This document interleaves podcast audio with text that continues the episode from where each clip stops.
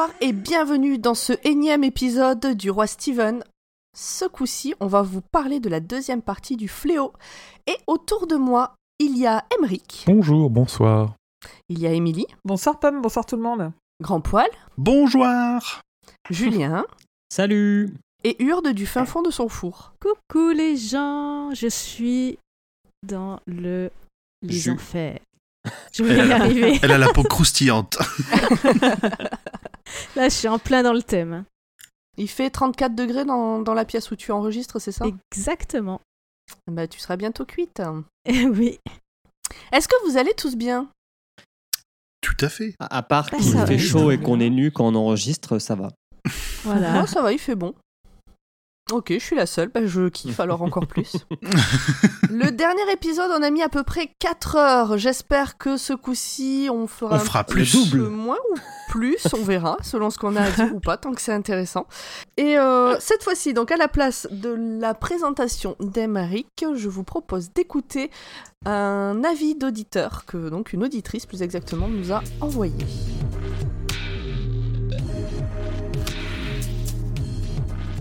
Bonjour, la team du roi Stéphane. C'est bien ça, je pense que vous me connaissez, je suis Emma Green. Alors, euh, ceux qui ne me connaissent pas, vous avez entendu parler de moi dans un des épisodes du roi Stéphane euh, qui a eu lieu au mois d'avril et qui s'appelle Jeux interdits. Hein. J'ai été présentée comme étant l'un des pseudonymes de Stephen King.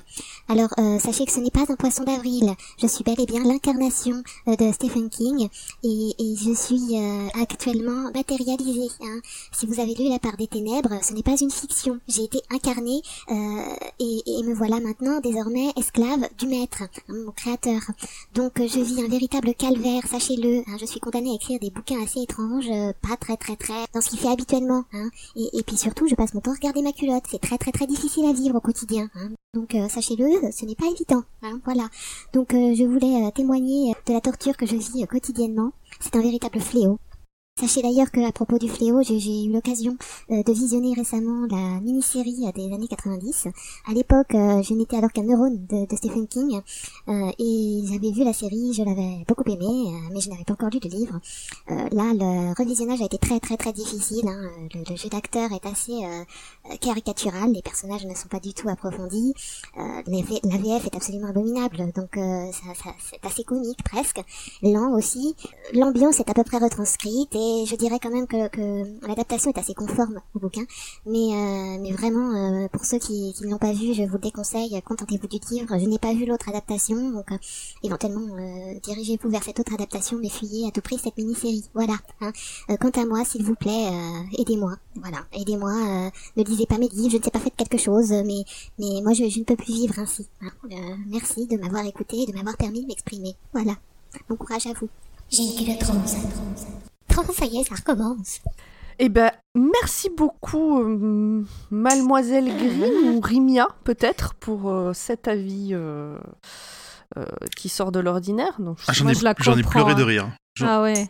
j'en ai pleuré de rire, c'était génial. Moi, Et je du la coup, on se demande, hein, on se demande, on, on commence à avoir des doutes sur la, la- la- la vraie identité de Emma Green. Vous pensez qu'elle est dans la matrice? Sûrement. Dans le multivers. On attaque parce que ça risque de Ouais. durer un peu. Ouais, ouais, Non. ouais, ouais, ouais, Euh, ouais, ouais, ouais, ouais. Est-ce que peut-être euh, vous voulez dire un mot sur cette deuxième partie avant de commencer, sur ce que vous en avez pensé? C'était génial. Magistral. C'est encore mieux que le début. Ah oui. Magistral, Un génial. Mhm, mhm, ok, Emric, un avis? T'as t'as un mot encore comme ça qui veut dire n'importe quoi à dire? C'était très très bien. Ok. Émilie? C'était trop cool. Urde? Euh, moi, j'ai beaucoup aimé le milieu, un peu moins la fin.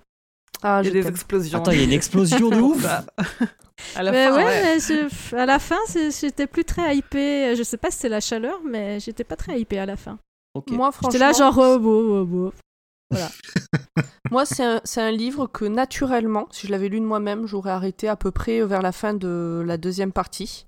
Euh, parce que voilà, parce que je, je perdais un peu de l'intérêt et qui serait resté sur mon étagère et, et dont j'aurais dit, en en parlant à d'autres gens, ah ouais, j'en avais lu la majorité, franchement c'était bien, Oh, je suis con de pas l'avoir fini, c'est dommage. Et en fait, bah, je l'ai fini hier soir et je l'ai jeté à travers ma chambre parce que c'était vraiment le milieu de la fin.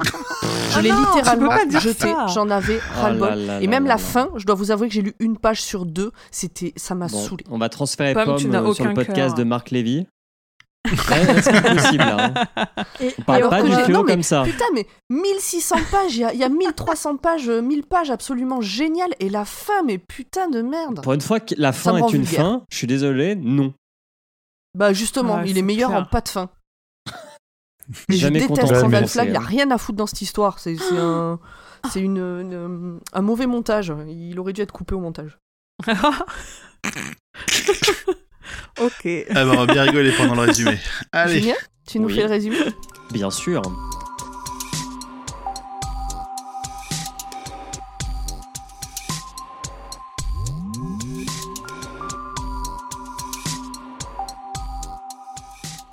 Previously on The Stand. Au dernier épisode, nous avions laissé la communauté des gentils lire un message d'absence d'Abigail. Doit-on aller la chercher? Cela divise la petite équipe. Donc pour rappel, euh, il y a Stu, Larry, euh, Ralph et Glenn. Et Franny. Dit le comité. À ne pas confondre avec le comité, qui est euh, dans Bloodsport, un film de Jean-Claude Van Damme. J'y ai pensé plusieurs fois. Moi aussi, à chaque fois que j'écrivais le comité. Franny, qui panique un peu en lisant le mot que Stu vient de lui laisser. Pourquoi donc? Elle panique parce que Stu lui écrit que elle est il est parti pardon, avec Ralph et Harold et qu'il va revenir tard dans la soirée. Donc elle ne sait pas ce qu'il va faire, elle ne sait pas où il va et potentiellement il ne rentrera pas. Et surtout, Stu était un peu, un peu étonné de la réaction de tout le monde qui- quand ils ont annoncé le départ de, de Mère Abigail. Et il- les gens ont l'air plutôt en mode bon, bah, les enquêtes mystiques ou une connerie comme ça, laissons-la faire. Exactement. Est-ce que, est que des gens sont partis chercher Jésus ou Mahomet quand ils sont partis Bah non. Donc laissez Mère Abigail, elle va revenir. Ouais, mais- On va vraiment Ouais, euh, rentrer là-dedans. Jésus, il avait pas 106 ans, quoi. Certes, 108, d'ailleurs, euh, Mère Abigail. Ah, ah, oh, sorry. on l'a coupé et on a regardé le nombre de ronds comme les arbres ou pas Hein, Comment on a fait pour sortir Mid. Donc, pendant que Harold n'est pas là, Franny en profite pour aller chez lui et euh, bah, pour essayer de voir ce qu'il mijote. Et ce n'est pas de la cuisine. Et une fois arrivée chez elle, en fait, euh, enfin chez lui, pardon, elle ne découvre rien, si ce n'est que Nadine frappe à la porte pour euh, parler à Harold. Euh, elle se dit que c'est une mauvaise idée de rester là, donc elle se casse. Bah, elle se dit aussi que c'est le que Harold c'est le seul dans cette petite communauté où tout le monde se connaît et est ouvert qui ferme sa maison à clé, qui tire les volets Mhm. Qui, qui se reclue un peu sur lui-même. Oui, Oui, parce que les volets fermés, ça veut dire qu'il y a des morts. Exactement. J'aime beaucoup cette symbolique. Mhm. Et puis, Ça veut dire que Harold, il est mort dedans. Il est mort, elle a fait tout pourri. Euh, Ralph, Stu et Harold, en fait, on apprend qu'ils sont partis chercher Abigail en moto, euh, un peu de manière discrète, et qu'en fait, Harold a utilisé ce prétexte pour exécuter un autre plan qui est de tuer Stu. Sauf que Stu, il l'invite à manger, à souper précisément. Alors ça le désarçonne, Harold, il sait pas quoi faire. Euh, Stu, ouais, c'est le c'est le bon gars et il, il désarçonne un peu euh, comment il s'appelle Harold. Justement en lui faisant ses propositions sympathiques alors que l'autre il a qu'une idée en tête c'est de le c'est de le, le tuer à la moindre occasion dès qu'il lui tourne le dos quoi. Eh oui, quelle grosse merde. Et il en, il en est au point euh, à ce que la surprise de, de Harold au moment où il l'invite lui, lui fait avoir de la, de la sympathie pour, euh, pour lui. Mm. Stu est vraiment euh, bon jusqu'au bout et euh, Harold c'est un connard. Et oui, et oui, oui, oui. Bref, il rentre brecouille parce qu'il ne trouve pas Mère Abigail à Boulder. Et euh, Harold, rentrant chez lui, grille que quelqu'un est venu, mais il ne sait pas qui encore. Et ça le fait vraiment baliser parce qu'il se dit Putain, s'il tombe sur mon journal intime, je suis mort. Le jour d'après, 50 personnes partent à la recherche de Mère Abigail, mais personne ne la trouve. On a ensuite une discussion au sein de la petite communauté, enfin le petit comité, euh, sur euh, l'importance d'Abigail au sein de la communauté. Est-ce grave qu'elle soit plus là? Est-ce un symbole religieux? Est-ce que tout va partir à volo parce qu'elle n'est plus là? Encore une fois, la question divise.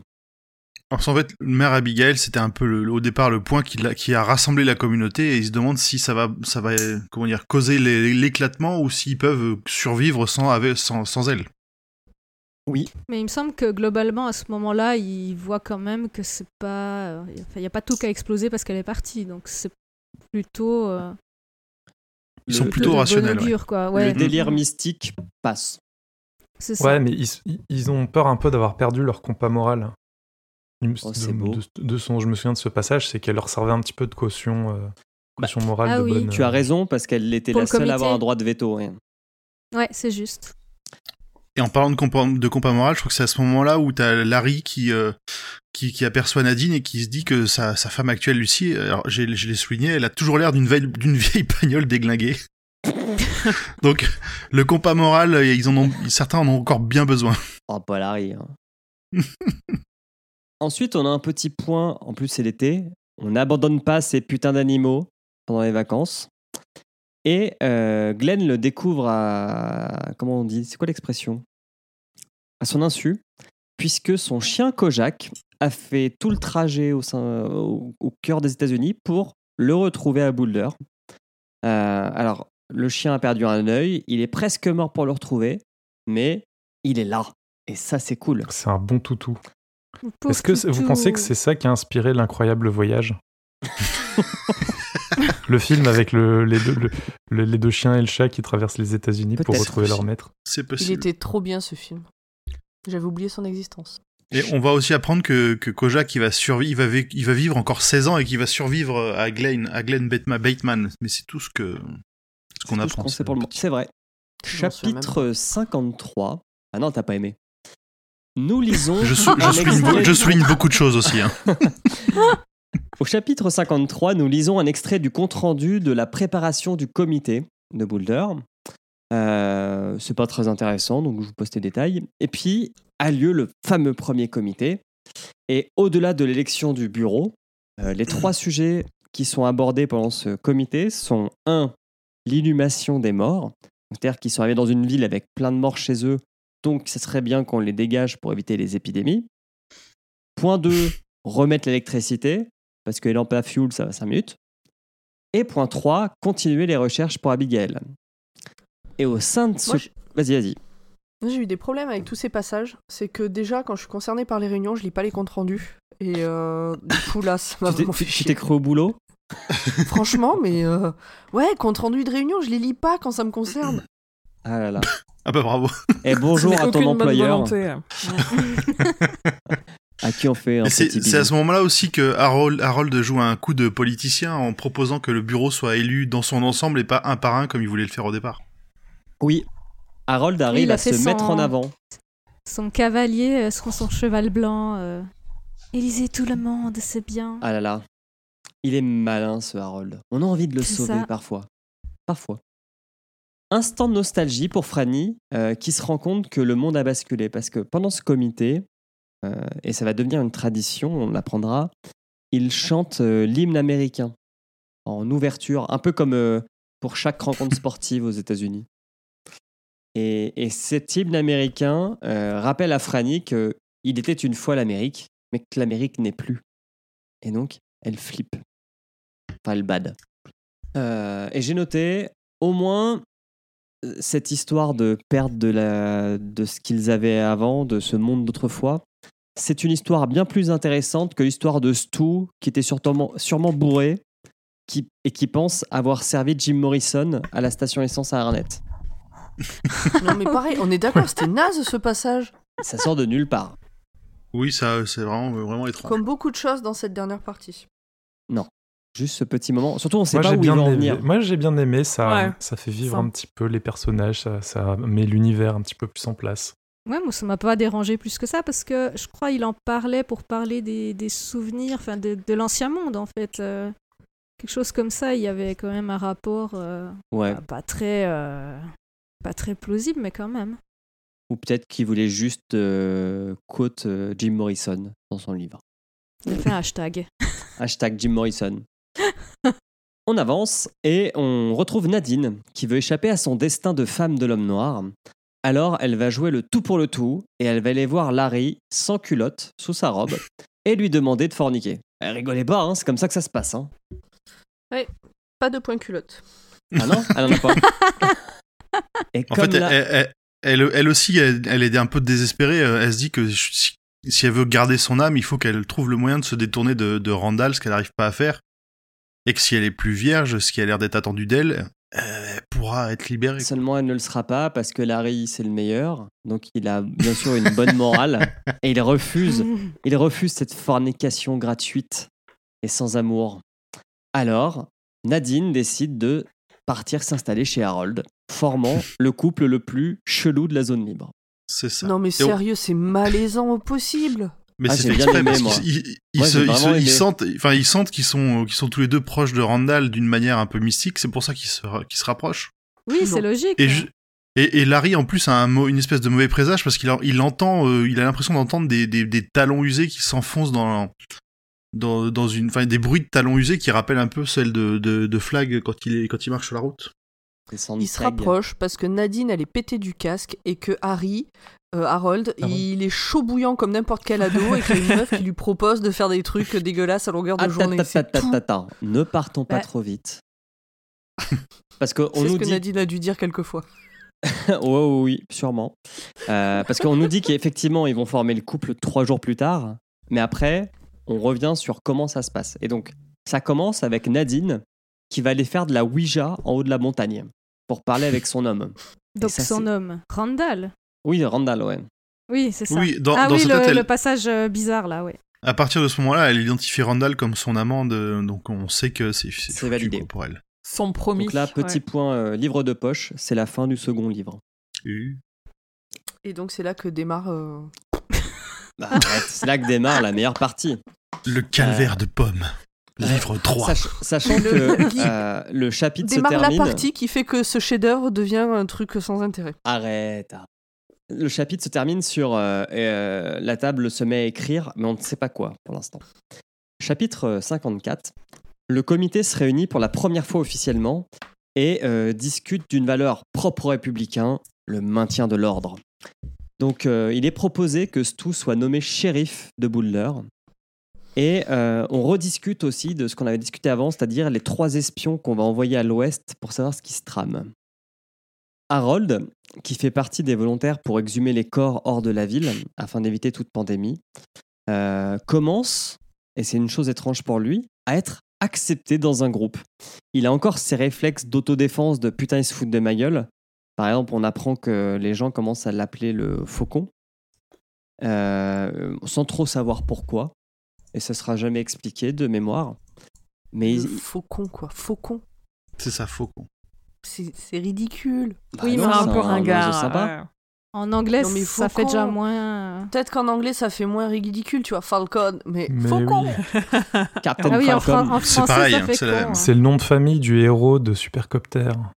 Ah, voilà. Tout est dit. Et, euh, et en fait, il est tiraillé parce que euh, il, est, surpris d'être accepté. Et du coup, lui qui avait une rage en lui ou qui déteste tout le monde parce qu'il est supérieur à tout le monde, parce que personne l'aime, le fait d'être accepté dans un groupe d'hommes et en plus d'être reconnu comme plutôt intelligent, bah, ça le désarçonne un petit peu.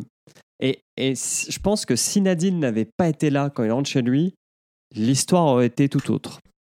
Il y a, Mhm. ben, il y a encore ce, ce- cette espèce, un peu comme on l'a vu sur, euh, sur Nadine et puis euh, et pour la poubelle à un moment, le, le côté, on- il se bat pour son âme, mais il finit par perdre. Oui.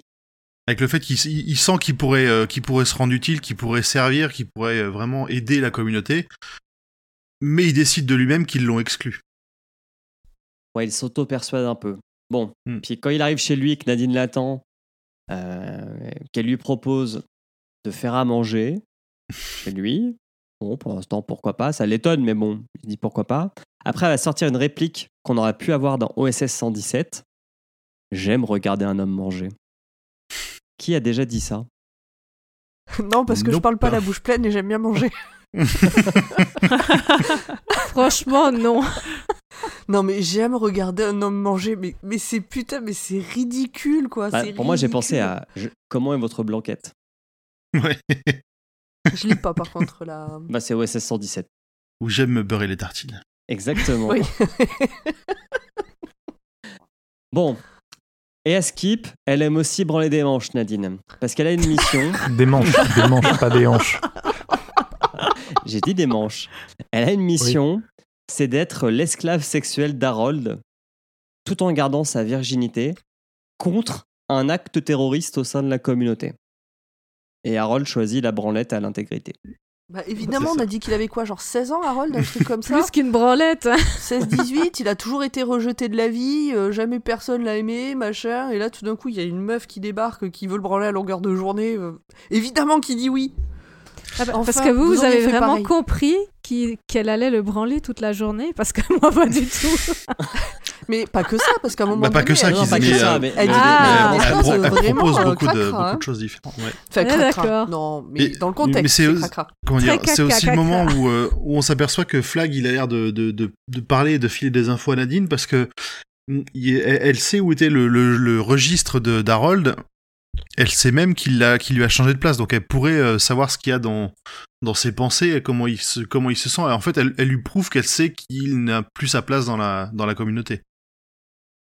Ouais, ça, moi, de- ça aide et ça l'achève aussi le côté je bascule du côté de Flag. Oui, moi j'ai l'impression que Flag s'est servi d'elle pour euh, manipuler Harold, en fait, simplement. Très bien. Je pense aussi. Chapitre 55. Larry, le merveilleux, rend visite au juge Faris pour lui demander d'être un espion. Et malgré son âge, parce qu'il est assez vieux, il a 70 ans, le juge Faris, il accepte, et même ça le fait bien kiffer de vivre une dernière aventure. Donc c'était un espion facile à euh, Convaincre. convaincre, merci. Puis c'est au tour de Tom. Euh, donc on découvre la maison de Tom qui a une déco pour le moins surprenante, remplie d'animaux On rappelle que empaillés. Tom est un peu simple d'esprit et Exactement. que il aime beaucoup euh, faire de la décoration quand, euh, quand Nick le rencontre. euh, il avait déjà commencé à décorer son, sa ville. Tout à fait. Euh, tout à fait. Et donc c'est tout Ralph et Nick qui s'en chargent. Et puis il l'hypnotise comme c'était prévu. Et il lui donne le programme, c'est-à-dire tu vas à l'ouest et puis à la prochaine pleine lune, tu rentres. Grosso merdo. Tu vas aller voir les éléphants. Voilà. Euh, alors la séance est intense parce que pendant cette euh, hypnose, Nick a une sorte de pouvoir d'omniscience ou de voyance parce qu'il est capable de dire des choses qu'il ne devrait pas savoir. Tom, plutôt. Tom ou Euh, non Tom, Nick pardon. Tom Oui, je ne- c'est Ah Tom. ouais, d'accord, ouais.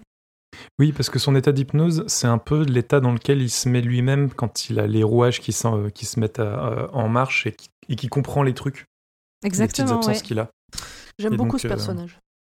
Oui, et d'ailleurs, quand il, quand il part un peu en vrille, à un moment donné, il, il parle longuement de Randall Flagg et en le, en le qualifiant, en disant il a peur de nous, nous sommes à l'intérieur, tout ça, il connaît la magie.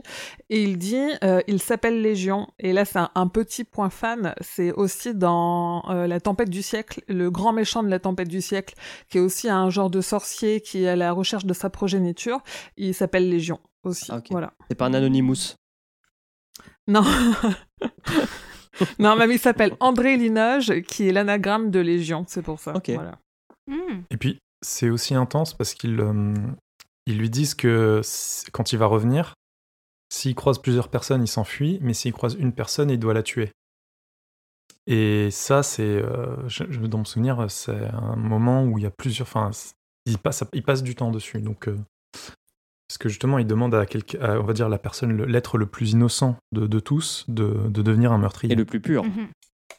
le plus Ouais. pur. D'ailleurs, la- Larry est très affectée euh, par tout ça, si je me Mm. souviens bien. Les autres, bah, parfois, ils disent Ouais, ah, il faut le faire. Hein On continue avec Harold qui découvre euh, sa sexualité avec Nadine à coup de déguisement et d'actes buccaux. Et euh, Nadine, en fait, ça la frustre sexuellement parce qu'elle aimerait bien, bah, du coup, passer à l'acte et perdre sa, virgin- perdre sa virginité aussi. Et pire, elle pense que son mec est en train de la mater, euh, enfin, de les mater par la fenêtre. On peut faire un point, ce... ce bouquin a été écrit par un homme ou pas? On peut faire un point, ce bouquin est écrit par un homme, vas-y. Nadine est frustrée, elle peut pas se prendre une bite dans la chatte. Il y a peut-être d'autres moyens de pas être frustré. C'est tout. Ok. Mais elle, elle a envie de. Elle a de se peut-être faire déjà, elle a peut-être déjà tout, elle a peut-être déjà tout essayé. Il lui reste plus que ça. Ouais, sauf que c'est pas écrit comme ça. C'est vraiment genre euh, la seule, le seul moyen que je pourrais De la euh, délivrer. d'être contentée, euh, c'était, ça serait euh, de, euh, de, Bon, en même temps, de me faire pénétrer. Or, euh, bon, Oui, puis maintenant, de nos jours, on sait qu'il n'y a pas que ça dans la vie. Vu les- vu l'époque à laquelle ça a été écrit, en plus ça correspond bien euh, au, au côté un peu sexiste de King qu'on Ah oui, connaît sur, euh, Ouais. sur ses premiers romans. Ouais, ouais. Mais t'as raison, t'as raison. Bah, après, elle a un certain âge, donc je comprends qu'elle a envie de passer à, l'acte aussi- à cet acte-là aussi. Mais oui, c'est écrit de façon un peu. euh, voilà. Nadine, Ouais, mais c'est un peu écrit comme si c'était le Saint Graal, quoi. Voilà, le, le truc suprême.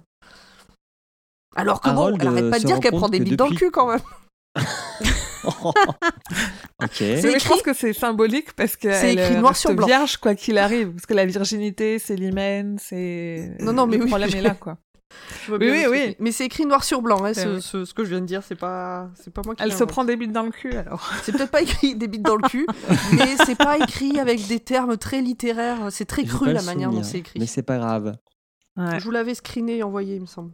Mais je pense que c'est fait exprès aussi pour nous faire ressentir un peu, un peu de gêne dans ce qui arrive euh, entre Ah, les deux. alors, perso, la gêne était là.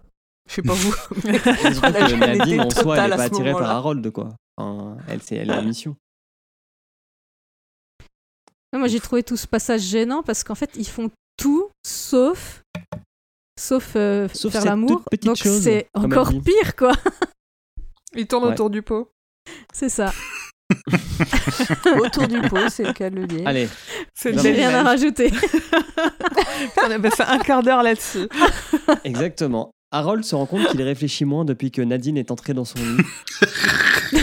Bizarrement. Mais c'est vrai. C'est ce qu'il dit, c'est ce qu'il pense. oui, c'est vrai.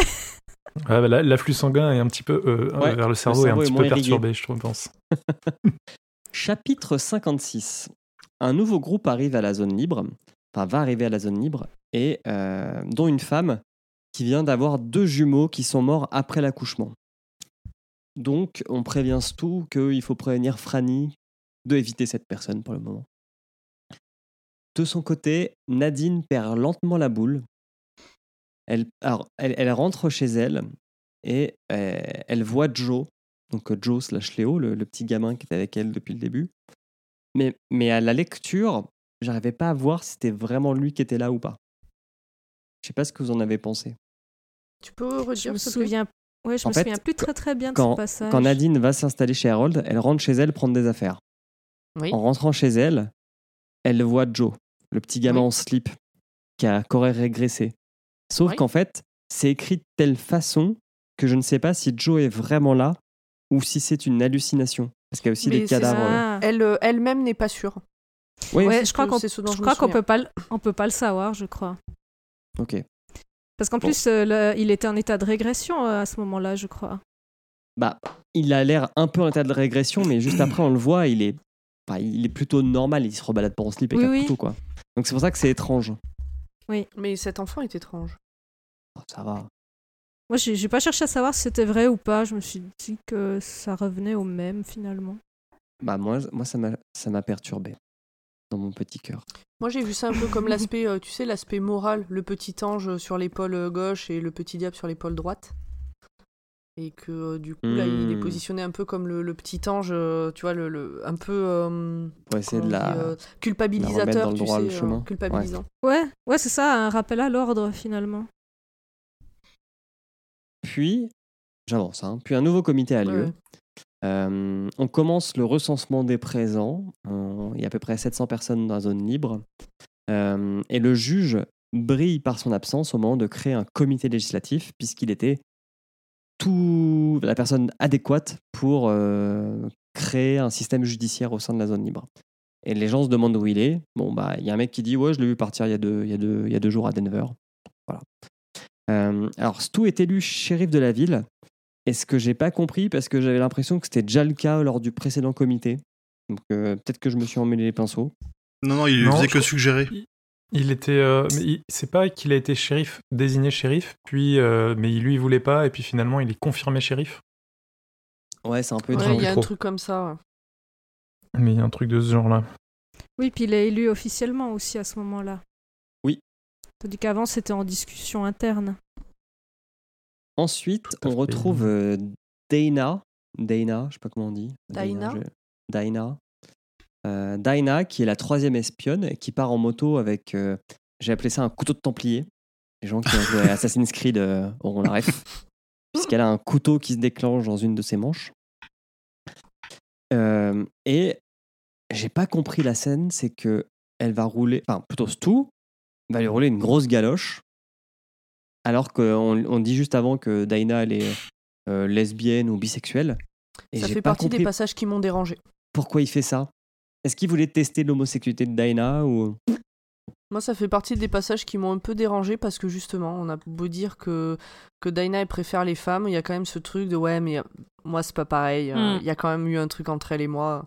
Je sais pas, c'était amené de manière euh, très étrange et absolument inutile surtout. Les autres Et je trouvais que ça Ouais, allait bien moi, avec je- le côté gros bof de Larry. Eh, C'est pas Larry, c'est Stu. Mais Surtout que c'est pas Larry, c'est Ah oui, Stu. c'est tout, merde. Bon, bah ça allait pas du tout avec le côté. Euh, pourtant pas J'ai pas trop compris. gros. Ce passage, je l'ai pas compris. Moi, j'ai vu le, le baiser d'adieu du condamné. Mais T'es pas obligé de rouler Alors, une galoche aux moi, gens à qui tu j'ai- dis au revoir. J'ai j'ai aussi vu le, le baiser d'adieu, mais bizarre parce qu'effectivement, euh, Ouais. ouais, une galoche, euh, c'est quand même bizarre quoi. Ouais, je crois qu'il y avait vraiment un Mais je vois que elle ça est euh, de lesbienne, logique. Mais si j'avais été dispo, ça aurait pas été la même. Allez. Et là, petit bisou sur le biceps. Voilà, comme ça. Petite hélicobite et c'est reparti. Et c'est reparti. Bon, on apprend quand même qu'elle ne reviendra jamais. Puis, c'est le départ le plus triste, le plus touchant, celui de Tom. Avec beaucoup Oui. d'émotion et de culpabilité pour le comité qui l'envoie au casse-pipe. Personne ne dit rien. Je continue. Non, Non. tout le monde est triste. Beaucoup d'émotions. Moi, ça a Ouais. recoupé. Franny va chez le médecin pour suivre sa grossesse. Et putain, qui ici prend de l'exercice? Quelle est cette traduction? De quoi? Ah ouais. Si, si, ça se dit, je l'ai déjà entendu. Prendre Écoute, de euh, l'exercice. dans les années quat- Ouais. dans les années 80, 90, ça se disait. C'est c'est c'est euh, Le 29 août, Boulder dépassa les 1000 habitants. Et le même jour, Harold a fini de construire sa bombe. Elle explosera lors du prochain comité, le 2 septembre. Euh, en fait, dans le, les, toutes les éditions du livre de poche quasiment qui existent actuellement, qui sont bah, rééditées par livre de poche, c'est en fait une traduction du premier éditeur J.C. Lattès par Jean-Pierre Cuijano, qui a fait des paquets d'erreurs de trad, dont là, à la fin du chapitre, on nous dit deux fois en une phrase et demie le 2 décembre, alors qu'en vrai, la bombe, elle explose bien le 2 septembre, on s'en rend compte dans le chapitre d'après. Maintenant, le mec a transformé euh, 2, décembre, 2 septembre en 2 décembre et ça fait genre euh, 20 ans que c'est comme ça et personne n'y a retouché alors que c'est une méga erreur. quoi. Ça n'a aucun sens. Ça m'a rendu dingue. Ça m'a Ouais. rendu dingue. Ouais, Bah oh, t'as vu, t'as réagi sur tous les réseaux sociaux, t'as fait intervenir des témoins, euh, c'est comment chez Absolument. J'ai euh, pris tout le monde à l'ONU T'as, pre- t'as presque fait un article sur ton site et tout. Euh, à deux doigts d'envoyer, euh, d'envoyer une lettre à, à Manu pour euh, lui dire que c'est pas normal, quoi. Ouais, et ben en plus j'en reparlerai dans ma partie et je vais pas le louper. Je le connais si tu veux. Franchement. Non, mais c'est hallucinant, surtout que strictement Ah, ouf. personne n'est rien modifié depuis. Mais oui, et que personne s'en soit rendu compte, tu vois. Moi, je m'en suis rendu compte parce qu'en lisant le chapitre d'après, déjà là, je me suis dit, pour moi, le, le point de repère dans l'histoire, c'était euh, la naissance du gamin de Fran, et il lui parle de janvier. Et là, on Oui. sait qu'on est fin août, et, euh, et, et on nous dit ça va exploser le 2 décembre. Je me dis, ils vont attendre si longtemps que ça. Et genre, Fran, euh, dans ma mémoire, les événements, elle n'était pas aussi enceinte que ça parce qu'elle serait à un mois de l'accouchement. Et tu tournes quelques pages et on te reparle du 2 septembre. Donc je me dis, putain, ils se foutent de ma gueule. Donc je vais la regarder dans les pubs, je vais la regarder dans la VO. Je vous ai demandé à vous ce que vous aviez. J'ai demandé sur les réseaux sociaux ce que tout le monde avait. Et en fait, tout le monde a eu une erreur de trad alors que dans la VO, c'est bien 2 septembre. C'est ouf qu'on Ok. qu'on modifie un mois comme ça. Voilà. C'est tout, c'est bon. Voilà. C'était mon coup de gueule. non, mais c'est dingue. On a vraiment des mauvaises trades chez King, c'est, euh, c'est honteux. Chapitre 57.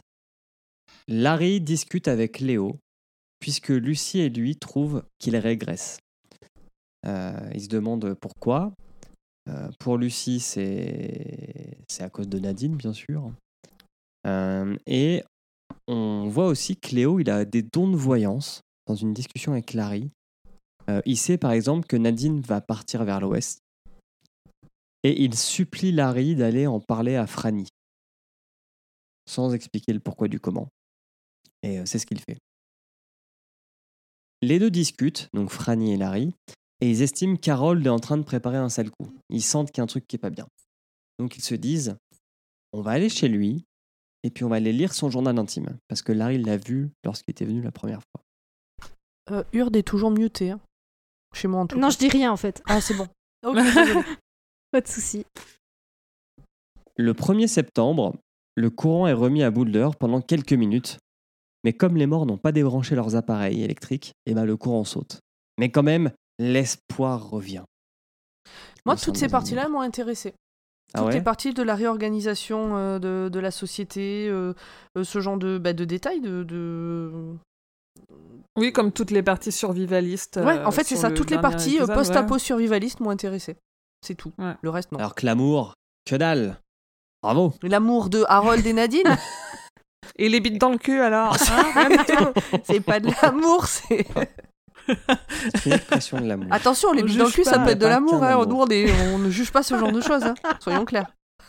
Donc Franny et Larry, le 1er septembre, vont chez Harold et Nadine. Ils rentrent par effraction et ils découvrent bien le registre d'Harold qu'ils emportent avec eux.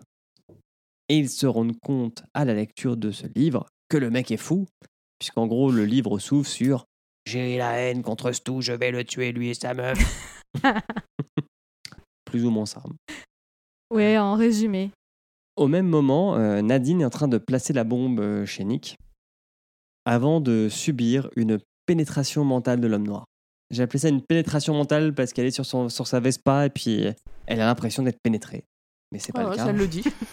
C'est juste. c'est- C'est très bizarre.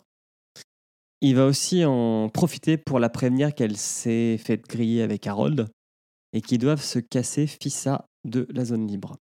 Donc Nadine va chercher Harold, qui constate que ses cheveux sont devenus blancs du jour au lendemain et qui vont devoir se cacher en attendant euh, l'explosion de la bombe. Chapitre 58 Stu lit le registre d'Harold et se demande, avec Franny Larry, ce qu'il peut se passer. Parce que on sait qu'il y aura une attaque, mais on ne sait pas quoi. On décide donc de mettre quelques gardes autour de la centrale électrique parce qu'on se dit c'est le point le plus névralgique en ce moment. On a besoin de retrouver l'électricité parce que l'hiver arrive, qu'il va faire froid, blablabla. Donc il va sûrement faire sauter la centrale électrique. Euh, Bah non, Eh ben non. c'est trop tard, c'est déjà trop tard. Putain, j'étais, j'étais pendu à tes lèvres, Emmerich. Le lendemain, Harold et Nadine se sont éloignés de la ville, mais ils la gardent à vue. Ils sont sur un cirque, un peu en hauteur. Et euh, pendant que le comité se réunit chez Nick, on rentre dans une sorte de ping-pong entre les discussions du comité et Harold, qui attend le meilleur moment pour faire exploser la bombe. Donc il décide de la faire exploser à la nuit tombée. Et au moment où ça allait arriver, des motos arrivent en ville. Ils ont Quand on arrive retrouvé On arrive en ville. Mère Abigail. ils ne changent pas de trottoir, ils ont retrouvé Mère Abigail. Et elle est dans un Ah. sale état. Oh. Et Nick, Bah, c'est déjà pas mal qu'elle soit pas morte. hein. c'est déjà pas mal qu'elle ne soit pas morte. Et Nick est le seul à ne pas sortir de la maison avant qu'Harold déclenche la bombe. Et surtout, que- il, il déclenche la, la bombe sur des mots euh, très importants. Mais c'est ça qui est rigolo avec des guillemets, c'est que c'est justement Nick qui va entendre le dernier message de Harold, mais que bah, il l'a pas Ouais. entendu. Lololol. Donc Harold Voilà, dit euh, pareil. Je suis Harold et je fais ça en tout état de conscience. Et je fais ça de mon plein, de mon plein gré, je crois. Attends, je retrouve plus. le- Ouais, Pour moi, c'est à partir de là qu'on a des événements sans aucune explication ni aucune logique et qu'on doit juste accepter parce que ta gueule c'est magique, c'est King qui l'a écrit et puis de toute façon c'est Mais le c'est. Randall Flag et, trop je pense que c'est à partir de là que vraiment ça commence à m'agacer. Mais trop pas, parce que la magie a toujours fait partie du livre. Entre guillemets, les pouvoirs mystiques de, de Randall. Alors jusque-là, jusque ouais, là les gens qui font ça, tous quoi. le même rêve, euh, Non mais Randall oui, mais- qui flotte, euh, qui, qui utilise des clés là-haut sur une porte électrique. euh, ça, ça, ça allait, ça, ça passait. Mais là, le fait qu'ils décident tous ensemble de, de faire la même chose, ça, ça passe plus? Alors déjà depuis le début je dis que toute la partie mystique me gonfle. Mm. Ça, je l'ai toujours dit. Il est là le vrai problème. Ensuite, j'estime que dans la dernière partie de l'histoire, on attend des réponses à ce genre de choses et pas des nouvelles choses qui seront plus ja- qui seront jamais expliquées. Mais C'est quelle, un peu quelle trop- nouvelle je trouve chose qu'il y a- on, on a les réponses dont on avait besoin. Euh, bon, ok. Là, ça, Ah, ça mais je revient. trouve que Je trouve, vraiment fait. euh, je trouve que ça revient. pour le- les le- histoires de Batman parce que. Ouais, c'est pas Vas-y. faux. T'es plus faite pour les histoires de Batman qui sont plus sur la psychologie que sur là où il y a du fantastique ou du mystique. Là, c'est le, le passage où ils en reviennent tous quelque part à, à admettre l'existence d'un pouvoir supérieur et qui vont obéir à Mère Abigail, quoi. En tant que messagère. Ouais, euh, ouais. c'est tout. Oui, non mais oui, mais je sais pas. euh, c'est voilà, c'est à partir de là que je vous dis que je j'ai lâché le. Et alors en plus, petite anecdote, j'ai été spoilé de cette partie parce que euh, je lisais, j'ai posé mon livre, je l'ai mal posé. Non, j'ai posé mon livre et j'avais pas mis le marque-page au bon endroit. Et quand j'ai repris, c'était le chapitre qui disait euh, oui, euh, Stu n'avait pas vraiment parlé depuis la mort de Nick. Je fais quoi? Mais quand c'est qu'il est mort? Et en fait, j'avais sauté 100 pages sans faire exprès. Ah oui, quand Ah, en même. même temps, tu nous, as, tu nous as déjà fait le coup avec euh, le avec The Kid que tu te souvenais pas de, dont tu te souvenais pas de la mort. hein. The Kid, c'est Oui. qui? Voilà. ouais, bon, c'était Non, pas un personnage c'est celui, qui- loup. celui qui meurt dans le, le désert, compagnon de euh, route, le compagnon loups, de route de la poubelle. là.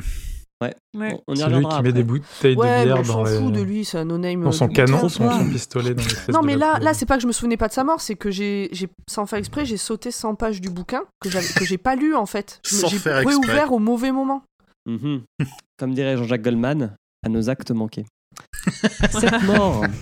Sept morts dans l'explosion, dont deux membres du comité, Nick et Sue, et une vingtaine de blessés, dont quelques-uns qui euh, périront de leurs blessures.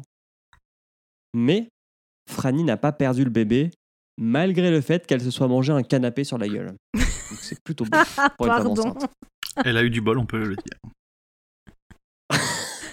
Oui, mais il était molletonné. Ouais. ouais, super. Elle s'est sentie enterrée. Mère Ouais. Abigail n'est pas encore morte, encore morte. Et j'ai une question pour vous. Pensez-vous qu'elle est partie pour justement revenir à ce moment-là et les sauver? Ça fait partie des choses de à la con qui sont pas expliquées. Pourquoi elle est partie, pourquoi Pour, elle revient. pour moi, c'est un, c'est un Deus ex machina, mais littéral. C'est vraiment, Oui. tiens, il y a Dieu qui t'a dit qu'il fallait rentrer, c'est le moment. Chut, Hop là. Oui, c'est ça. Moi, je trouve Ouais. que c'est un truc Elle est pas- hmm, comment est-ce que je pourrais faire le lien entre les deux? Bah, j'ai qu'à faire revenir euh, la vieille qui est partie, on sait pas pourquoi.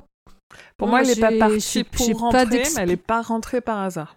Moi, j'ai pas d'explication sur pourquoi elle est partie, pourquoi elle est revenue, enfin, enfin pourquoi elle est revenue un peu plus, mais, mais franchement, pour moi aussi, c'est un peu comme Pomme aussi, j'étais un peu là. euh, bon, Oh là là. Vous êtes trop cartésienne, mesdames. Alors, vas-y, explique-nous. Bah moi, je pense que c'est effectivement Dieu qui, euh, qui lui a dit de partir et qui l'a fait revenir à cet instant pour éviter que tout le monde meure, quoi.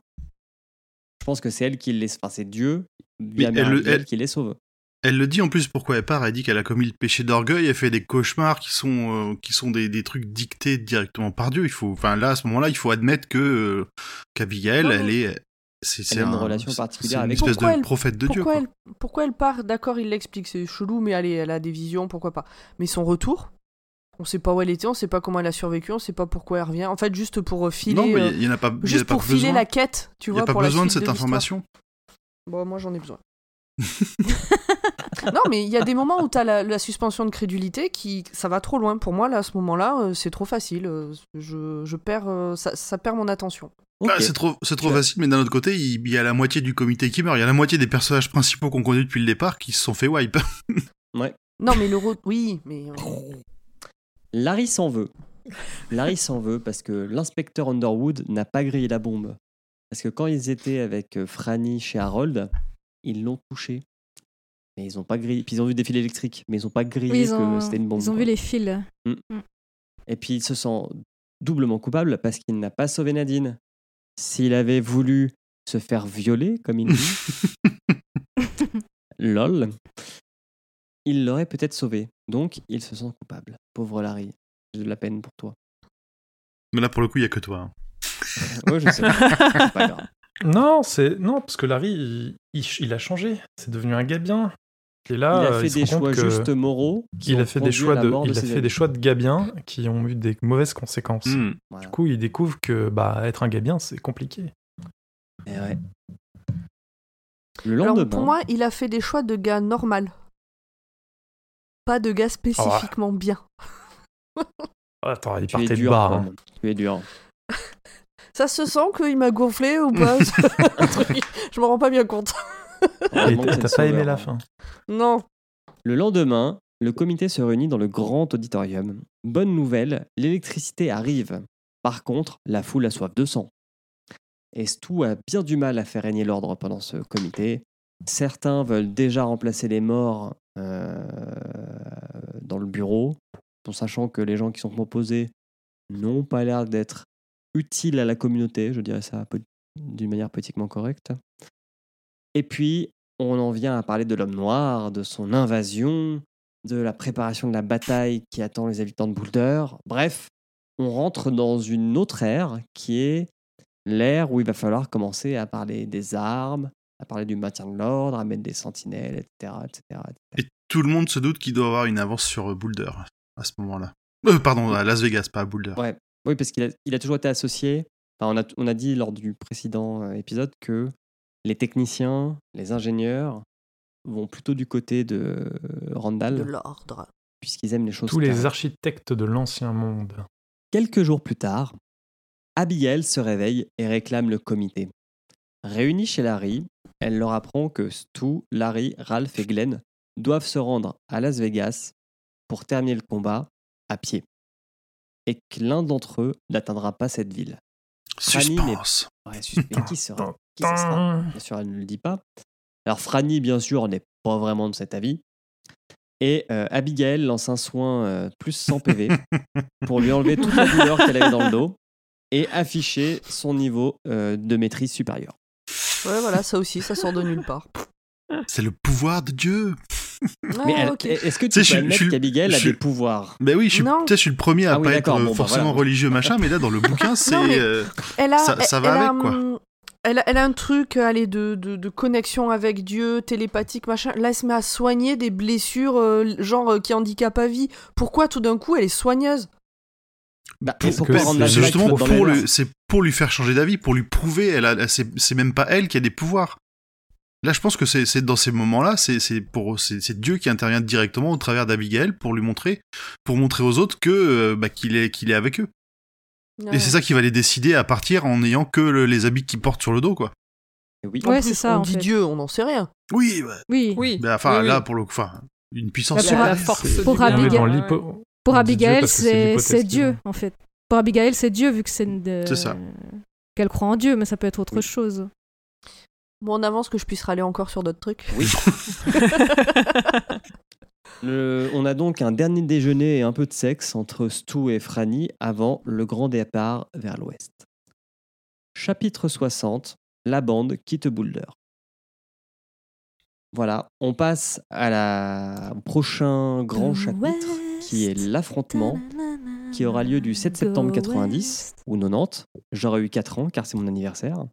Moi, Et- je serais rentrée au CP. le 10 janvier 91 ou 91. Chapitre 61. On retourne dans le camp de Randall Flag parce que ça faisait quand même un petit moment qu'on était en zone libre. On ne savait plus trop ce qui se passait de l'autre côté. Euh, et euh, on apprend qu'il y a des douaniers qui sont postés sur les différents axes routiers pour euh, intercepter un vieux. Car il a prév- Randall a vu le juge arriver, donc il leur a dit il y a un vieux qui arrivera. Surtout, vous le tuez, mais vous touchez pas la tête, parce que je veux envoyer la tête intacte à Boulder. Sauf que dans le, cas dans le camp d'en face, on n'est pas trop des lumières. Donc le juge tombe sur deux types qui Ils lui ont font pas un la lumière à tous les étages. Ah oui, non, c'est clair. Alors, Euh, juste, là, c'est, c'est à ce moment-là où on a deux petits. Ah non, remarque si, on a deux, on a deux, plusieurs choses. Déjà, on, a, on, on apprend qu'il les veut tous les deux. Donc, il sait qu'il y a deux, eps- deux espions, pas trois. Oui. J'ai noté aussi une petite dédicace pour toi, euh, parce qu'il y en a un qui lit une, euh, une bande dessinée. C'est une idiotie, voilà, une idiotie à propos de tortues mutantes euh, complètement connes. Oui. Et, et le dernier. je n'ai pas noté. que mais je- les Tortues Ninja.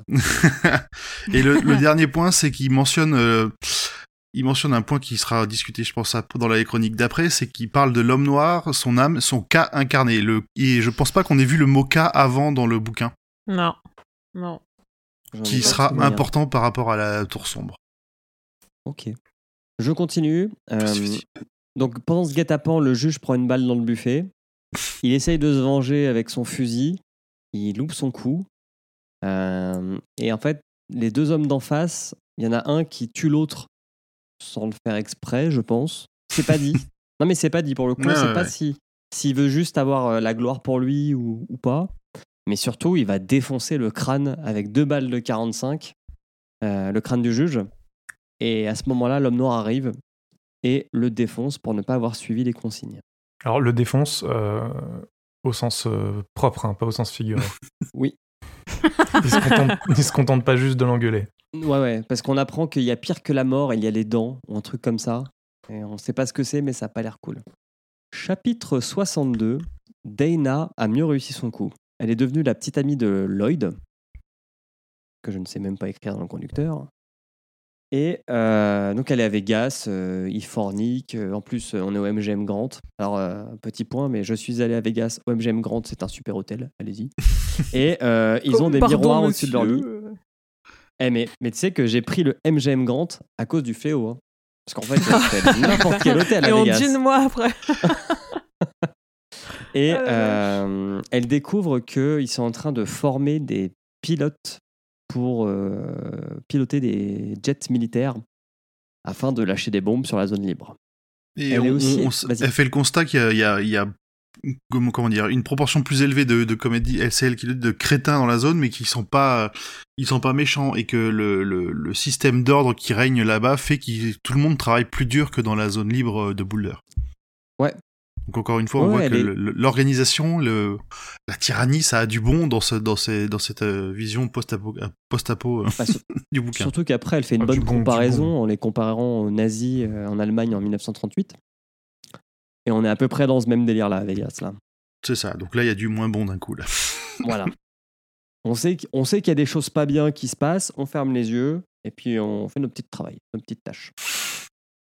Euh, elle va apercevoir euh, Tom dans la rue euh, et, et sans trop savoir pourquoi, l'instant d'après, elle se fait, elle s'est faite griller en fait. Euh, Randall Flagg l'interroge et il lui promet de la laisser repartir si elle balance qui est le troisième espion ce qu'elle ne fait pas. Alors du coup, Randall, ça l'énerve. On s'énerve, essaie on de se balance. Il essaie de l'hypnotiser d'abord, mais elle arrive à résister. Oui. Il y a un moment où il va lui proposer en fait un deal et il va tendre ses mains et c'est là où il va se perdre lui-même parce qu'elle va s'apercevoir que Randall Flagg n'a pas de ligne sur ses mains. Il a les, la, la- la Exactement. paume des mains complètement lisse. C'est un nouveau-né. Il est innocent. Et, et finalement, euh, Dana va réussir à se tuer euh, de manière un peu sale, sans donner le nom de Tim. en fait, elle se, elle se suicide en se en s'empalant sur un bout de verre parce qu'elle n'aurait pas réussi à se à se défenestrer directement. Ouais, c'est ça. Elle, elle essaye de le poignarder, non Et Elle, euh, je crois qu'elle y ouais, arrive. Elle y arrive, elle le plante et euh, mais derrière, euh, il, Il a lui, il en, il en rigole quoi. Non, non, dans elle le elle, elle le plante transforme pas, en non, il banane. Ah transforme en oui. banane, non. Dans le, Dans le bouquin bouquin aussi, Oui, oui, il ouais. la transforme Ouais, son arme. Mais Mais c'est un dans, le, super dans le film, c'est particulièrement drôle. Chapitre 63. Julie. Vous vous rappelez de Julie? La petite connasse? Qui avait des floréniques Alors j'avais pas souvenir qu'elle pas souvenir l'avait défloré. Bah, ils ont, ils ont Alors, fait la chose quand même. Si, parce que. Abigail dit que il est devenu un homme il y a pas longtemps quand il arrive. Oh là là, Ah. d'accord. Non, non, mais t'as raison, c'est vrai que. je est- pensais qu'elle l'avait, qu'elle l'avait juste Bon, après, euh, aussi, mangé hein. une sucette en fait. Non, non. ok, Non, non, on a non. chacun notre version. Et euh, elle reconnaît Tom à Vegas. Oui. On sait juste ça. Ouais, le débile. Chapitre 64. Harold va mourir. Il a eu un accident de moto sur une plaque d'huile qui n'aurait pas dû être là. Euh, il s'est pété la jambe et il sent qu'elle se gangrène. Euh, Nadine lui avoue que l'homme noir voulait le tuer de toute façon parce qu'il n'aime pas les gens qui retournent leur veste et que c'est elle qui a choisi de le tuer dans un accident de moto plutôt que qu'il se fasse tuer à Vegas en arrivant par euh, Randall Flagg. Il va essayer de tuer Nadine et l'homme noir sympa. va intervenir pour euh, faire dévier le tir de, de Harold. Et puis il va écrire une lettre un peu minable avant de se suicider en se tirant une balle dans la tête. Fini pour Harold. Tu es content de Pomme? Euh, pff,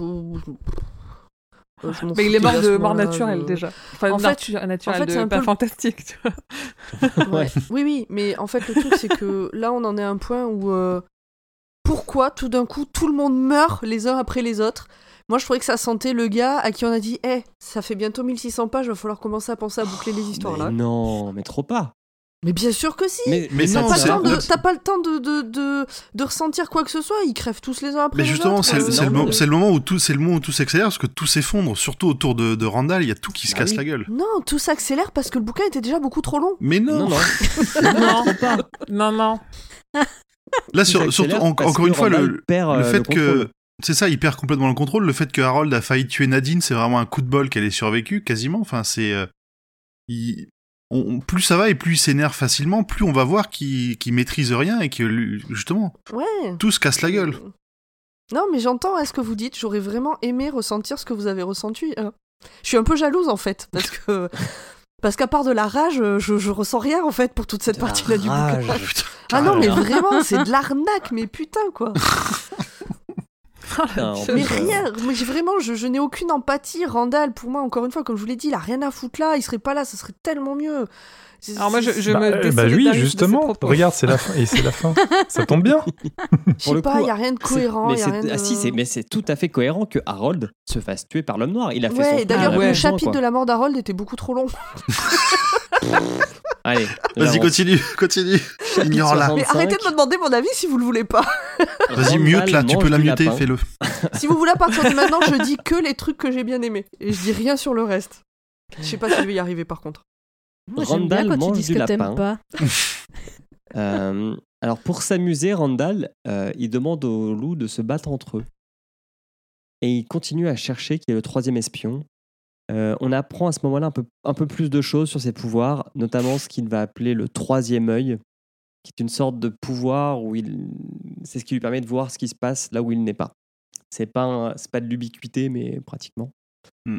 Et euh, j'ai pensé à Sauron. ça au livre euh, Hit, dans ce passage, parce qu'il dit que c'est souvent quand il regarde la lune qu'il a des réponses. Et ça me fait penser à euh, Henry Bowers, avec qui le clown parle Ah ouais. quand il regarde la lune.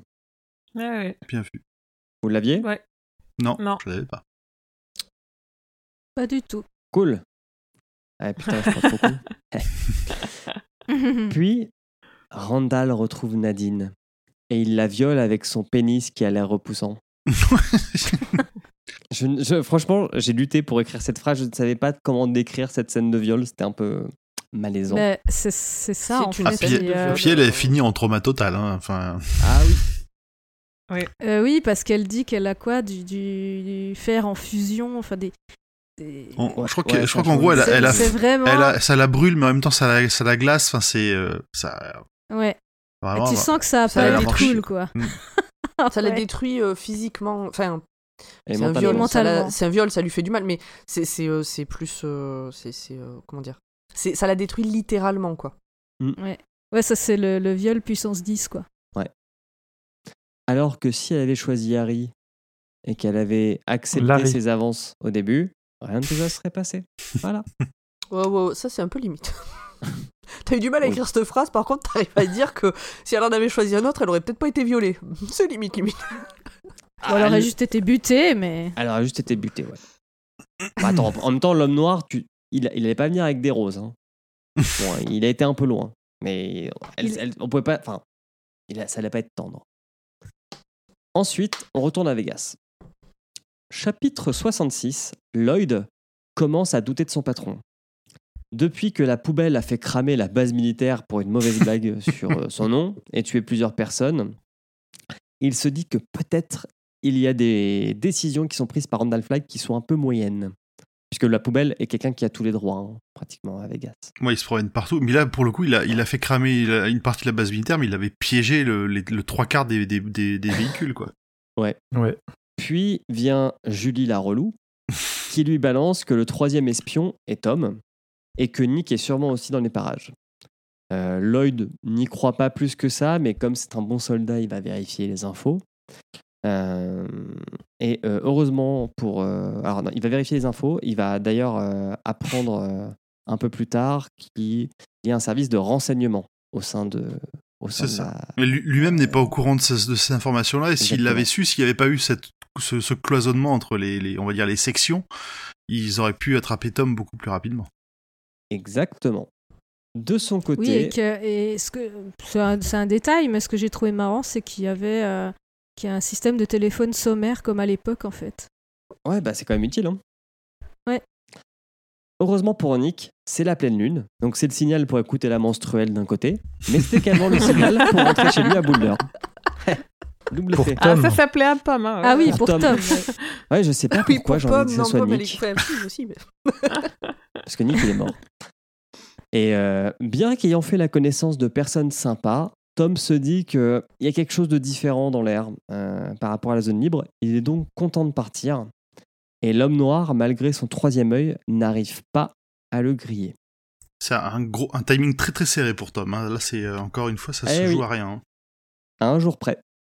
Chapitre 67, Lloyd mène son enquête sur Tom. Donc on y apprend l'existence de deux choses, absente à Boulder, le téléphone et un service de renseignement. Et après sa petite enquête, Lloyd doute de plus en plus du patron. Et ça tombe bien parce qu'il est convoqué pour discuter avec.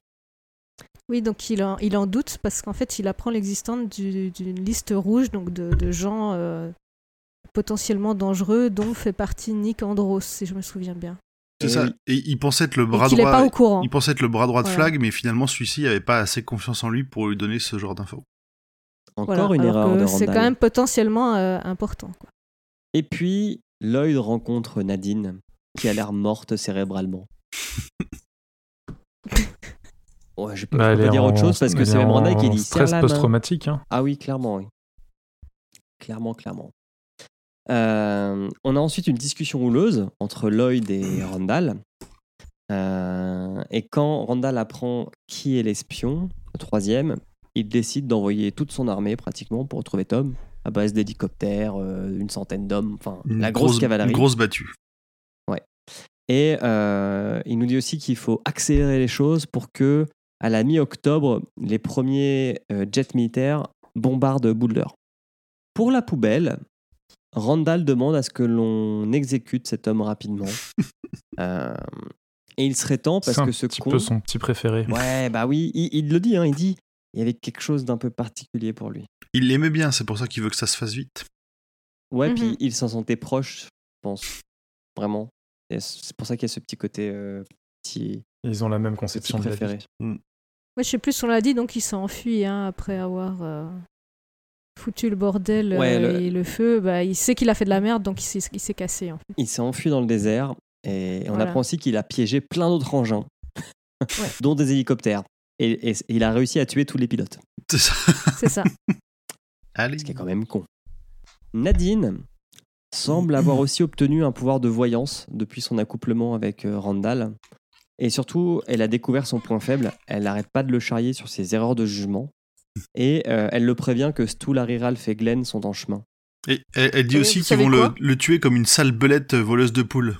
Ce qui est encore qui Oui. est une référence à, à Abigail qui avait peur des belettes, Ouais. justement.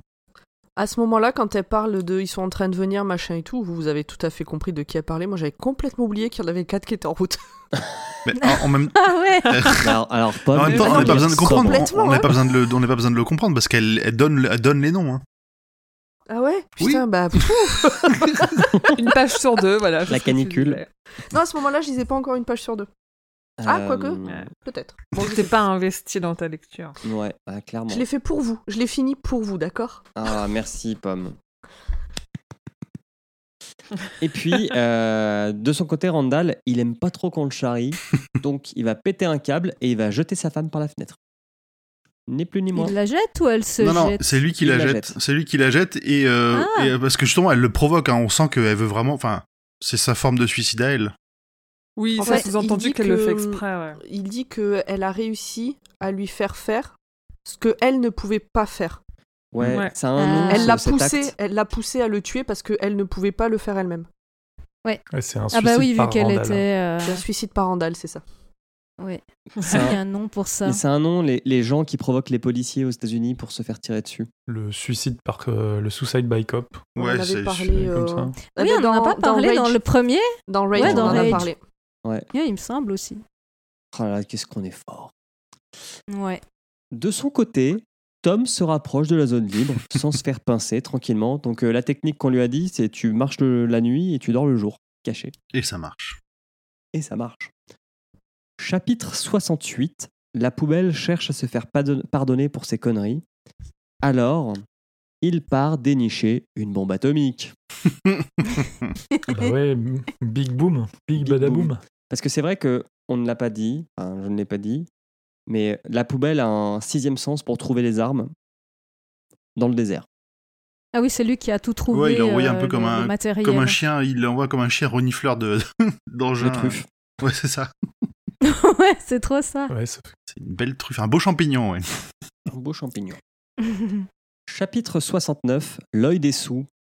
Euh, et un de ses plus fidèles adjoints, euh, le boucher, euh, Witcher, je crois qu'il s'appelle. Je sais plus comment il. Non, Oui, c'est le, mais- le boucher, ouais. le Witcher. Whitney. C'est pas, Whitney. c'est pas Whitney. Whitney. Whitney. Whitney, C'est Whitney. Euh, lui annonce que tout le monde est en train de se casser et il propose à Lloyd de venir avec eux. Mais Lloyd se sent redevable et décline l'offre, mais dit qu'il va pas les, il va pas les poucaves parce que bah voilà, ils nous ont rendu service, il y a pas de problème. Il- C'est pas là qu'il dit que il peut pas quitter Randall parce que Randall non seulement lui a sauvé la vie, mais en plus il l'a rendu plus C'est ça. intelligent. Si, si, c'est ce Si. passage-là, ouais. Et on, on sentait bien, enfin, on avait bien vu la différence entre le, le, le qui s'était en- fait enfermer, qui comprenait rien à ce que l'avocat lui disait, et puis le, le bras droit de Randall qui avait l'air quand même de maîtriser et d'être euh, beaucoup Eh. plus intelligent qu'avant, quoi. Une belle ascension sociale quand même. Comme quoi, quand on veut, on peut. Le rêve américain, tout ça, tout ça. Donald Trump. Alors, euh, de son côté, Tom continue son Donald voyage vers l'est, mais il doit être de plus en plus prudent parce qu'il y a des hommes qui sont pas loin de lui. Donc, il se met à ramper et tout dans le noir, mais il arrive toujours à avancer.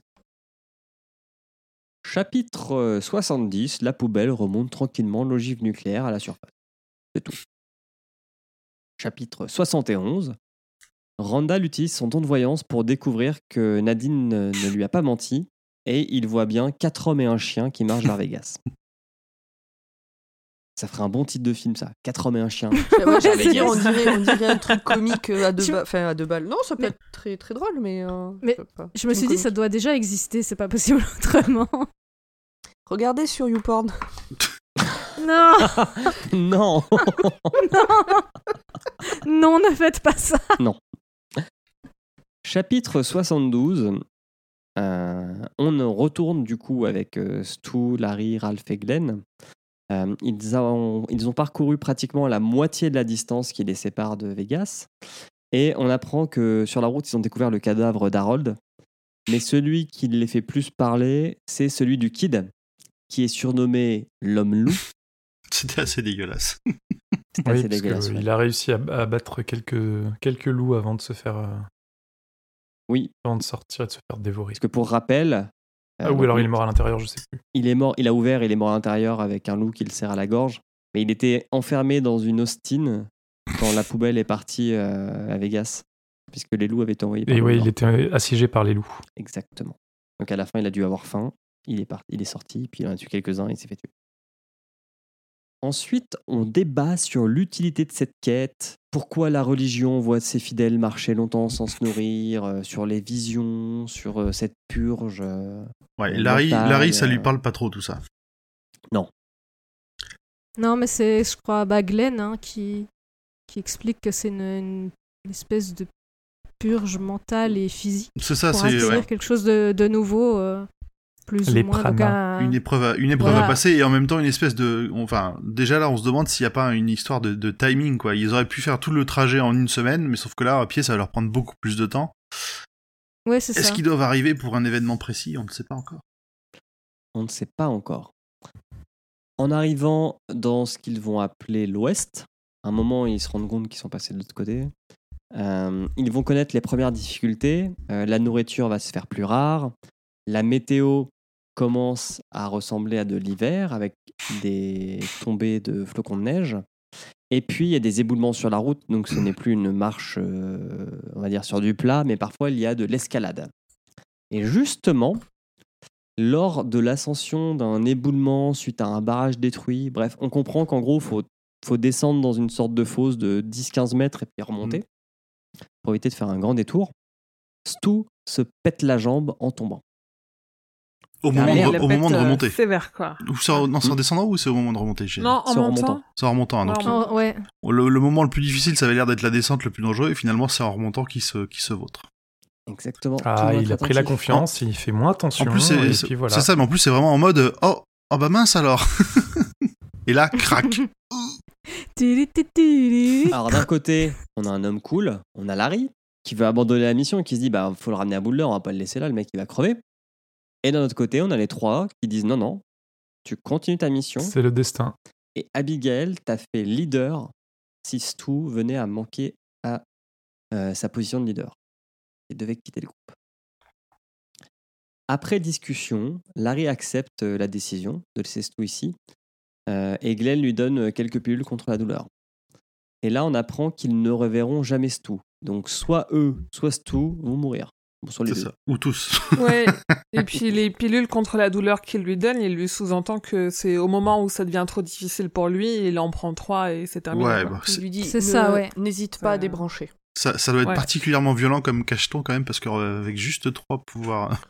Je crois que c'est trois. Oui. hein, je, dis un peu ça de C'est tête. 3 ou mais, 4, euh, ouais. Non, c'est 3 ou 4. Ouais, ah ouais, c'est ça. Oui, oui, 3 ou 4. Je me suis dit aussi, c'est c'est la violence, ces trucs. euh. C'est les médocs pour l'arthrose de, de Glenn. Ouais, ouais, ouais, ouais, Comme ceux de Rita, quoi. Des vitamines. vitamine C de Rita. Vitamine E, je crois que c'était. Chapitre euh, 73. Larry, Ralph et Glenn se rendent compte au bout de quelques heures que Kojak le chien n'est plus avec eux. Et en effet, Kojak est resté avec Stu pour euh, lui chasser du gibier, lui ramener du bois et ainsi euh, faire en sorte que Stu euh, survive. Oh, Il c'est est quand même chien. bien éduqué ce chien. Je le rappelle, n'abandonnez pas vos animaux. J'aime bien les passages du point de vue du chien. Ouais. Ah, t'aimes bien toi? Ouais. C'est cool. Moi, j'aime bien aussi. Ok. Alors là aussi, tu vois, d'où le chien, tout d'un coup, devient une espèce de génie. Alors attends, attends, attends, attends. J'ai j'ai un contre-Kems pour toi. Et dans Jessie, De quoi? Dans Jessie, oui. dans Jessie, on a le point de vue du chien. Non, mais c'est pas le problème, c'est pas le point de vue du chien. C'est que tout d'un coup, euh, Ah. le chien, il, il a une intelligence supérieure qui fait qu'il est capable de faire survivre euh, l'humain qui est là euh, en comprenant qu'il faut aller lui chasser du lapin pour qu'il le puisse faire, qu'il puisse le faire cuire. Ouais, machin. Mais tu connais Ouais, pas ben, l'histoire de On a, ce on a eu le point de vue avant, du chien plusieurs fois avant pour nous montrer quand même qu'il était particulièrement euh, combatif et intelligent. Ouais, c'est un Non, mais là, je suis, je- je irlandais. suis c'est d'accord, il, a level up là. Ah bah, même, hein, ils ont tous level up. Oui, c'est ça. Ouais, bah, Tu disais, Émilie? C'est un setter irlandais et c'est très intelligent. Ok, c'est ça. tu es fan des le setters MJ, irlandais il a- Le MJ voulait avancer dans l'histoire. Ouais, c'est pas un... touché par la grâce. Du côté des trois mousquetaires, on avance fébrilement, mais on avance, jusqu'à se faire choper. Ils s'y attendaient. Ils savaient que de toute façon, ils arriveraient à Vegas euh, emprisonnés, entre, entre guillemets. Alors, on va dire se faire choper, mais en fait, ils voient un barrage et ils avancent tranquillement vers lui.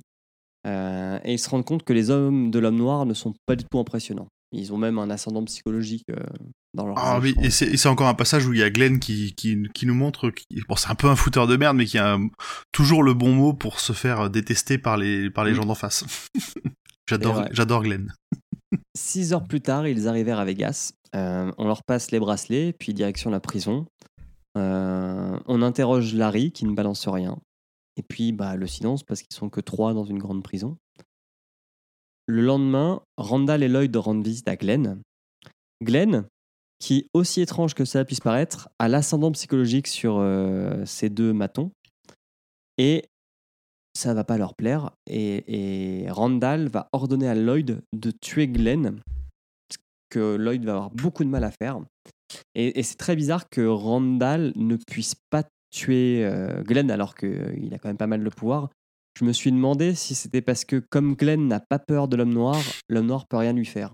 C'est ça, il a, il a, c'est encore une preuve que l'influence de Randall diminue parce qu'il n'a aucun, ouais, euh, aucune influence sur Glenn. Glenn qui est, euh, on va dire, qui en, gros, c'est le combat du libre arbitre euh, contre la domination euh, de, de Randall, quoi. Donc, euh, Ouais, je, je suis assez d'accord. Glenn et a- Larry et Ralph ont encore leur libre arbitre et donc euh, Randall peut rien contre eux. Et puis, Donc il est obligé de demander à ses sous-fifres de, de le faire à sa puis, place. puis. Glenn se fout complètement de sa gueule. Hein. Il lui demande comment va son arthrite alors qu'il est, il sait pertinemment qu'il a une espèce de grosse crise. Et Glenn, il le regarde en souriant et il ouvre et ferme les mains rapidement comme si, euh, Comme si ça lui faisait pas mal. rien, ouais. Vous voulez mon avis sur ce passage ou pas? Vas-y. Vas-y. C'est de la grosse de mer. En fait, euh, c'est surtout que là, fallait vite finir le bouquin et Stephen King était en roue libre et il a fait nappe, ça n'a aucun sens. Le sel, mais le sel de pomme. Ça n'a aucune cohérence. La mauvaise foi. C'est la ça va, mauvaise quoi, je viens de pas- penser. Et, et là, on- Vous savez à quoi je viens de penser? Je vous jure que c'est pas fait exprès, mais ça vient de me faire tilt. Je viens de repenser à Marche ou Crève, qui m'a bouleversé et que Julien a défoncé pendant une heure. Et je me dis que vraiment, on n'est pas fait pour aimer les mêmes trucs, toi et moi. Alors, je l'ai pas défoncé pendant une heure, Marc. Oh putain, c'était tellement violent pour moi, tout ce que t'as pu dire. Bref, C'est ta vengeance. Là, c'est dans, le passage de la prison aussi que entre Larry et Glenn, on a une espèce de mantra qui s'installe. Euh, euh, non, mince, je l'ai perdu. C'était "Je ne crains aucun mal", qui vont répéter, Oui.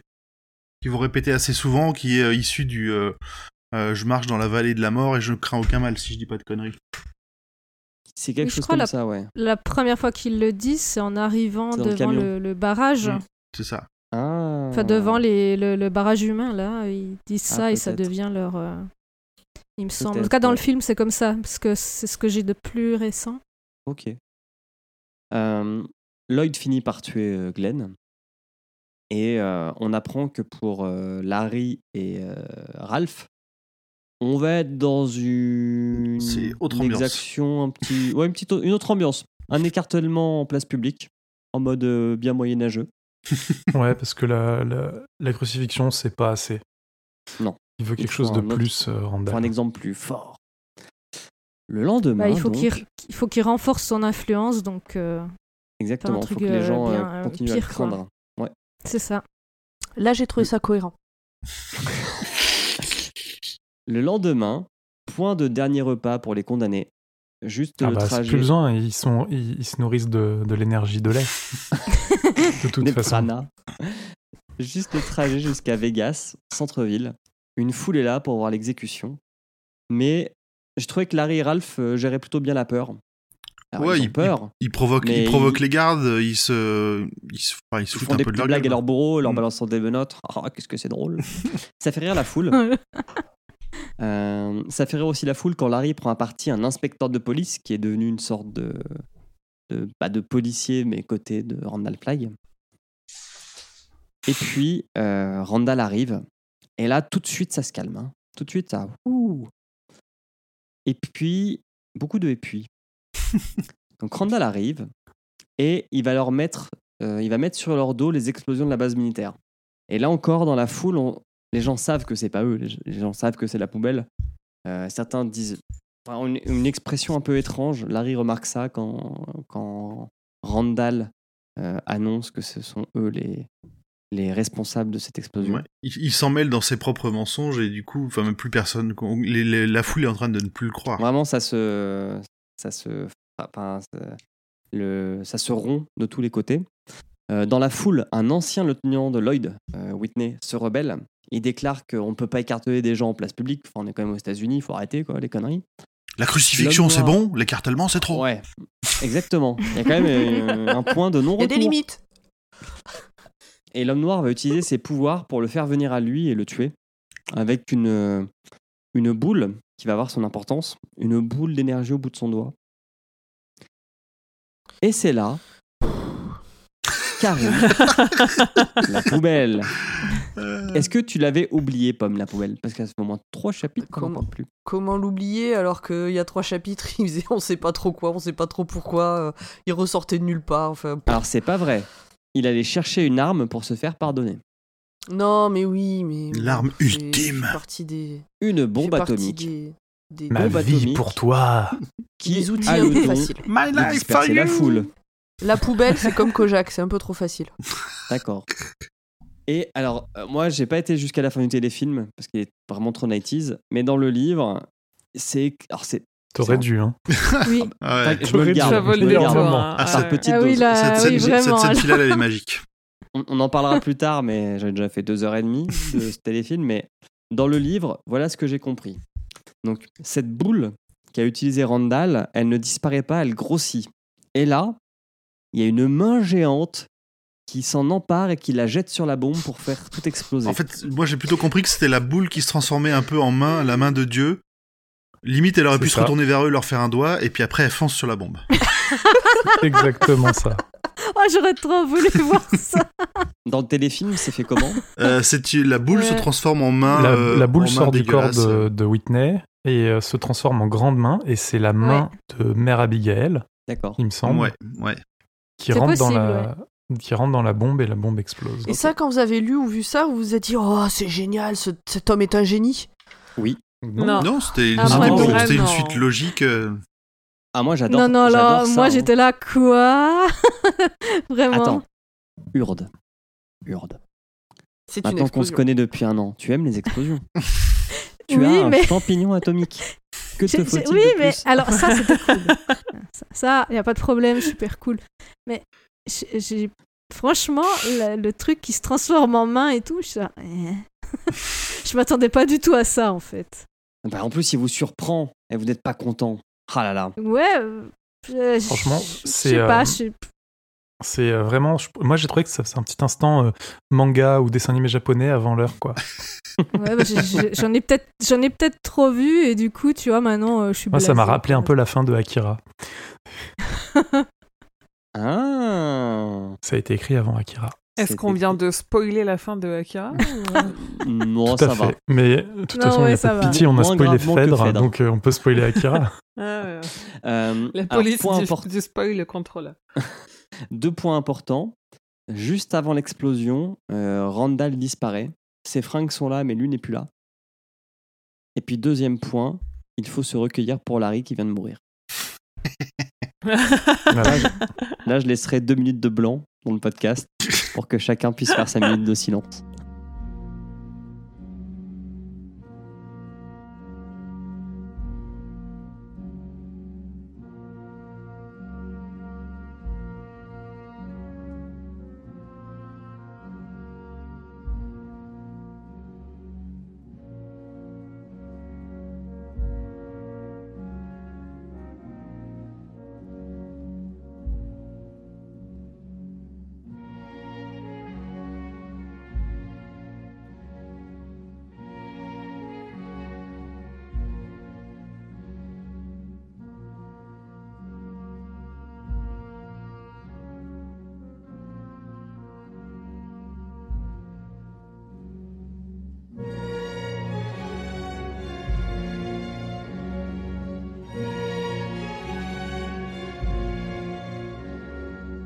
Chapitre 74, parce que le livre ne se finit pas là-dessus, bien sûr. Ce serait trop C'est facile. une vraie Bah fin. non, ça aurait été trop bien. Il y a une vraie fin. Euh, Stu sent la terre trembler. Alors il se dit qu'il va falloir gravir euh, cette, euh, cette pente pour pouvoir voir ce qui s'est passé. Il va mettre toute la journée avec l'aide du chien pour arriver en haut et il va voir un champignon atomique. Donc là il se dit bon bah l'histoire a dû être réglée. hein. Sauf que lui il a toujours sa jambe cassée, il est pas très bien. Donc là Kojak va continuer son travail d'écuyer en lui chassant le lapin et en ramenant du bois. Mais ça ne suffit pas. Stu est quand même en train de mourir. Et qui surgit à ce moment-là? Tom Cullen, qui va faire office d'infirmière? Euh, et également de faiseur de miracles, puisqu'il ramène duvet, marmite, tout ce qu'il faut pour se remettre d'aplomb. Euh, D'ailleurs, tu lui- dis que. Si tu dis qu'il a l'impression qu'il est plus intelligent qu'avant, et c'est quand même vachement pratique. Ah oui, Oui. Bah, on s'en rendra compte après, mais en fait, euh, Tom est aidé par l'esprit de Nick, un peu comme Ouais. euh, Obi-Wan aide euh, Anakin, aide, Luke. Exactement. Un peu ça, hein C'est Oui, ça. tout à fait. Ouais, ouais. Ouais, ouais, c'est exactement ça. Ça, et, puis, euh, et puis Tom, il est peut-être euh, un peu simple d'esprit, mais il a surtout euh, une intelligence pratique, il a appris à se débrouiller, donc euh, donc c'est un peu normal Oui. qu'il sache s'occuper de quelqu'un. Oui, moi ça me paraissait pas si foufou non plus euh, Non, ça, ça va. qu'il fasse euh, des trucs comme ça. Donc Stu lui annonce que son ami Nick est mort. Euh, Tom le sentait, mais bon, euh, ça le fait chier quand même. Et par contre, Tom apprend à Stu que le juge est mort. Et qu'il ne sait pas pour Dinah, mais que ça fait un petit moment qu'il ne l'a pas vu. L'état de Stu ne s'améliore pas. Alors il est décidé de faire un travois. Et aujourd'hui, j'ai appris ce qu'était un travois. Je ne savais pas ce qu'était un travois. Vous saviez c'est une, coup une Oui. civière, quoi. Ouais, C'est une civière qui se traîne d'un côté. Exactement. C'est une rivière portée par une personne.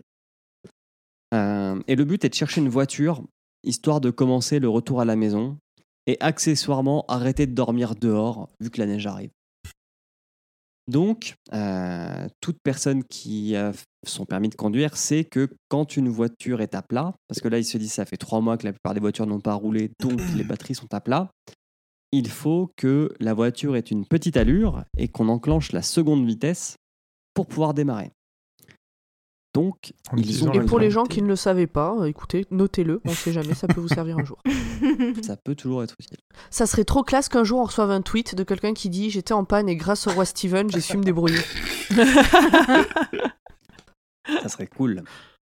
Euh, ils vont galérer à trouver cette boîte manuelle parce que je vous rappelle qu'on est aux États-Unis et que 95% des voitures sont, euh, sont des boîtes automatiques. Donc on peut pas utiliser on peut pas utiliser cette astuce en côte. Et sur quelle voiture vont-ils tomber?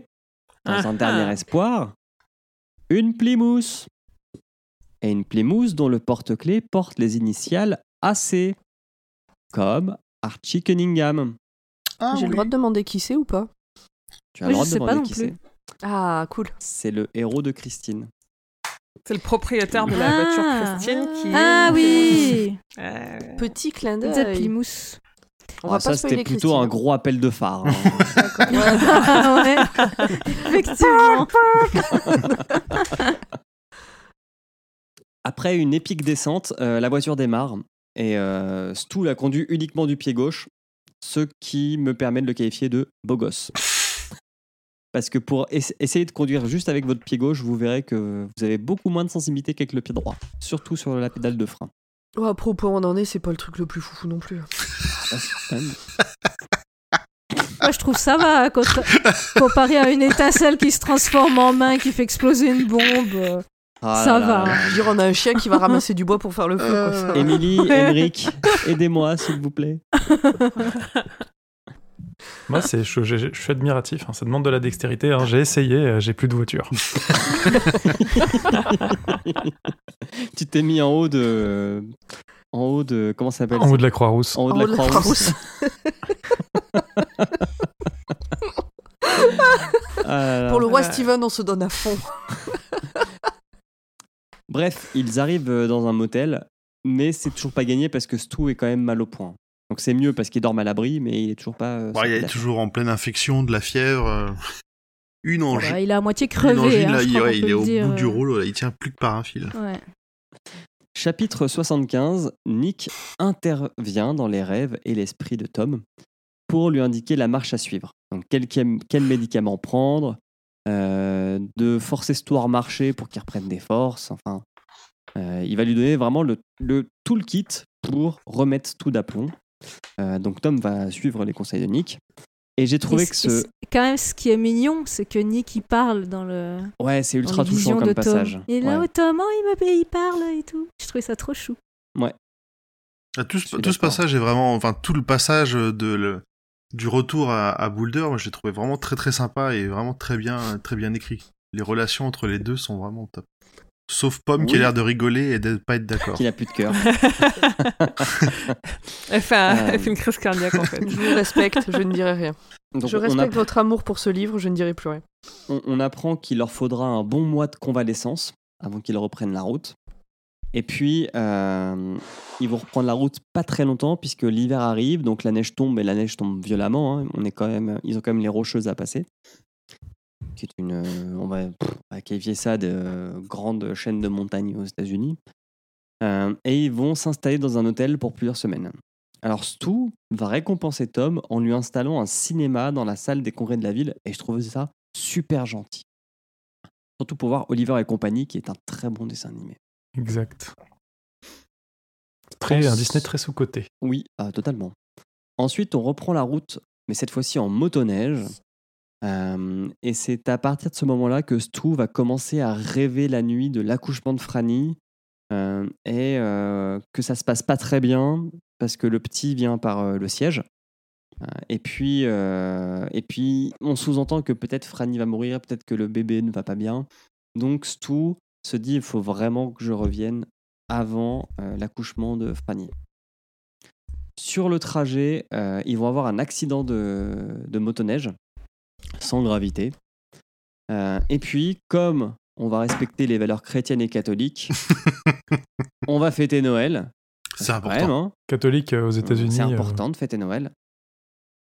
ouais, Et c'est plus, touchant euh, également. Protestante que catholique. C'est plus protestant que catholique, Noël? Les États-Unis. Ah, les États-Unis. Ouais, mais nous, Ah, alors ça, je nous, on a des pas. valeurs chrétiennes et catholiques. Donc pour nous, Noël, c'est important. C'est qui, nous?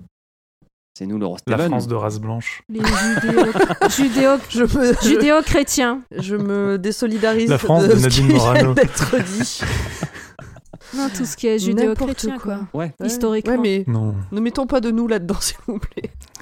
Ok, donc nous. Et c'est touchant également. Franchement, il lui fait des cadeaux et tout. C'est. Moi, je trouvais, comme dit Grand Poil, il est cool. Ils sont cool ces passages. Ouais, je Euh. trouve que tout- toutes les 80 dernières pages, là, après le, après l'explosion, euh, ça doit se lire d'une traite parce que t'as pas envie d'en sortir. Je trouve Oui. que c'est hyper touchant, c'est très bien écrit. euh. N'est-ce pas, On Pomme t'entend rigoler. On t'entend rigoler, Pomme. Je suis désolée. En fait, On sait que t'es en galère, là. Je, vous- je vous l'ai écrit. Bon, je vous l'ai écrit, donc je le dis. Euh, toute cette partie-là, qui, où donc du coup l'aspect mystique a dégagé, m'aurait plu s'il n'y avait pas eu tout ce qu'il y a eu avant qui m'a saoulé. Et là, du coup, j'en avais juste marre et je voulais que ça se finisse. En plus, je savais où ça allait. Il n'y a plus aucun suspense après. Et comme tout le truc avant m'avait fait Attends, chier, t'as bah, pas cru que l'accident de moto, ça allait se finir, qu'ils allaient crever euh, et que ça allait faire une fin dégueulasse? Euh, non. Pourtant, Mais après, je vous parlerai, pu, hein. euh, pour pas, pour pas tout spoiler, je vous, je vous raconterai un truc qui s'est passé hier, que, que du coup, Grand Paul a reçu un message de moi au milieu de la, pas au milieu de la nuit, mais au milieu de la soirée. J'ai failli pas finir le bouquin. Mais je vous en parle après. Continuez, continuez. Mais à part ça, moi, je suis, je suis assez. euh, alors, pas autant que Pomme, mais un peu de l'avis de Pomme. J'ai pas su apprécier ce passage comme j'aurais dû parce que ce qu'il y a eu avant, ça m'a un peu. euh, J'étais à bon, ok. Merci. Mais Et Justement, c'est le cadeau de Noël. Après, Ouais, après le moment difficile. Ouais, ouais, mais voilà. J'aurais Ok, mais voulu. c'est votre droit, hein. Votre Oui, droit. oui, bah oui, bien sûr. J'avance parce qu'on arrive bientôt à la fin de ce chef-d'œuvre. Stu s'est mis en tête de rentrer avant l'accouchement, euh, qui doit avoir lieu la première quinzaine de janvier. Et ils y arrivent à pied, ric-rac, mais quand même. Enfin, ils arrivent à Boulder, par contre, ils arrivent après l'accouchement. Euh, Stu apprend du garde que le bébé est déjà né et qu'il ne va pas bien, donc il fonce vers l'hôpital. Ils arrivent 3-4 jours après l'accouchement. C'est ça. Chapitre euh, 76, retrouvailles à l'hôpital. Voilà ce que j'ai noté. Parce qu'il n'y a pas grand-chose, il fait trois pages, euh, c'est juste qu'ils se retrouvent. Chapitre 77, les docteurs donnent de l'espoir aux parents. Ils leur disent que l'enfant a l'air de résister à la super grippe, que c'est une maladie qui mute, et que euh, bah, à chaque nouvelle mutation, l'enfant doit adapter aussi son système immunitaire, mais que le pire a l'air d'être passé. Oui, et ce qu'on n'a pas précisé, c'est que donc on suppose que si les deux parents sont immunisés, les enfants seront immunisés. Mais le cas de Franny, bah, le père n'était pas immunisé. Donc le bébé, c'était un cas entre deux. Et comme tu dis, ben, il a l'air de s'adapter à chaque changement de.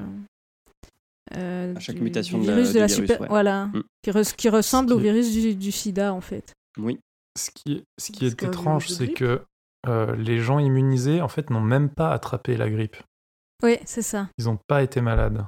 Et là, le bébé, il est à moitié euh, de quelqu'un immunisé, moitié de quelqu'un pas immunisé. Et du coup, il attraperait la grippe, mais il la combattrait. Ce qui, est, Mais ouais. qui semble contredire ce qui a eu lieu euh, pour les bébés- un, un des bébés avant qui est né et mort de la grippe. euh. Non, ce qu'ils disent, Ouais, c'est n'ont que pas pu c'était faire des jumeaux crois. et que très certainement qu'ils sont pas morts de la grippe, mais du fait d'être nés sur un bord de route d'une mère à moitié alcoolique, avec aussi du coup la grippe, bah, comme le bébé qui vient d'être, mais comme ils étaient au bord d'une autoroute et pas dans un hôpital, ils ont pas pu traiter comme il faut, et que finalement ils sont plus morts de ce qui y avait, de ce qui a été provoqué par la grippe que par la grippe euh, en lui-même. Oui, il y avait, il y un avait peu beaucoup comme le sida, de... où on ne meurt pas du sida, mais de ses conséquences. Exactement. Euh, On devient ouais. immunodéficient. Donc, D'une autre maladie qui est, qui est Ouais, déclenchée. ouais, ouais. Est-ce que, est-ce que le, ce serait un bouquin sur, euh, sur le sida? Ah C'est bah, bizarre parce que ça, avant, ça hein. date d'avant. Chapitre euh, 78, on a une ellipse de 4 mois, on se retrouve au 1er mai. On apprend que Stu s'est fait retaper la jambe. Bon, elle, elle sera jamais pareille, mais bon, bref, il s'est fait refait opérer. Ils, ont la- ils avaient la technologie. Ouais. Ils l'ont rendu meilleur. Et il est devenu l'homme qui valait 3 milliards. Ouais, bon, ils sont quoi? On est passé d'un angle droit à quelque chose d'à peu près droit. Euh, la zone libre compte maintenant 19 000 habitants. Et Franny a le mal du pays. Elle veut retourner dans le Maine. Alors, pas au bord de mer parce que trop de souvenirs, mais euh, elle se dit que son, enfin, leur temps est arrivé de quitter euh, la zone libre. euh. surtout que euh, la tournure que prend les événements, où on a une, euh, une police qui est maintenant bien armée, qui Ouais, qui est on parti la pour être un d'un peu de violence, ouais. En fait, sur, sur, sur cette fin-là, j'ai trouvé que c'était le, pour moi, c'est la, le- c'est un peu la, la fin des, des aventures de, des, des héros. Et je trouvais que c'était une, une fin triste parce que justement, la civilisation, la civilisation est en train de repartir. Ah. Ouais, Oui. puis c'est hyper négatif parce qu'il dit qu'en fait, euh, on n'apprend pas de nos erreurs et que ça va recommencer. Est-ce qu'il y a même, euh, il y a, alors attends, j'avais noté, il y en a un, il dit que euh, Petrella avait soutenu que ça ne se serait jamais produit si son homme avait été armé. et en gros, c'est ce que c'est ce que répète Trump, c'est ce Mm. qu'il a dit au moment des attentats à Paris. Enfin, c'est euh, Oui. c'est quand même un message hyper euh, hyper triste et, Bah, et encore nous, vachement d'actualité. ouais. Mm. Ouais, ouais, c'est clair. Oui, oui, oui, Il- bah oui. Ouais. Ils disent Ça que- résonne avec un truc. Vas-y, vas-y, Emmerich. Ça résonne avec un truc que disait Glenn un peu plus euh, avant, c'est que ils sont en train de répéter les erreurs de l'ancien monde Ouais, exactement. et que ça lui plaisait pas trop. Ils disent que, enfin, je crois que c'est Stu qui dit que l'organisation, en fait, c'est pas une bonne chose pour l'humain et que ça se passe mieux quand ils sont en plus petits groupes décentralisés. Mm. Et c'est pour ça aussi qu'il veut, qu'il est OK pour quitter euh, la zone libre. C'est un peu le message de Shyamalan dans The Happening. J'ai pas vu. Et on vient de spoiler The Happening. Le film de l'herbe si tu l'avais pas dit, si tu l'avais pas dit, Ah, ok. Je crois pas l'avoir vu, The Happening. Je sais pas, je l'ai pas vu. c'était pas un spoil. C'est nul. Euh, Vous faites pas du mal. Ouais, bon, comme euh, beaucoup de Shy- Shyamalan. Euh, Shyamalan. elle convainc tout et ils décident qu'ils partiront pendant l'été. On arrive à une dernière partie assez courte. Le cercle se referme. L'homme noir est sur une plage de sable blanc. Il a perdu un peu de mémoire, mais pas de son charisme, puisque huit hommes, huit hommes pardon, Hmm. armés de lances euh, le trouvent. Et euh, après une discussion dans deux langages qui ne se comprennent pas, euh, il s'agenouille devant lui, ça le fait rire, et c'est la fin. J'ai l'image de ses dents, de son sourire euh, carnassier. euh. Mm. Je crois que ça doit être parmi les derniers mots du, du bouquin. Oui, et il s'est donné un nouveau nom. Ouais, il s'appelle plus Randall. que... Ouais, mais oui, c'est- oui, C'est RF, toujours. RF, ouais. Ouais, c'est les mêmes initiales. Et puis voilà, Ouais, c'est fini. On- Euh, vous avez remarqué, à un moment donné, euh, par rapport au nom, euh, un peu plus tôt, du coup, avant la fin, hein, quand l'homme en noir est toujours là, il y a, je sais plus qui. Ah, peut-être quand. oui, c'est quand les, les, les trois compagnons, là, ils se font attraper. Il y en a un qui, qui pète un plomb en mode fanatique et qui dit euh, toute une liste de noms, euh, appelez-le Randall Flag, appelez-le comme vous voulez, machin, machin, machin, machin. Et un des noms qui est donné, au moins un, j'ai peut-être pas toute la ref, fait référence à Cthulhu. Tom. Ah bon? Ah oui, c'est si, oui, oui, bah oui, il a beaucoup lu de Lovecraft. Pas. c'est C'était quoi le nom? Parce que du c'est coup, pas ça me, un je- truc, je l'ai- ça m'a échappé, ça m'étonne. Je l'ai. Attends, ça je peux te le retrouver. La- Laissez-moi une toute petite seconde. Je peux le retrouver assez rapidement. D'ailleurs, je vais continuer à faire un monologue en attendant pour euh, occuper euh, la situation. Euh, parce que je l'ai screené. C'est pour ça que je sais que je peux le retrouver. Euh... Ouais, mais ça a même, c'était un bon livre. Euh, un très il bon prit sa livre. main et la posa sur la braguette usée de son jean. C'est pas ça. C'est pas ça. Euh, tac, tac, tac. Et c'est un très bon livre qui se finit sur une énorme référence à la tour sombre, mais ça, on en parle. euh, Ouais, ça je m'en suis. J'ai pas lu la tour sombre, Ouais. mais je me suis douté que c'était sûrement le début tourne, d'une autre euh, histoire. Bah ou- oui et non, en fait, ça, il y a un truc un peu avec Randall Flagg, on sait pas trop si euh, il vit des vies simultanées entre les mondes ou s'il voyage comme il veut et tout, mais il y a, il y a une mention de roue qui tourne qui est très présente dans la tour sombre. Ok. Parce que le chapitre, je crois, se termine vraiment avec deux dates qui sont genre 75 ou 88. Donc Oui. on sait pas si il est retourné dans le passé. Moi, la première Non. fois que je l'ai lu, et j'ai toujours eu cette euh, idée en tête, c'est que il est retourné dans le passé pour pouvoir refaire l'histoire et améliorer son arc jusqu'à ce qu'il arrive Non. à ses fins. En fait. En fait, je pense que les deux dates, euh, moi, ça correspond aux dates que j'ai trouvées et on en reparlera justement tout à l'heure. Où. King, il, a, enfin, il y a une première édition qui a été coupée de euh, 400 pages et il y a une Oui. deuxième édition. Et en fait, ça, co- 75, ça correspond quand il a fini d'écrire la première fois et qu'il a dû couper. Et 88, ça correspond juste avant euh, la deuxième publication où là, il a pu euh, tout retravailler, euh, rajouter des parties et changer les dates et tout. Je pense que c'est ça en fait, c'est que c'est le même livre mais qui a été fini à deux dates différentes, 75 et 88. Mhm. Ok. T'es parti dans un truc si trop, trop subtil. Oui, Pomme, vas-y. Euh, donc c'est Glenn qui dit donc vous avez peur, euh, vous avez si peur de lui que vous n'osez pas prononcer son nom. Très bien, je vais le dire pour vous. Il s'appelle Randall Flagg, aussi connu sous le nom de l'homme noir, aussi connu sous le nom du patron, aussi connu comme le promeneur. N'est-ce pas ainsi que vous l'appelez? Et donc l'autre, je sais plus son nom, Burles- Burleson répond appelez-le donc Belzébuth car c'est également son nom. Appelez-le Nyarlathotep. Ah oui, ah oui, oui. Ou, Asta- ou Astaroth. Oui, appelez-le oui. Riela. Alors je sais pas le prononcer, Riela. Relié. Seti ou Anubis, son nom est Légion, l'apostat de l'enfer, et vous et vos hommes Mm. êtes ses lèches Effectivement. Maintenant que tu le lis, je, je- celui-là, je, pensais que c'était un, un autre nom, genre un nom de, de personnage. euh. Mais non, non, c'était un, un nom de grand euh, que ancien. j'ai pas su, euh, celui que j'ai pas su euh, prononcer Oui, là, oui. R euh, quelque chose. Nyarlathotep. euh, Ouais, voilà. Ouais, Eh, mais King est un grand fan. j'ai vu la ref. C'est pas, étonnant. Et bravo. Bien. Euh, est-ce que quelqu'un a quelque chose à rajouter? Ouf, ah, et donc, on a fini? Ah bah non. Je voulais dire aussi, euh, truc que je voulais pas spoiler. Euh, à environ 150 pages de la fin, je sais plus, il y a hum, Stu là quand il a son accident. Euh, C'était hier soir que j'étais en train de le lire. Et là, mais sérieux, je, je discutais en même temps, changé des messages avec un pote et je, je lui dis Putain, mais le seul personnage que j'aime bien, il, vient de me- il est en train de le faire crever à 130 pages de la fin. Il m'envoie Arrête de lire ce livre. J'envoie un message à grand poil, je lui dis Red, il est, euh, Stu, il est vraiment mort à ce moment-là. Il me dit Non, mais sérieux, tu veux que je te spoil ça?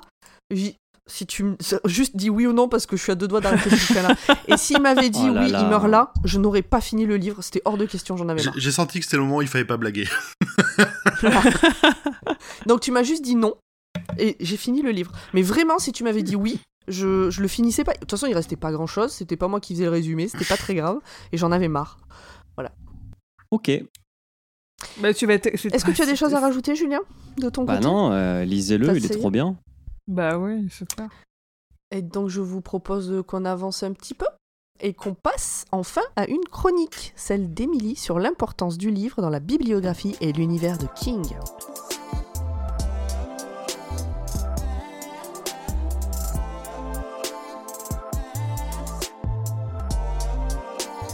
C'est à toi. Alors, euh, ça va être long parce que le roman il est culte et il est vieux et King a eu l'occasion de raconter beaucoup de choses à son sujet que j'ai tenté de compiler. Donc on part sur une grosse chronique. Donc surtout n'hésitez pas à m'interrompre ou à me poser des questions.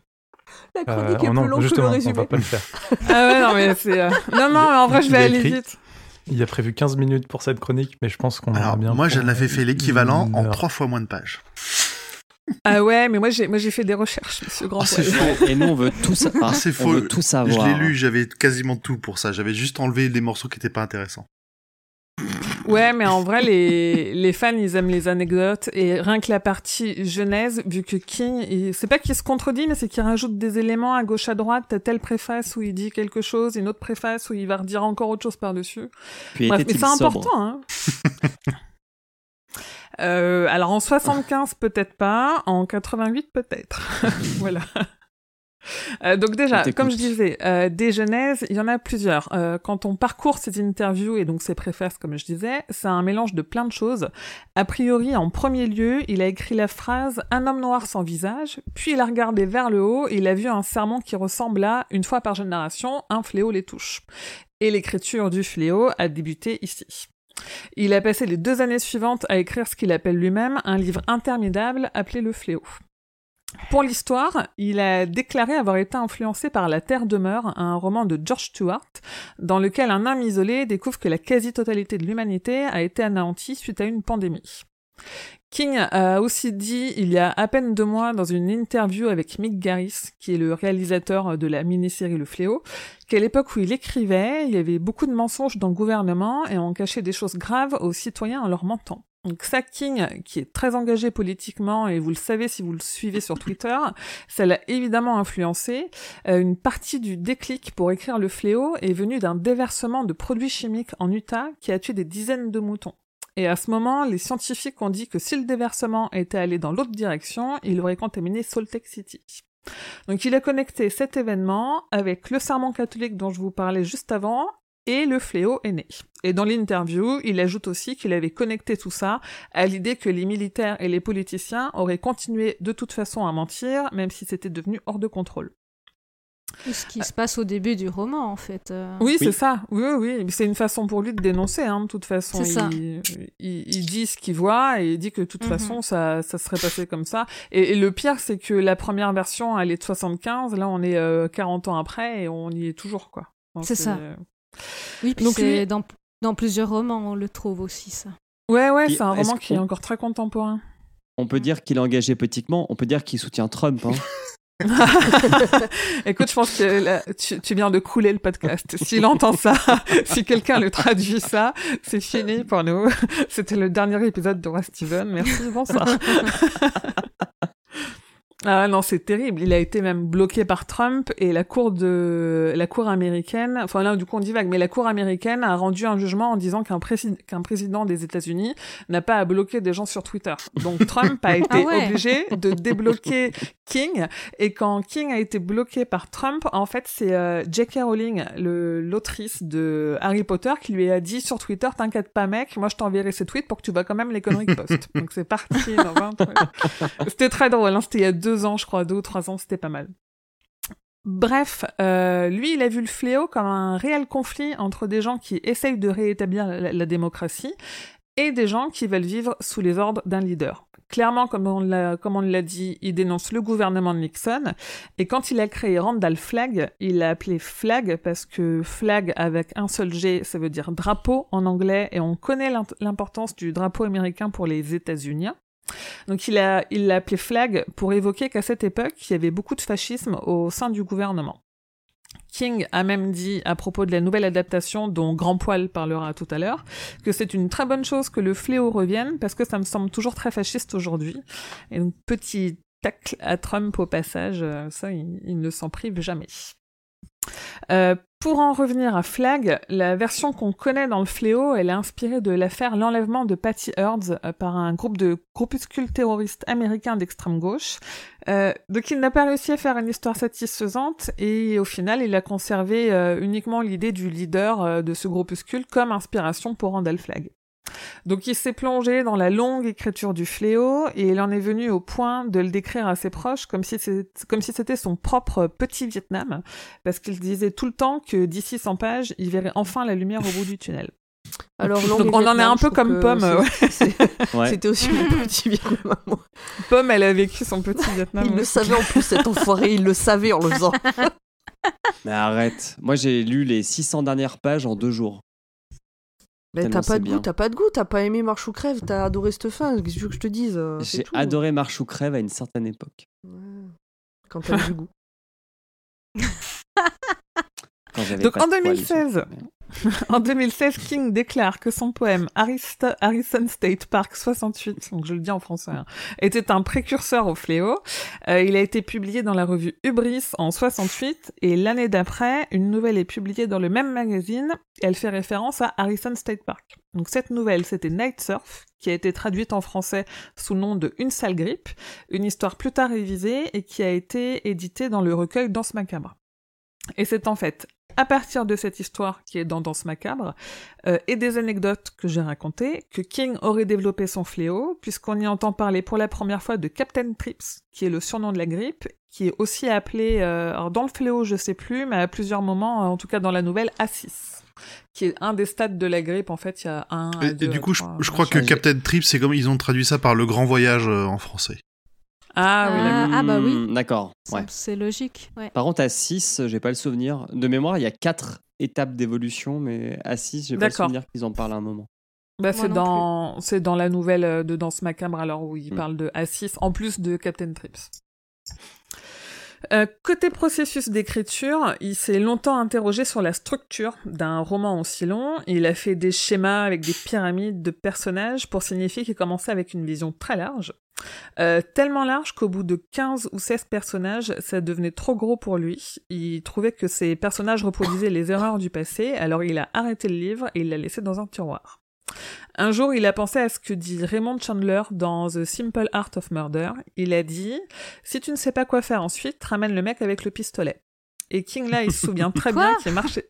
En fait, en gros, ça veut dire que euh, si pour euh, du débloquer de l'intrigue, il faut tout... ouais, voilà, il faut tout faire péter quoi. Et Ah, je euh, dit. Ouais, Ah, j'aime King- bien ça. Forcément. Je vous l'avais dit. Et King, il il l'a pris un peu au pied de la lettre et il se souvient très bien au moment où il marchait dans la rue et où il s'est dit qu'il allait y avoir une bombe et qu'il allait faire exploser certains des personnages. Donc c'est à ce moment-là qu'il a repris l'écriture et en fait il- c'est à ce moment-là qu'il trouve aussi le moyen de redémarrer son histoire en faisant partir Mère Abigail et en plaçant une bombe via Harold et Nadine au comité pour- afin de punir ses héros. Et c'est quand même un super virage dans l'histoire. Oui, on sent, oui, oui, c'est le livre Ça aurait 3, été- on sent clairement qu'il se passe quelque chose et qu'il y a, il y a le côté un peu, on doit le reconnaître, Pomme, euh, ce côté où, en effet, c'est là où il a repris, où il se dit, ok, je, je, je vais clôturer tout ça, quoi, je vais finir l'histoire. Après, moi, je trouve pas que ça aille aussi vite que ça, que ce soit précipité, mais oui, là, il y a, N'empêche, ben moi, j'ai senti ce changement. Trop Je le comprends mieux que toi, cet homme-là, c'est tout. La modestie légendaire de. Paul. À l'œuvre. Bref, euh, sans- euh, poursuivons. En 77, il termine l'écriture du Fléau, Euh, mais à l'époque, il n'est pas aussi vendeur qu'aujourd'hui, et surtout maintenant, les éditeurs, ils ont plus peur de le surexposer. Et ils ont pas peur de suivre surtout son rythme d'écriture et de faire là, on en est actuellement à trois publications par an. Ou de publier aussi ses gros pavés, quitte à faire payer une œuvre plus chère que la moyenne des autres. Euh, sauf nous en France, hein, où on nous redécoupe un livre en plusieurs tomes, mais bon, ça c'est une autre histoire. Euh, donc en 77, l'édi- l'éditeur Doubleday calcule en fonction de ses précédents romans qu'il faut vendre le livre au prix de 12,95$. En plus du prix, il y a aussi un problème de format, où en hardcover, comme ils disent, ils pouvaient apparemment pas imprimer d'énormes pavés. Ouais, il y avait des problèmes Donc, physiques. à- il y avait des problèmes physiques en fait à- au format et à la longueur dus à leur. Là, J'avais trouvé c'était sur la, la reliure, le, le système de reliure qu'ils avaient permettait pas de faire tenir un bouquin aussi gros. Oui, bah après, Bah ils oui. font pas chier, ils font Ça deux livres, pète. quoi. Enfin, Mm. c'est, euh, tu demandes pas à l'auteur de couper euh, 150 000 mots. euh, juste, euh, moi, je pense qu'il y a aussi une, une vraie question de prix Mm. là-dedans, en se disant jamais ça va se vendre si, si c'est aussi cher, quoi. Du- euh, donc il demande euh, putain j'ai failli lâcher un du coup j'ai eu chaud du coup je sais plus où j'en suis là T'as le droit de dire du Euh, coup de temps en temps.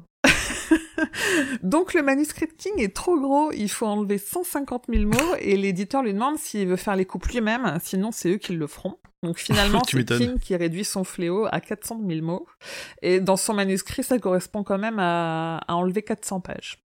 Ah ouais. Donc le, ouais, le résultat est de 823 pages. Pourquoi on n'a pas fini. lu ça?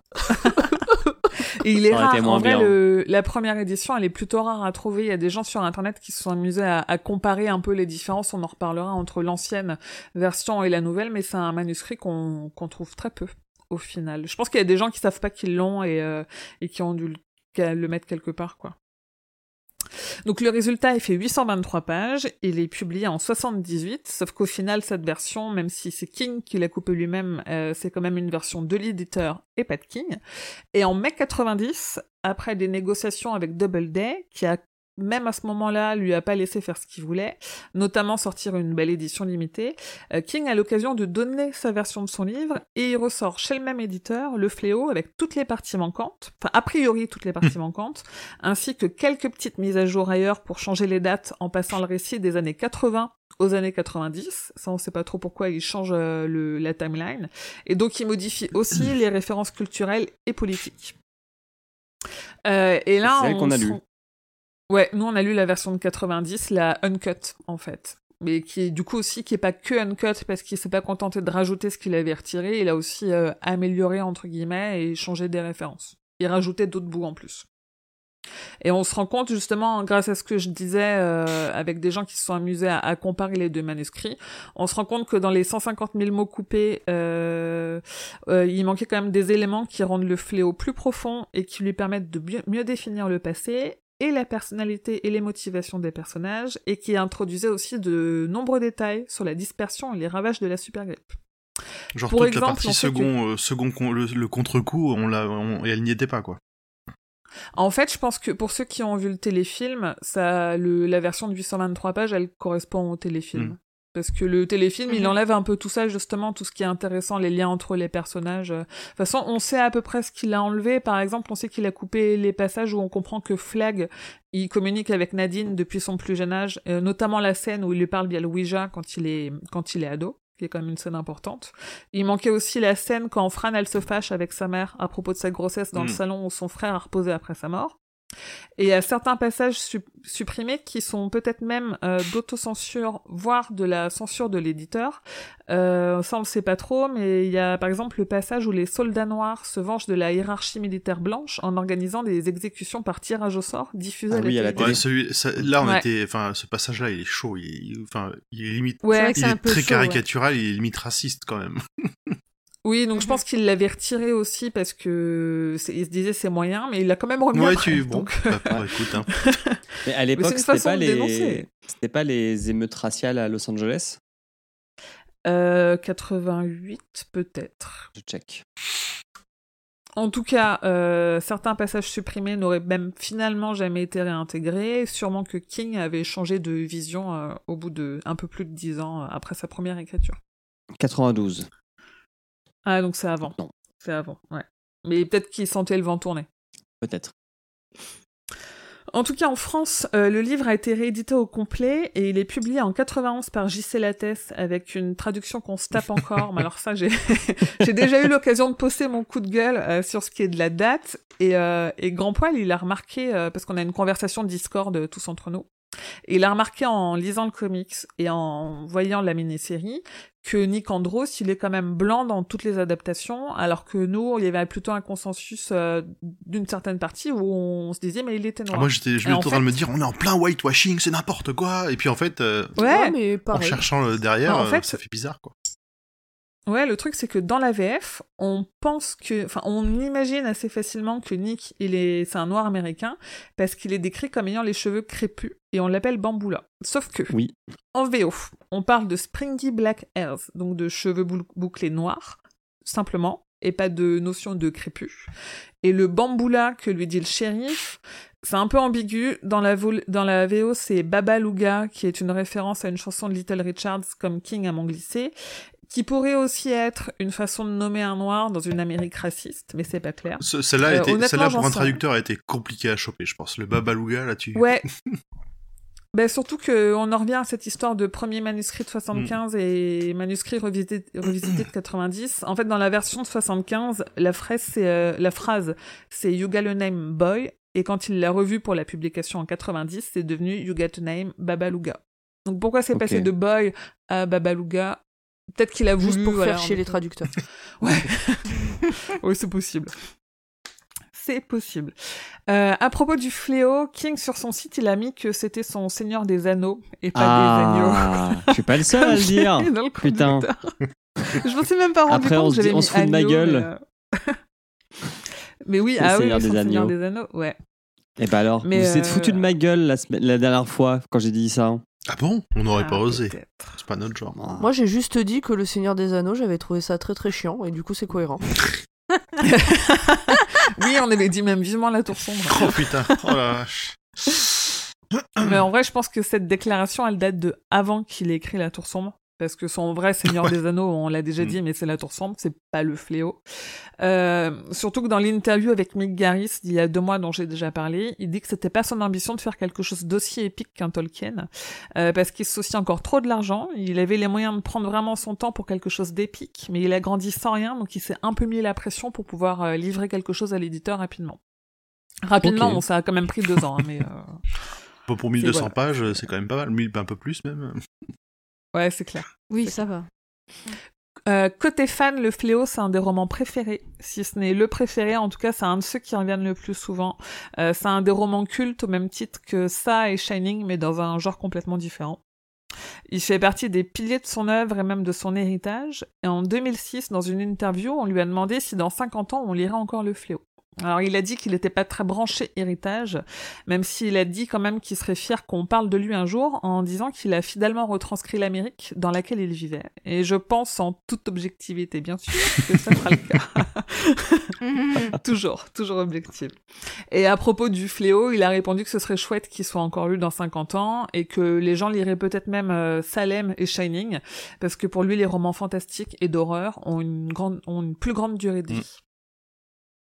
C'est clair. Euh, certains critiques ont considéré le fléau comme ayant anticipé la fascination pour la littérature apocalyptique et sa résurgence à l'approche de la fin du millénaire. D'autres qui sont pourtant fans de King ont trouvé la fin un peu ratée et là je dois avouer que je rejoins pour le côté où on comprend pas bien ce qui se passe à Las Vegas. Flag il disparaît et tout à coup euh, c'est pas clair, il y a pas de il y a pas de combat, enfin c'est un peu rapide Mm. toute la partie euh, boule boule d'énergie, main géante et pouf plus rien. Et ils étaient frustrés qu'il n'y ait pas le combat entre les forces euh, contraires de l'univers. euh, on- au final, ça, on le retrouve jamais. Et puis le, le fait que la poubelle arrive et vaporise simplement les gentils comme les méchants, ça, comme les méchants, ça leur a pas suffi. Mais ils considèrent malgré tout que ça importe peu parce que le livre est une réussite. Et Ouais, on je est aussi d'accord. en fait. Ça, ça rejoint assez ce que je pense, quoi. C'est une bien belle œuvre dans son ensemble, comme tu viens de Oui, dire. après il y a quelques petits loupés, mais euh, mais c'est compliqué de faire un truc aussi colossal dans des conditions où tu le fais une fois, tu le coupes et du coup tu le refais. C'est un peu, euh, je me dis, il y a, y a- en plus il y a quelques anachronismes et tout qu'on n'a pas relevé, mais enfin c'est, tant pis c'est comme ça. Euh, pour terminer, j'ai marqué petit point, mais en fait grand point sur les connexions. Ouais, ouais, c'est un, peu long, mais vu que c'est la première fois qu'on croise Randall Flagg, je me suis un peu lâchée sur le personnage, comme ça, euh, quand les gens ont des questions, on pourra dire, allez écouter l'épisode sur le fléau, on en parle. Voilà. Donc le premier, euh, la première connexion la plus évidente, c'est Randall Flagg. C'est le grand méchant chez King qui a parfois le nom de Randall Flagg, d'homme noir ou en main noire, ou parfois il se cache derrière d'autres méchants aux mêmes initiales RF. On le croise en tout cas sous ce nom dans La Tour Sombre et dans Les Yeux du Dragon qui se passe dans le même univers. Dans le livre, on lui donne aussi le nom de Légion, ça je l'ai dit tout à l'heure, comme le méchant dans La Tempête du siècle. Et dans Cœur perdu en Atlantide, qui est intimement lié à La Tour Sombre, le leader d'un groupe d'activistes qui fait exploser une bombe a les mêmes Et initiales. d'ailleurs, juste pour le côté Légion, il me semble que c'est comme ça que, que Pennywise se nomme aussi à un moment dans le, dans le bouquin ça. Ah bah c'est possible, ouais. Mais c'est pour, pour, pour le coup, c'est plus une référence pas, biblique, euh, je trouve. euh, où je suis Légion, c'est vraiment purement, pure, enfin, c'est euh, une pure référence à la Bible. Ouais. Oui aussi, ah oui oui ça, King il est très dans les références bibliques, on l'a vu avec tout ce qui est Carrie et Mm. tout, euh, les dénonciations de la religion et il s'en, sert beaucoup dans Oh, sa si mythologie. peu. Euh, après, pour les spécialistes de King qui ont lu Bazar, euh, on retrouve le Land Goat dans, dans Bazar, qui est, qui est aussi une des identités de Randall. D'autant que les initiales Ouais, je- de ça- la- Ça me paraît capillotracté celui-là. Bah, en fait, ouais, c'est un peu facile de dire euh, c'est un méchant, Bah, donc c'est Ouais. Randall. Mais il y a ce côté, il y a un truc qui est peut-être un hasard. Enfin, c'est difficile à savoir chez King si tout ce qui sème c'est du hasard ou pas.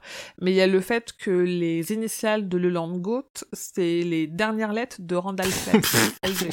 Oh. Quand je dis capillotracté, c'est vraiment très capillotracté. hein. Ouais. Je l'ai quand même, on le retrouve, euh, j'ai retrouvé plusieurs occurrences, donc je l'ai quand même relevé. Et on en avait, Randall Flagg, on en avait parlé dans l'épisode sur Brume, en disant qu'on le voyait dans Roadmaster. Donc je vous invite à aller écouter l'épisode sur Brume si vous voulez comprendre euh, comment on retrouve Randall dans Roadmaster. Et donc ce méchant, on le croise dans les écrits de King depuis son plus jeune âge, puisque la première fois qu'on le rencontre, euh, il semble que ça soit dans la nouvelle The Stranger, qui a été auto-publiée en 1960, dans le journal qu'il avait créé alors qu'il avait 13 ans. C'est Il a mignon. toujours beaucoup écrit. Quel beau Ouais. gosse. Oui, en plus, il- dans ce journal, il, il publiait des nouvelles à lui, des nouvelles de ses copains, des nouvelles qu'il écrivait avec ses copains. Il était déjà euh, dans un, une démarche euh, créative euh, très, très, très, avec beaucoup, beaucoup de publications, quoi. Et donc, dans cette nouvelle, quand il a 13 ans, on rencontre un étranger qui ressemble à Lucifer lui-même et qui est très proche des manifestations de flag qu'on connaît aujourd'hui dans les romans de King. Ensuite, euh, l'autre grosse connexion évidente, c'est euh, la Tour Sombre. Et c'est le moment où je vais perdre tous ceux qui l'ont pas lu. Donc avancez de 5 minutes si vous n'avez pas lu La Tour Sombre. Je vais pas spoiler, mais euh, potentiellement vous n'allez pas comprendre ce que je vais vous dire. Euh, déjà, donc la présence de Randall Flagg, on l'a dit, c'est l'homme en noir, c'est l'ennemi juré du pistolero Roland, qui est le personnage principal de tout le cycle La Tour Sombre. Euh, les pierres noires avec un œil rougeoyant, c'est des liens directs avec le roi Cramoisi. Mm. Et clairement, le cas, comme l'a dit GP, euh, on a, enfin, j'ai marqué GP dans Vas-y, vas-y, c'est pas grave, ça passe. C'est GP. GP, Ça je... je lis bêtement mon truc, comme l'a dit Grand Poil. on mentionne le cas. et clairement, le, le cas est présent. On a même plusieurs cathètes qui se forment et qui se déforment tout au long de l'histoire. Euh, on entend parler de la grippe sous le nom de Captain Trips dans Magie et Cristal, le tome 4 de la Tour Sombre. En fait, dans la ville de Topeka, là où se trouve Roland et son cathète, euh, cette ville, elle a été complètement désertée par une autre version du fléau, puisqu'on comprend via des indices qu'on est au Kansas, mais pas dans pas dans le Kansas en tout cas que celui euh, que Susanna et Eddie ont connu. Et j'en dis pas plus, mais euh, en gros, on sait que dans la Tour Sombre, il existe d'autres mondes que ceci. En tout cas, si des éléments diffèrent entre ce monde dévasté et celui du fléau, on retrouve quand même un graffiti de Mère Abigail. Et surtout, surtout pour bien marquer la connexion à la Tour Sombre, Randall Flagg, quand il atterrit dans ce qu'on pense être le Pacifique Sud à la fin, il évoque, comme je le disais, euh, que la vie est une roue est une roue qui finit toujours par retomber au même endroit. Alors ça vous parle peut-être pas, mais quand on a lu La Tour Sombre, la vie qui est une roue qui tourne, c'est plutôt une référence évidente. C'est la roue tourne Oui. qui a tourné. Ouais, voilà, j'allais dire, c'est une référence à Ribéry. Ribéry, ce serait Randall La Flagg. retourne, tourne. Fran- ah, Franck Ribéry. Franck. Ribéry. Ah putain Franck Ribéry. Flagg, Randall. Ribéry Franck. Wow, Oh, la révélation. Euh, rapidement sur les autres connexions, euh, j'en ai parlé au début, mais la nouvelle Une sale grippe de, dans le recueil Danse macabre, elle se passe dans le même univers. Euh, la ville d'Hemingford Home, où se trouve Mère Abigail, et là où se passent les histoires des nouvelles Le dernier barreau de l'échelle et 1922. Et c'est là aussi qu'emménage Ben, Ben Ascom de, du livre Ça, It, quand il est adulte.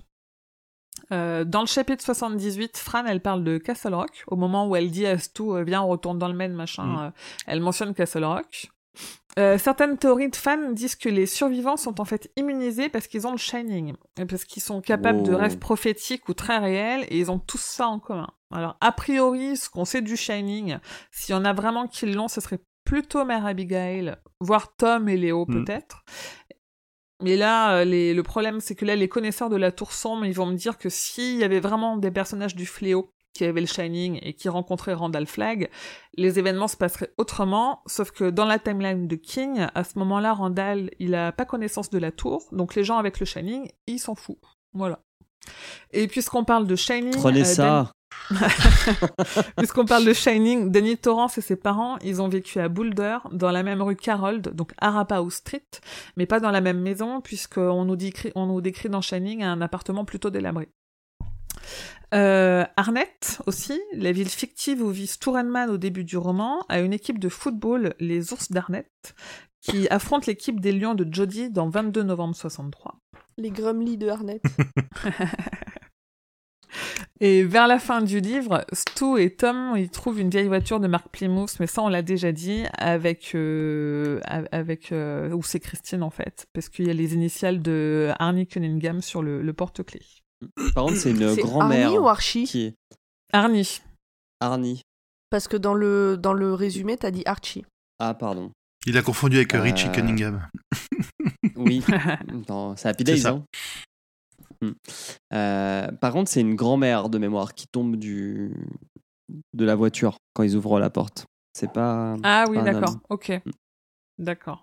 Mais ça, par contre, c'est une référence potentielle à Christine, du coup, qui a été ajoutée au moment où il a révisé son, son, son livre, parce que Christine est sortie en 83, je crois. Donc, du coup, il n'a pas pu Ah. en parler en 75. C'est au moment où il a repris son manuscrit pour le republier en 90, il s'est amusé à faire des connexions dans ses bouquins, en fait. Qu'est-ce Et qu'il est on- marrant. On le voit dans le téléfilm, c'est pas du tout euh, Christine. Non, Ah ouais non, non, et pourtant j'ai guetté, hein, putain, dans le téléfilm, je me suis tapé 6 heures d'autoroute où je guettais la moindre Plymouth rouge en me disant, il va y en avoir une, et il y en a pas. Bon, alors, après, sachant que de mémoire, euh, parce que j'ai vérifié ça ce matin, là, on a une Plymouth de 70 et Christine, c'est une Plymouth de 58. C'est pas exactement Ok. la même. D'accord. Mais c'est bien vu, quand même. Et pour Merci. terminer, quelques références musicales, mais je t'en prie. Puisque King est musicien, mais aussi grand amateur de rock, euh, le titre américain, donc The Stand, est une référence à la chanson Jungle Land de Bruce Springsteen. Et Pri- Springsteen, voilà, Springsteen lui-même serait la source d'inspiration pour Larry Underwood. Ah. Et enfin, la set play évidemment. Et enfin, Metallica a tiré le titre de sa chanson Ride the Lightning d'après une phrase du Fléau. Ah bon? Ah ouais. C'est tout pour moi. Ouais. Ouais, c'est il y a- c'est une citation. Alors j'ai pas retrouvé le chapitre parce que j'ai pas recherché en VO, mais c'est une vraie citation du du, du livre. Ok. Voilà. Cool. C'est tout pour moi. Alors, je voulais juste rajouter une Eh petite, ben, c'était déjà une petite mal. partie sur ce côté-là. On a découvert, alors Émilie justement a découvert un artiste qui s'appelle Chris Sol Nordal. Euh, on, vous, vous- on vous filera le lien dans la, la description de l'épisode, qui a effectué un travail de ouf euh, pour lister tous les déplacements du roman et les poser sur une carte, et ça donne une idée de l'ampleur des trajets de certains. Ah, c'est tellement beau. C'est vraiment, c'est vraiment top. Mhm. Euh, on- D'ailleurs, il, il le vend, je crois que c'est sur euh, Etsy ou une connerie comme ça. Oui, oui, oui, il a une boutique. Ouais. Et Ouais. il y a aussi, aussi le, le court par- le court passage des héros de la Tour Sombre qui passeront brièvement dans, ce, dans cette version du monde au cours de leur périple, dans une version différente du monde, pour être raccord avec Emily. Très bien. Et c'était tout. Bien. Voilà. Mais est-ce que Quelqu'un peut aller chercher pomme, elle s'est endormie.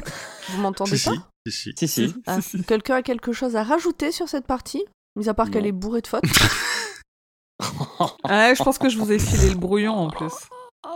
Elle était très bien ta partie, Émilie. Oui. J'ai appris plein de choses, c'était vachement intéressant. Merci. Euh, bah, Grand Poil, ça va être à toi maintenant de nous faire entendre ta douce voix et tout tes le sujet des adaptations du livre. Ah non Ah. On avait dit, on en a déjà parlé en plus, et on avait dit Je sais, mais tu mérites. Non Les adaptations du livre par Grand Poil.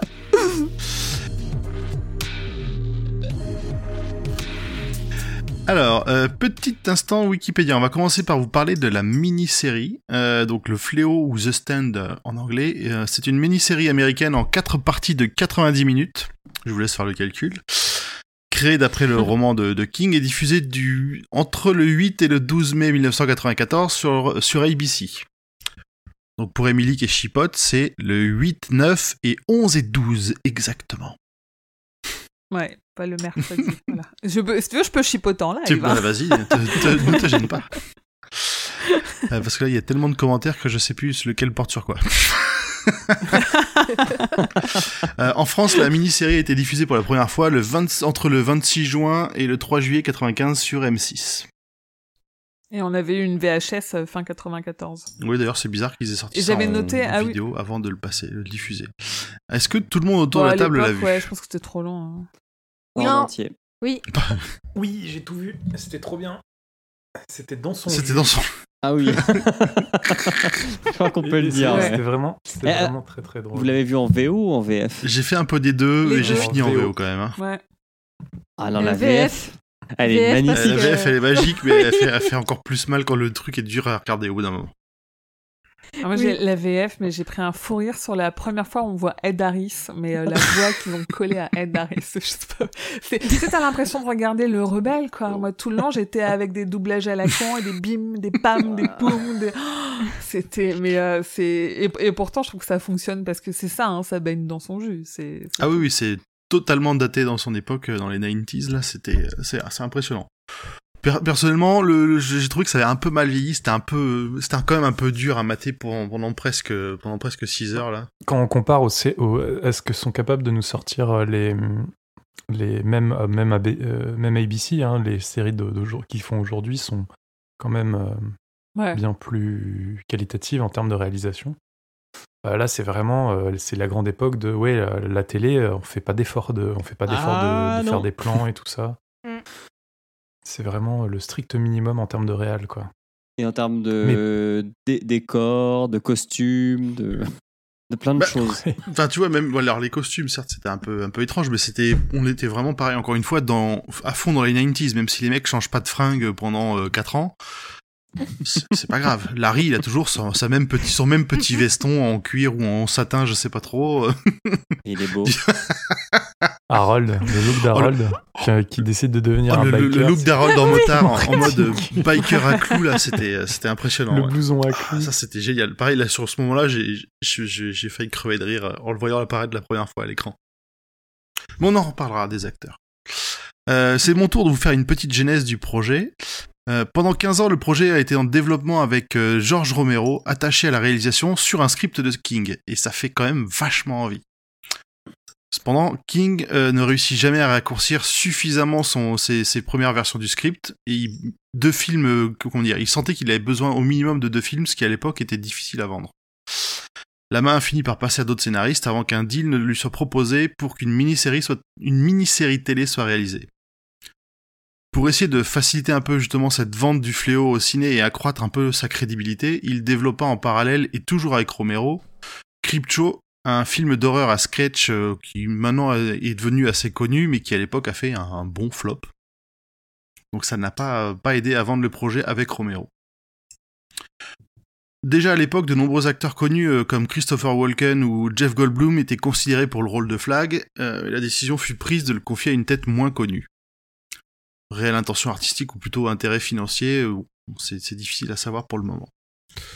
La, réalisation fut confiée à Mick Garris, dont nous a déjà parlé euh, Emily, euh, qui avait déjà adapté un livre de King, La Nuit déchirée, Sleepwalker en anglais, et euh, avec lequel une très forte, une très bonne entente s'était développée entre les deux, entre King et, et Garris. Et il adaptera d'ailleurs d'autres films par d'autres livres par la suite. Notamment, il refera une mini-série sur Shining, il adaptera Riding the Bullet et Désolation. De cette liste-là, La mini-série de Shining, c'est la pourrie? euh, bah, il y en a pas eu 36. C'est le, le téléfilm, ouais, il y a Kubrick, le film, Ouais. il y a le téléfilm de Mick Garris et King, toujours sur un scénario de King, hein, ils sont habitués à travailler comme ça, où King fait le scénario et Mick Garris met à l'écran. Voilà, et c'est la, la, la mini-série est plus fidèle, on va dire, euh, de Shining, est plus fidèle au déroulement du, du, du, du bouquin. Oui. Mais pareil, Mais on merde. sent le manque de moyens, clairement. euh. Bah, ça, ouais, c'est un mauvais téléfilm. Ah, c'est- fidèle. c'est un peu mais, affligeant. euh, Mais King au scénario, il perd un peu, un peu de son aura parce qu'il le dit lui-même. En plus, il a dit que pour lui, c'est plus facile d'écrire un script qu'un roman parce que comme ça, il reste pas coincé dans les pensées des personnages et il doit écrire quelque chose que la caméra peut voir. Sauf que pour moi, sa force, c'est que il sait bien décrire les pensées des personnages. C'est justement, ouais, tout ce ça, en développement fait, de personnage. tout ce qu'il y a dans son bouquin. C'est Oui. bien dit. Du coup, le Ouais. tournage, euh, un peu comme le film, un peu comme comme le comme le comme le livre et le dé- les- les- l'action, eut lieu sur de nombreux lieux et ça emmena, emmena toute l'équipe aux quatre coins de l'Amérique pour filmer euh, les lieux qui, qui allaient le mieux. Petit instant chiffre, le tournage dura 5 mois pour 28 millions de dollars de budget. Sur, et il euh, s'étala sur 6 États avec 136 acteurs euh, ayant du texte, ce qui est énorme, et 99 lieux différents. C'est beau. C'est c'est le résultat qu'on aura qu'on a qu'on a au final. Ouais, et côté chiffres, il y a aussi euh, six nominations aux Emmy, dont deux remportées, maquillage et mixage audio. Ouais, comme quoi.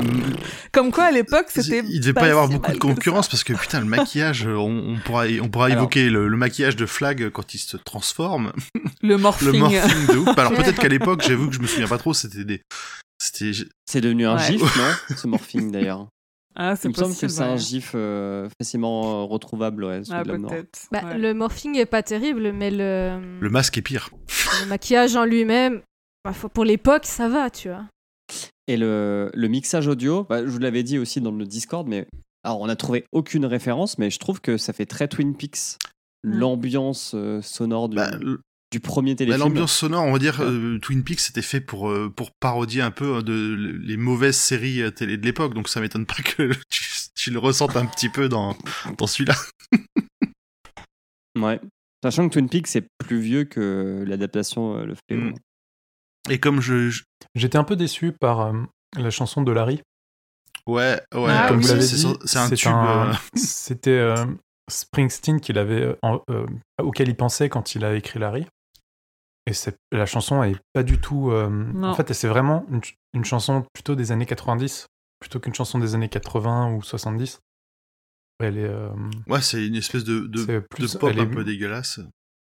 Voilà, c'est c'est pas. c'est Moi, je, moi, moi, en écoutant le livre audio, euh, je m'étais euh, imaginé plutôt euh, un truc, ouais, un truc de rock ou Mm. du blues. Et, euh, et là, en fait, c'est plus, ouais, c'est vraiment du pop, euh, de la pop. Ok. Euh, pour reparler du, du script lui-même, la, la censure à l'époque étant ce qu'a été, ils ont été obligés d'édulcorer certains passages et euh, ce sera a priori pas le cas dans la nouvelle adaptation. Ils vont, être, ils vont avoir plus de liberté pour reprendre un peu tous les passages euh, sales et le langage plus fleuri parce qu'ils sont, ils ont, ils, ils sont très peu mal polis, j'ai trouvé dans cette, dans cette adaptation.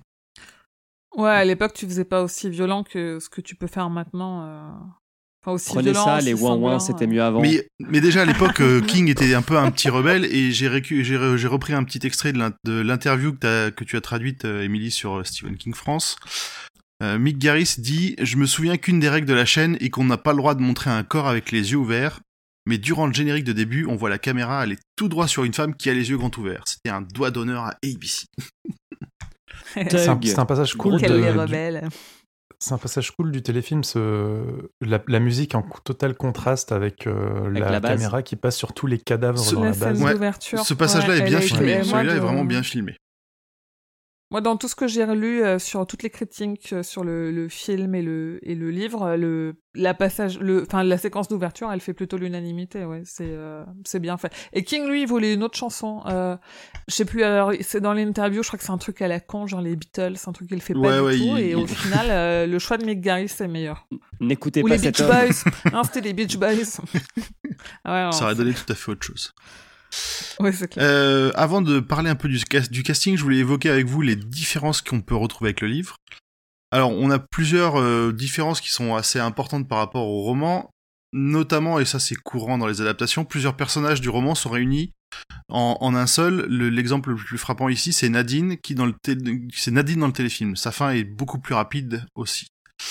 On la mixe en fait. Rida et Nadine sont ont les mêmes passages, ont les mêmes sont les mêmes personnages. Donc le Mm. la rencontre de Ouais. Larry et Nadine se fait directement à New York. euh, Et il n'y a pas de lien entre Nadine non, et aucun. Léo. Ça c'était encore plus Oui. étrange. Il arrive avec euh, Lucy Swan dans le téléfilm.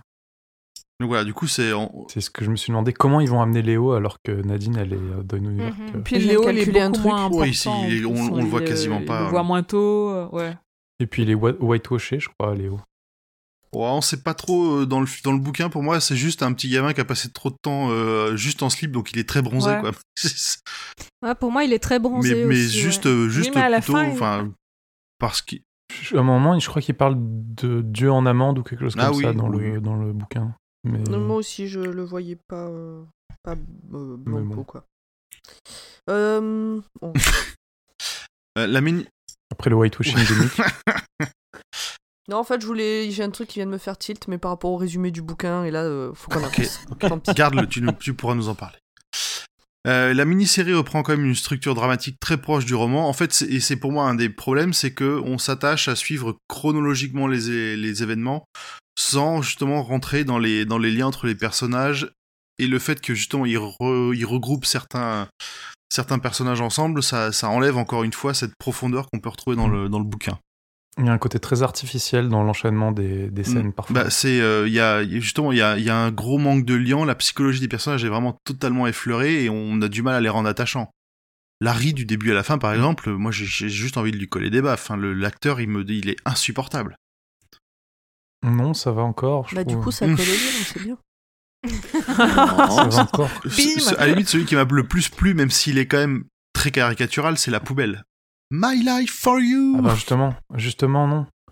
Justement, il y a, il y a tout le côté tragique de la poubelle Oui, qui disparaît. Voilà, Oui. le côté tragique, je je le, trouvé en trop, fait, le côté euh, dévotion totale envers Flag, et je trouvais qu'il était vraiment bien joué, mais par contre, effectivement, encore une fois, c'est très Oui, superficiel. Il y a aucun. C'est ça. Il n'y a aucune, euh, on va dire, euh, rien qui explique ça en fait. Il y a juste vite fait des voix dans sa tête qui lui servent, qui servent de flashback et c'est tout. Bah écoute, Et en tout coup, cas, dans la... de, de- de le prendre en pitié quoi. Ouais, dans le mini-film en VF, euh, c'est c'est un trisomique en fait. euh. Ouais. Oui, oui. Alors quand tu lis le bouquin, tu dis bah ok, c'est un gars qui a des problèmes, mais Il, est, pas, beau- bon, dans le bouquin, il a pas pas. l'air très intelligent, et dans la VO, il est, il a pas l'air beaucoup plus intelligent que la VF. Hein. Je te- je te ouais, mais tu vois ce que je veux mais, dire. mais du quoi. coup, je trouve que l'acteur, lui-même joue plutôt bien. Ce, ce- ce- et je trouve ça important cette dévotion envers, totale envers Flag. Hmm. Donc voilà, sur les, c'était le, le- la petite partie. euh, pourquoi ça m'a pas trop plu. Euh, on, un peu comme ce que ce qu'a évoqué Emily tout à l'heure, on a des références dans le film, un peu comme dans le livre aussi, qu'on peut aussi que que- qu'on peut interpréter comme des références au Seigneur des Anneaux. Le, le pendentif qui est donné aux élus de Flag, dans la description, ça ressemble un peu au grand œil flamboyant de, de Sauron, ou le, le côté euh, fond noir, Oui, œil qui flambe au milieu, au, au- comment dire, en plein milieu. Ouais, il offre des bijoux pour contrôler. Ça fait, un peu, ça fait très Sauron, en effet. Technique, Et euh, on retrouve un peu ça aussi avec euh, sa, sa technique de l'œil mystique qui lui permet de voir sans se déplacer, qui est un peu un pouvoir de Sauron et qui ressemble Mm. aussi à l'effet d'un palantir. Il y a aussi des passages euh, où la caméra tourne autour des personnages quand ils sont en- dans leur road trip dans la nature et ça fait très Seigneur des Anneaux aussi. Ah oui, quand tu vois la montagne en fond et tout. Avec les, les, les quatre hommes l'un à côté de l'autre et, et le chien. Tu sais, tu marches jamais comme ça en vrai. ça.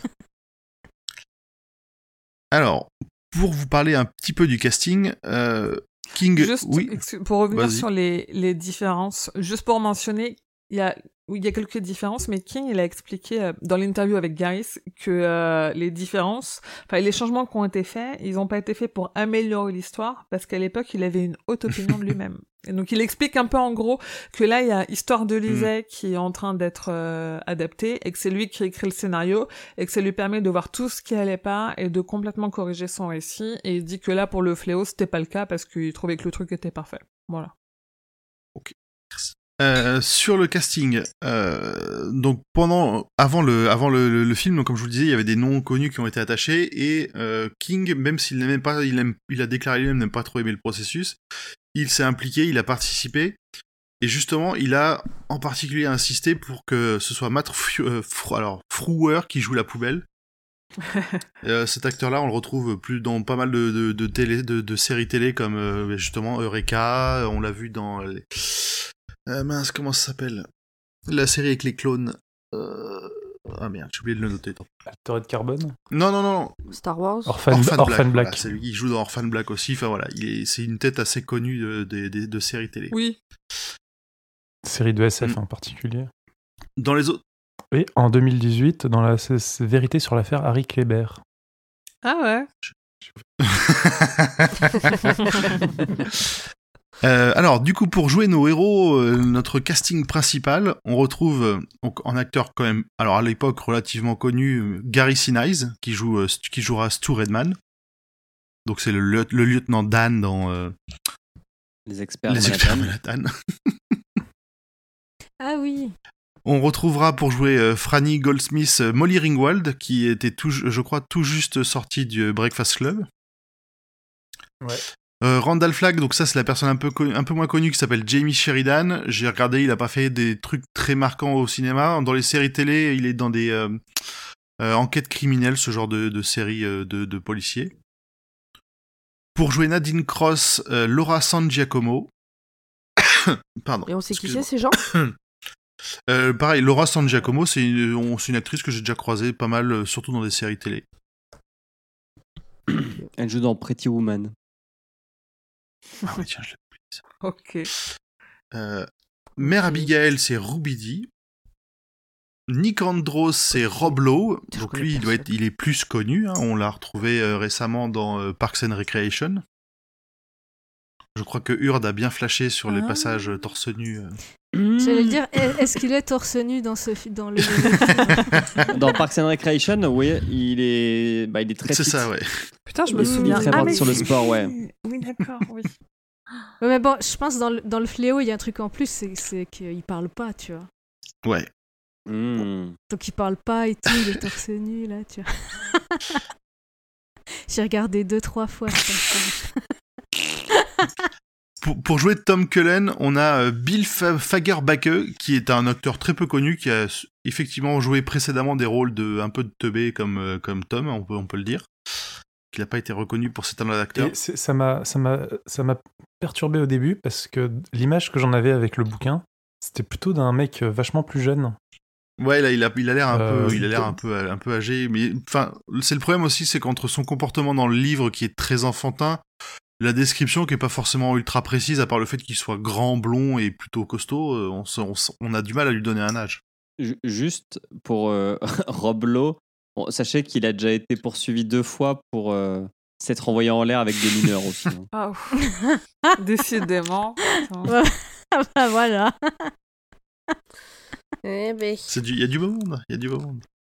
Il a peut-être pas fini du bon côté quand euh, il a peut-être pas choisi le bon côté. Non. Euh, pour finir sur les euh, sur le casting principal, Larry Underwood, donc la tête à claque, c'est Adam Storke. Donc, pareil, qui est pas un, C'est pas une tête à claque. c'est une grosse tête à claque. Euh, et euh, Glenn Bateman est joué par Ray Walston. C'est pareil, c'est une tête connue, un, un très qu'on qu'on- qu'on- qu'on retrouve souvent en second rôle dans les séries télé ou même dans des films. Et pour finir, le meilleur pour la fin, Harold, Corinne Nemec. Qui, Ah ouais, non, mais alors qui, ça, qui, ouais. qui est Lewis. Nemec Parker Complètement à Lewis. contre-emploi. Parker Lewis, avec des gros stars Euh, bien il est mal faits sur la gueule. Mais ça colle Ah oui. Il, est aussi, il, il est aussi de Des cheveux la gras. deuxième partie de Stargate Oui, bah, SG1. il était bien, il était bien. Ouais, mais il est complètement à contre-emploi de, de, de ce qui, de- du personnage qui joue dans Parker Lewis. C'est un peu son Pantin, vrai. quoi. Il veut faire acteur sérieux. C'est compliqué. C'est assez compliqué. Et moi, je vous avoue, ça, ça a été un peu euh, pénible parce que c'était drôle justement de voir euh, d'un côté euh, Parker Lewis et juste après euh, le père de Franny qui, qui est en Oui, fait la- c'est la- Kelso. le, le même acteur c'est dans, Bob. dans C'est Bob Scrub. Kelso. c'est Bob Kelso, donc euh, le, le médecin grincheux et vraiment, mais j'en pouvais plus dès le début. Quoi. C'est bizarre. Donc ouais, donc encore une fois, euh, un jeu d'acteur très caricatural euh, et un, et un rôle pas très convaincant, j'ai trouvé, en, en mode sournois, quoi. Euh, et pour finir, des caméos notables, donc Stephen King lui-même, qui jouera un personnage qu'ils ont appelé Teddy re- il a même du dialogue, on le retrouve plusieurs fois dans la, Ouais, on le retrouve plusieurs fois au long de la, au long de la série. Mhm. On a Sam Raimi qui fait une petite apparition en tant que Bobby Terry. Alors je ne sais, j'ai pas, j'ai pas, pas remarqué le personnage lui-même qui c'était. On retrouve, comme on l'a dit aussi tout à l'heure, Ed Harris pour faire le général Starkey, qui est non crédité au, générique- au générique. Euh, C'était un petit clin d'œil parce qu'il avait aussi bossé avec King sur euh, Creepshow. Et il a fait aussi les dans euh, le Bazar de l'épouvante, l'adaptation de Bazar. Je l'ai pas vu celui-là, mais ouais, effectivement. Et en autre caméo plutôt important, Cathy Bates, qui joue Ray Flowers, une présentatrice radio cynique qui continue de d'émettre malgré l'interdiction. Euh, pareil, elle est non créditée au générique et elle venait tout juste de recevoir l'Oscar pour euh, Misery. Donc on va dire qu'elle Ouais, et, et- elle payait un peu une dette, elle était... plus- Enfin... ouais. Elle se sentait redevable de l'Oscar et donc elle a. Enfin, c'est la vie de Mick Ouais. Garris. Mick Garris, il a dit euh, elle devait se sentir redevable et, euh, et King, il a répondu oui, bah, elle a payé euh, 500 fois sa dette, c'est bon. C'est vrai que ce passage est hyper bien fait en plus. Enfin, elle joue Ouais. très bien donc c'était cool de l'avoir là-dedans. Et le petit dernier, Karim Abdul-Jabbar en prédicateur qui annonce l'arrivée des monstres. Ouais. Un grand, foot- Brume, un ça? Grand C'est basketteur. un grand basketteur qui là est euh, habillé de, de loc avec un gros panneau euh, et qui est là pour annoncer. ah oui qui est là pour annoncer la fin du Ah monde. oui, d'accord. Oui. Euh, à Au New tout York. début. C'est ça. Ouais. Ouais. Et qu'il le retrouve dans le parc. euh, ok. Donc voilà, ça c'était mon petit tour sur l'ancienne adaptation. On va pro- Et moi Petit, j'avais petit, noté, j'avais noté aussi, alors j'ai que le nom de l'acteur, j'ai aucune idée de ce qu'il joue, mais à mon avis c'est un petit rôle, c'est Pat Ingle, et il joue aussi dans Shining, le, la mini-série de Gary et King, ils l'ont réutilisé pour euh, Shining. Ok. Alors je vois sa, enfin en cherchant, je vois sa tête. Je me souviens pas du personnage dans la mini-série. Hmm. Du coup, on va parler un peu de la nouvelle adaptation parce que CBS All Access, la plateforme de streaming euh, de CBS, est en cours de préparation d'une adaptation qui serait réalisée et alors qui sera réalisée et en partie écrite par Josh Boone, un réalisateur qui a fait pas mal de quelques films plutôt plutôt avec succès. Et on a déjà quelques annonces de casting.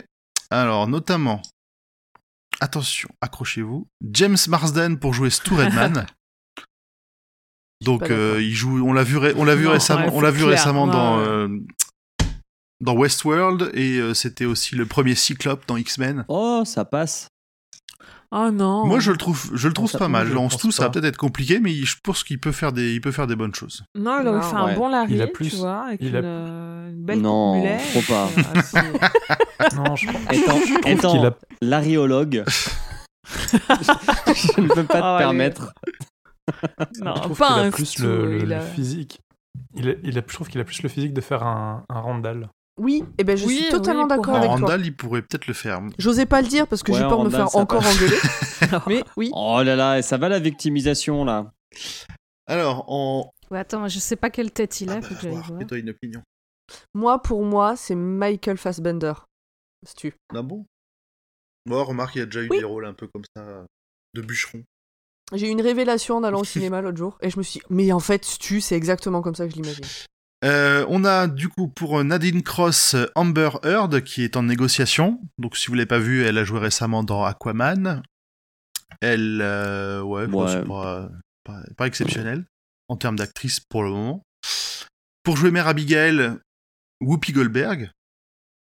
Un peu facile, mais j'avoue que j'ai du mal à Non. voir une autre, euh, enfin une autre actrice noire connue euh, qui ou, ou inconnue qui pourrait le faire. Je crois que c'est, je mais moi, je vais trop voir Whoopi, quoi. Je vais trop voir Sister Act. Bah oui, Enfin, c'est clair. Allez, on chante, euh, Je crois, que c'était c'était c'était Em- c'était Emery qui, qui, qui suggérait euh, l'actrice qui jouait euh, dans euh, dans Star Trek. J'ai oublié son nom. Ouais, Oui, parce que en fait, je trouve Ah que oui. Whoopi Gold- Goldberg aujourd'hui, elle a, enfin, j'ai du mal à, à l'imaginer en, en vieille femme frêle, Ouais. alors que l'actrice qui joue Uhura est dans les Star Trek, euh, toute première série. euh, ben, je trouve que justement, elle a vieilli et, euh, enfin, elle a bien vieilli et elle peut jouer une une petite femme frêle à- en première apparence, mais euh, forte de caractère. Engagé Emmerich, il a des bonnes idées. C'est clair. Pour Franny Goldsmith, on a mais qui a été confirmé ce coup-ci par le réalisateur Odessa Young. Pour moi, c'est une illustre inconnue. Ouais, je, ça passe. je ne la connaissais pas avant. Ouais, elle a fait Ça que, enfin, elle est australienne, elle a fait que des trucs Mm. australiens, clairement, on la connaît pas. Mais moi, sa tête, elle me, je- ça, c'est comme ça que je l'imaginais. Donc, euh, Oui. ça colle. Si elle joue bien, Emily. tant mieux, quoi. Par contre, t'as loupé lui. Hein. Euh, oui, effectivement. bah, arrêtez de jouer avec ce putain de conducteur. Non, on est tous en train de chercher sur Google. Euh, donc, alors, euh. Glenn Bateman est en négociation pour Greg Kinnear et ça me paraît bizarre, il me paraît pas assez vieux. Pour moi, j'imagine, euh, j'imagine Bateman plus plus vieux, plus bourru que que ce que fait que ce que à ce à quoi ressemble Greg Kinnear actuellement. Ah oui, effectivement. ça Ouais, peut passer, mais je trouve qu'il fait trop acteur hollywoodien pour Mm. être Glenn. Ensuite, on passe à Nick Andros qui est en négociation auprès de alors c'est Henri Zaga qui est en négociation et si je dis pas de conneries, c'est un acteur de Teen Wolf. Donc pareil, qui n'est pas encore très très connu. Ah, c'est marrant parce qu'il joue dans New Mutant, New- New- enfin les Nouveaux Mutants, pour le dire en Mm, français. ouais. C'est le film de Josh Boone, le truc qui, qui est repoussé depuis trois ans là et qui l'a retardé dans dans le dans le fléau. Ok. Je pense que le New Mutants là, le truc de Marvel, il sortira jamais. euh, c'est mort. Ça fait trois ans qu'ils font des reshoots. euh, Ouais, ça. Il a il a laissé tomber le truc, il est parti sur le fléau. Et euh, bah du oui, si si, il a joué, il a il a joué pendant deux saisons dans Teen Wolf. Ok. Ah ouais, bien vu. Et pour finir, l'annonce euh, étrange du moment, c'est Marilyn Manson qui jouerait qui à votre avis? Bah, Ah Randall. non, non, non, non, non. De la musique. La musique. Pas Et autre bien- chose, non. et bien Bah, pas Larry. que. Randall. Non, non, non. Et pourtant, et pourtant, et pourtant si. Je suis pas Et il d'accord. ferait même une chanson en duo avec Shooter Jennings pour le pour le film, pour la mini-série. Et donc, il jouerait quoi? Euh, bah Randall. On sait Randall. On, s- on Non. sait, on sait pas. Non, non, non, non. tu vas faire un grand poil, tu Non, vas faire chez tout le franchement, monde. euh, euh, James Mar- Marsden euh, en Randall, euh, moi je suis ok. Je vais leur dire, euh, je, vais, je vais leur écrire. Appelle-les.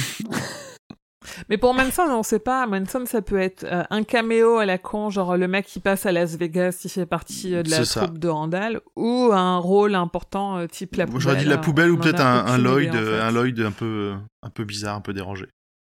Ah oui, Ouais. donc en vrai de vrai, on a vraiment Non. pas d'infos. On, On sait qu'il on participe. sait qu'il joue dedans. Il a dit qu'il jouait dedans. On sait qu'il fait une chanson avec Shooter Jennings et euh, c'est tout. Euh, donc la mini-série ferait 10 heures, ce qui rajoute quand même 4 heures par rapport à celle euh, à celle d'avant, Oh avec un budget qui sera beaucoup plus conséquent et surtout beaucoup moins de censure sur la violence, le langage, tout ce qu'ils pouvaient pas faire avant. quoi. Oui, c'est ce que King a dit, qu'il était content qu'il y avait 100 manières différentes de faire le fléau et que là, la nouvelle adaptation, comme tu dis, il y a, plus d'argent, il y a plus de temps et il y a moins de censure. Il Autre connaît bien Josh Boone en plus, donc il lui Ouais, fait je pense aussi. Autre petit point marrant, euh, son fils Owen Hill participe à l'écriture du scénario avec deux autres personnes. Alors Josh Boone, je pense, en, en- en- comment dire, en écrira une partie aussi.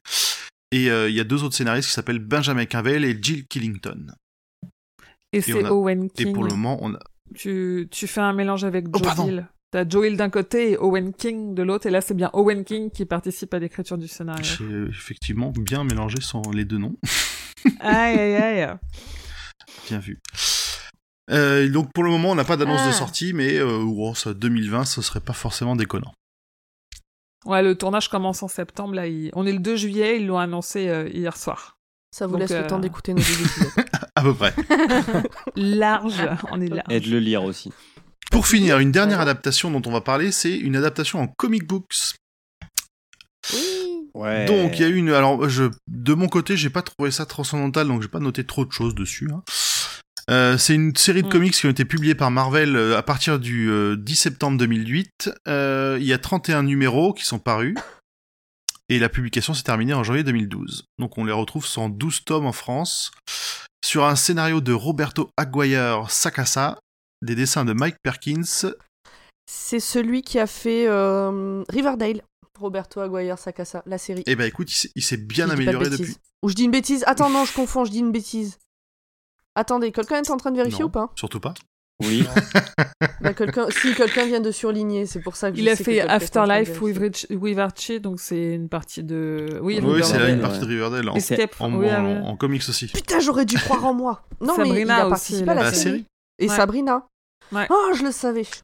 Hmm. Mais il s'est amélioré Ah, les livres, c'est marqué en livre. Euh, les dessins sont de Mike Perkins, les couleurs de Laura Martin, et c'est édité par Marvel aux États-Unis et par Delcourt en France. Et c'est très Et dur à c'est ultra dur à trouver parce qu'il y a. je- Ah, les derniers tomes. euh, le- En fait, c'est plus édité. C'est ça. Ouais. C'est plus du tout édité. Donc, tu le trouves que bah, sur des brocantes, des trucs comme ça. Et moi, je l'ai à la bibliothèque de Lille. Ils ont Ouais. pas le tome 2, mais ils ont les, 10, les 11 autres. Alors, Mais en elle est plus, aussi euh, disponible à la médiathèque de Rumilly. On va pas faire les médiathèques On de les France. aime. Écoute, moi, je l'ai, je, je suis allée l'emprunter là-bas, donc je sais qu'il y est. Attendez un peu, j'ai pas encore rendu le tome 1. Enfin, remarque, au moment où ça sortira, je l'aurais rendu, sinon je serai en retard. Mais en Bref. vrai, en effet, c'est plus édité. Et au moment où ça a été édité, ça a pas très bien marché. Mais parce que, enfin, je, j'aime pas trop ce comic-là. Et vu que ça a pas bien marché, plus ils éditaient les tomes et moins ils en faisaient Mm. d'exemplaires. Donc là, aujourd'hui, sur le Bon Coin, tu trouves les premiers tomes à 30, 40 euros. Et les derniers tomes sur eBay, genre le, le 11 et le 12, il y en a qui partent à 250, 300 Easy euros. quoi. quand même. Donc si, donc fouillez, fou- fouillez vos greniers, fouillez vos placards, fouillez les greniers de vos frères, sœurs, parents et tout. Il y a peut-être des perles, on sait jamais. Sur le comics en lui-même, les couvertures, je les ai trouvées vraiment très sympas. Je les ai trouvées vraiment très bien dessinées, vraiment euh, assez impressionnantes. Et le contenu, c'est souvent le problème avec des comics un peu ré- un peu trop réalistes comme ça. Était pas était pas était pas très marquant en fait. Le- les visages des personnages finissent par tous se ressembler. Le Harold, pour le coup, était pas trop mal. En plus, on, il, il nous montre bien les passages où il se promène euh, avec sa tondeuse cul nue, le côté biker, enfin, plein de parties qui sont un peu mieux faites que dans le film. Mais c'était pas vraiment marquant et j'ai trouvé que le, le- ce contenu-là avait justement un peu le même problème que la série, c'est-à-dire un manque d'attachement au personnage. On, Mm. il, il, il profite pas du fait d'avoir un, un support même euh, même dessiné texte avec avec la possibilité de mettre du texte pour qu'on rentre bien dans la tête des personnages. Donc c'était un petit peu dommage et je, je comprends que le- que ça n'ait pas marché plus que ça. Par contre, le Randall Flag était un peu plus chelou, un peu plus étrange et je l'ai bien aimé. Il avait une tête qui faisait vraiment peur. Donc voilà, c'était tout pour moi sur les adaptations en cours à paru et à venir. Bravo, Ouais, grand en poil. Ah, Ça va, su- ça bravo, suffit. Bravo.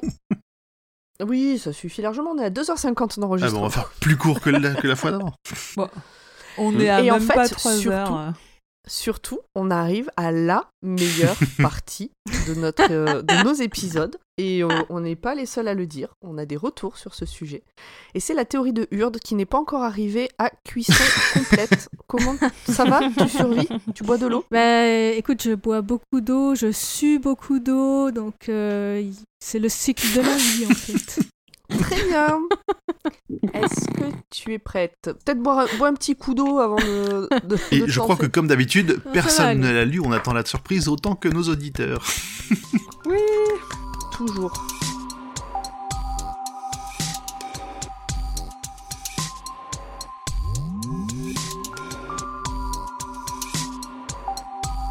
Euh, je sais pas si personne l'a lu, en tout cas je sais que certains ne la lisent pas. Non, pas lu. Pas lu, pas pris. D'accord. Alors, euh, bah juste pour commencer, je, je trouve c'était diffi- pour moi c'était très difficile de essayer de trouver une théorie parce que finalement il y a beaucoup de choses qui il y a plein de mini théories possibles en fait. Et se dire de faire une théorie qui regroupait tout, c'était à peu près impossible. Donc euh, j'ai réfléchi pendant une bonne semaine, hein, pour vous dire. D'habitude, j'ai réfléchi pendant deux heures et c'est là, euh, là, vraiment, pendant une semaine, j'étais là, je préfère ça. ne dévoile ça. pas tes secrets. Mais si, parce que moi j'encourage les gens à faire ça s'ils ont envie. euh, J'encourage chacun à faire. Donc euh, voilà, on va commencer. Nous connaissons tous un peu de folklore ancien, notamment des dieux et déesses de la force, de la guerre, de la beauté et ainsi de suite. Mais savez-vous qu'il existe des dieux des calamités? Je vous propose de n'entrer dans aucune mythologie précise et de raconter une querelle parmi d'autres au sein des dieux anciens. Le dieu des calamités se promenait à travers le monde, les mondes peut-être même, à observer la vie et lui amener son lot de déplaisirs. Craint par tous, il sait ce qu'est la solitude, mais il accepte son rôle car la vie a besoin d'épreuves pour devenir plus forte. C'est ainsi qu'il rencontre un jour un amas de chair et de boue, tremblotant, fumant, ne sachant garder une forme précise. Muet par la haine, la peur et le mal, il semble torturé. Le dieu des calamités lui propose un marché. Aide-moi dans mon travail et je t'aiderai à redevenir vivant. Il accepte, et le dieu des calamités lui octroie plusieurs pouvoirs, notamment de changer de forme, de manier des éléments et une aura de meneur. Bien plus tard, peut-être des siècles ou des millénaires, l'humanité entre dans une période de crise. Elle utilise et expérimente des outils dangereux tels que les bombes et les bactéries, et l'accident arrive. Les humains sont presque éteints. Le dieu de la terre, bien déterminé à éliminer tous, à éliminer ceux qui lui ont fait du mal, entre en contact avec une dévote du nom d'Abigaël. Dans ses rêves, il la manipule pour qu'elle rassemble les derniers de son espèce auprès d'elle et ainsi déchaîner les éléments pour anéantir l'espèce humaine. Le dieu des calamités est naturellement attiré par ces histoires et ne veut pas que la vie humaine s'éteigne. Il envoie son sbire avec des consignes. Les humains qui veulent le changement viendront à toi. Il te faudra les guider. Le Dieu de la terre veut l'extinction et le renouveau. Nous allons prôner le pardon et le changement. Mais tout ne se passa pas comme prévu. Abigaël partit dans le désert lorsqu'elle sut que c'était le Dieu de la terre qui lui ordonnait cette mission de destruction. Dans la souffrance, elle lui demanda le pardon pour ses semblables. Le Dieu de la terre se dit que cela avait un goût de déjà vu et lui accorda sa miséricorde. Mais il n'allait pas se contenter de si peu. Il renvoya la vieille femme chez les siens avec la mission de nommer un groupe pour aller chez le Dieu des calamités. Ainsi, son pouvoir sera dans le camp du Dieu qui ose le défier. La suite, vous la connaissez après de très longues heures en parler dans ce podcast. Et j'avais pas spécialement envie d'en reparler, je vous avoue. Le dieu de la terre repartit dans son sommeil et laissa les humains décider de leur futur. Allait-il reproduire les mêmes erreurs ou pourrait-il apprendre et devenir meilleur? Le dieu des calamités, quant à lui, accusa son échec et reprit son sbire avec lui. D'autres missions les attendaient, probablement jusqu'à la nuit des temps. Et ben voilà, c'est la preuve qu'il n'y a pas besoin de 1600 pages pour faire une jolie histoire. C'est clair. Elle est très bien ta, ta nouvelle. C'était vraiment top. Ouais. Yep. Est-ce que quelqu'un a quelque chose à rajouter? Non. On est fatigué, on a chaud. Moi j'ai froid en fait, parce que quand je suis arrivée j'avais chaud, du coup je suis en débardeur et en short et là je me pèle. Non mais alors écoute, franchement, en toute Mais je amitié, préfère ta gueule. Non mais je préfère être à ma place qu'à la tienne. Franchement, je- mais jamais de la vie je change ma place avec la tienne. Alors, je vous propose qu'on passe à la partie euh, la question des auditeurs et qu'on essaie de répondre un peu vite. De toute façon, je pense qu'il y a pas mal de questions, soit qui se recoupent, soit auxquelles on a déjà répondu. Vous êtes Mhm. prêts? On est prêt.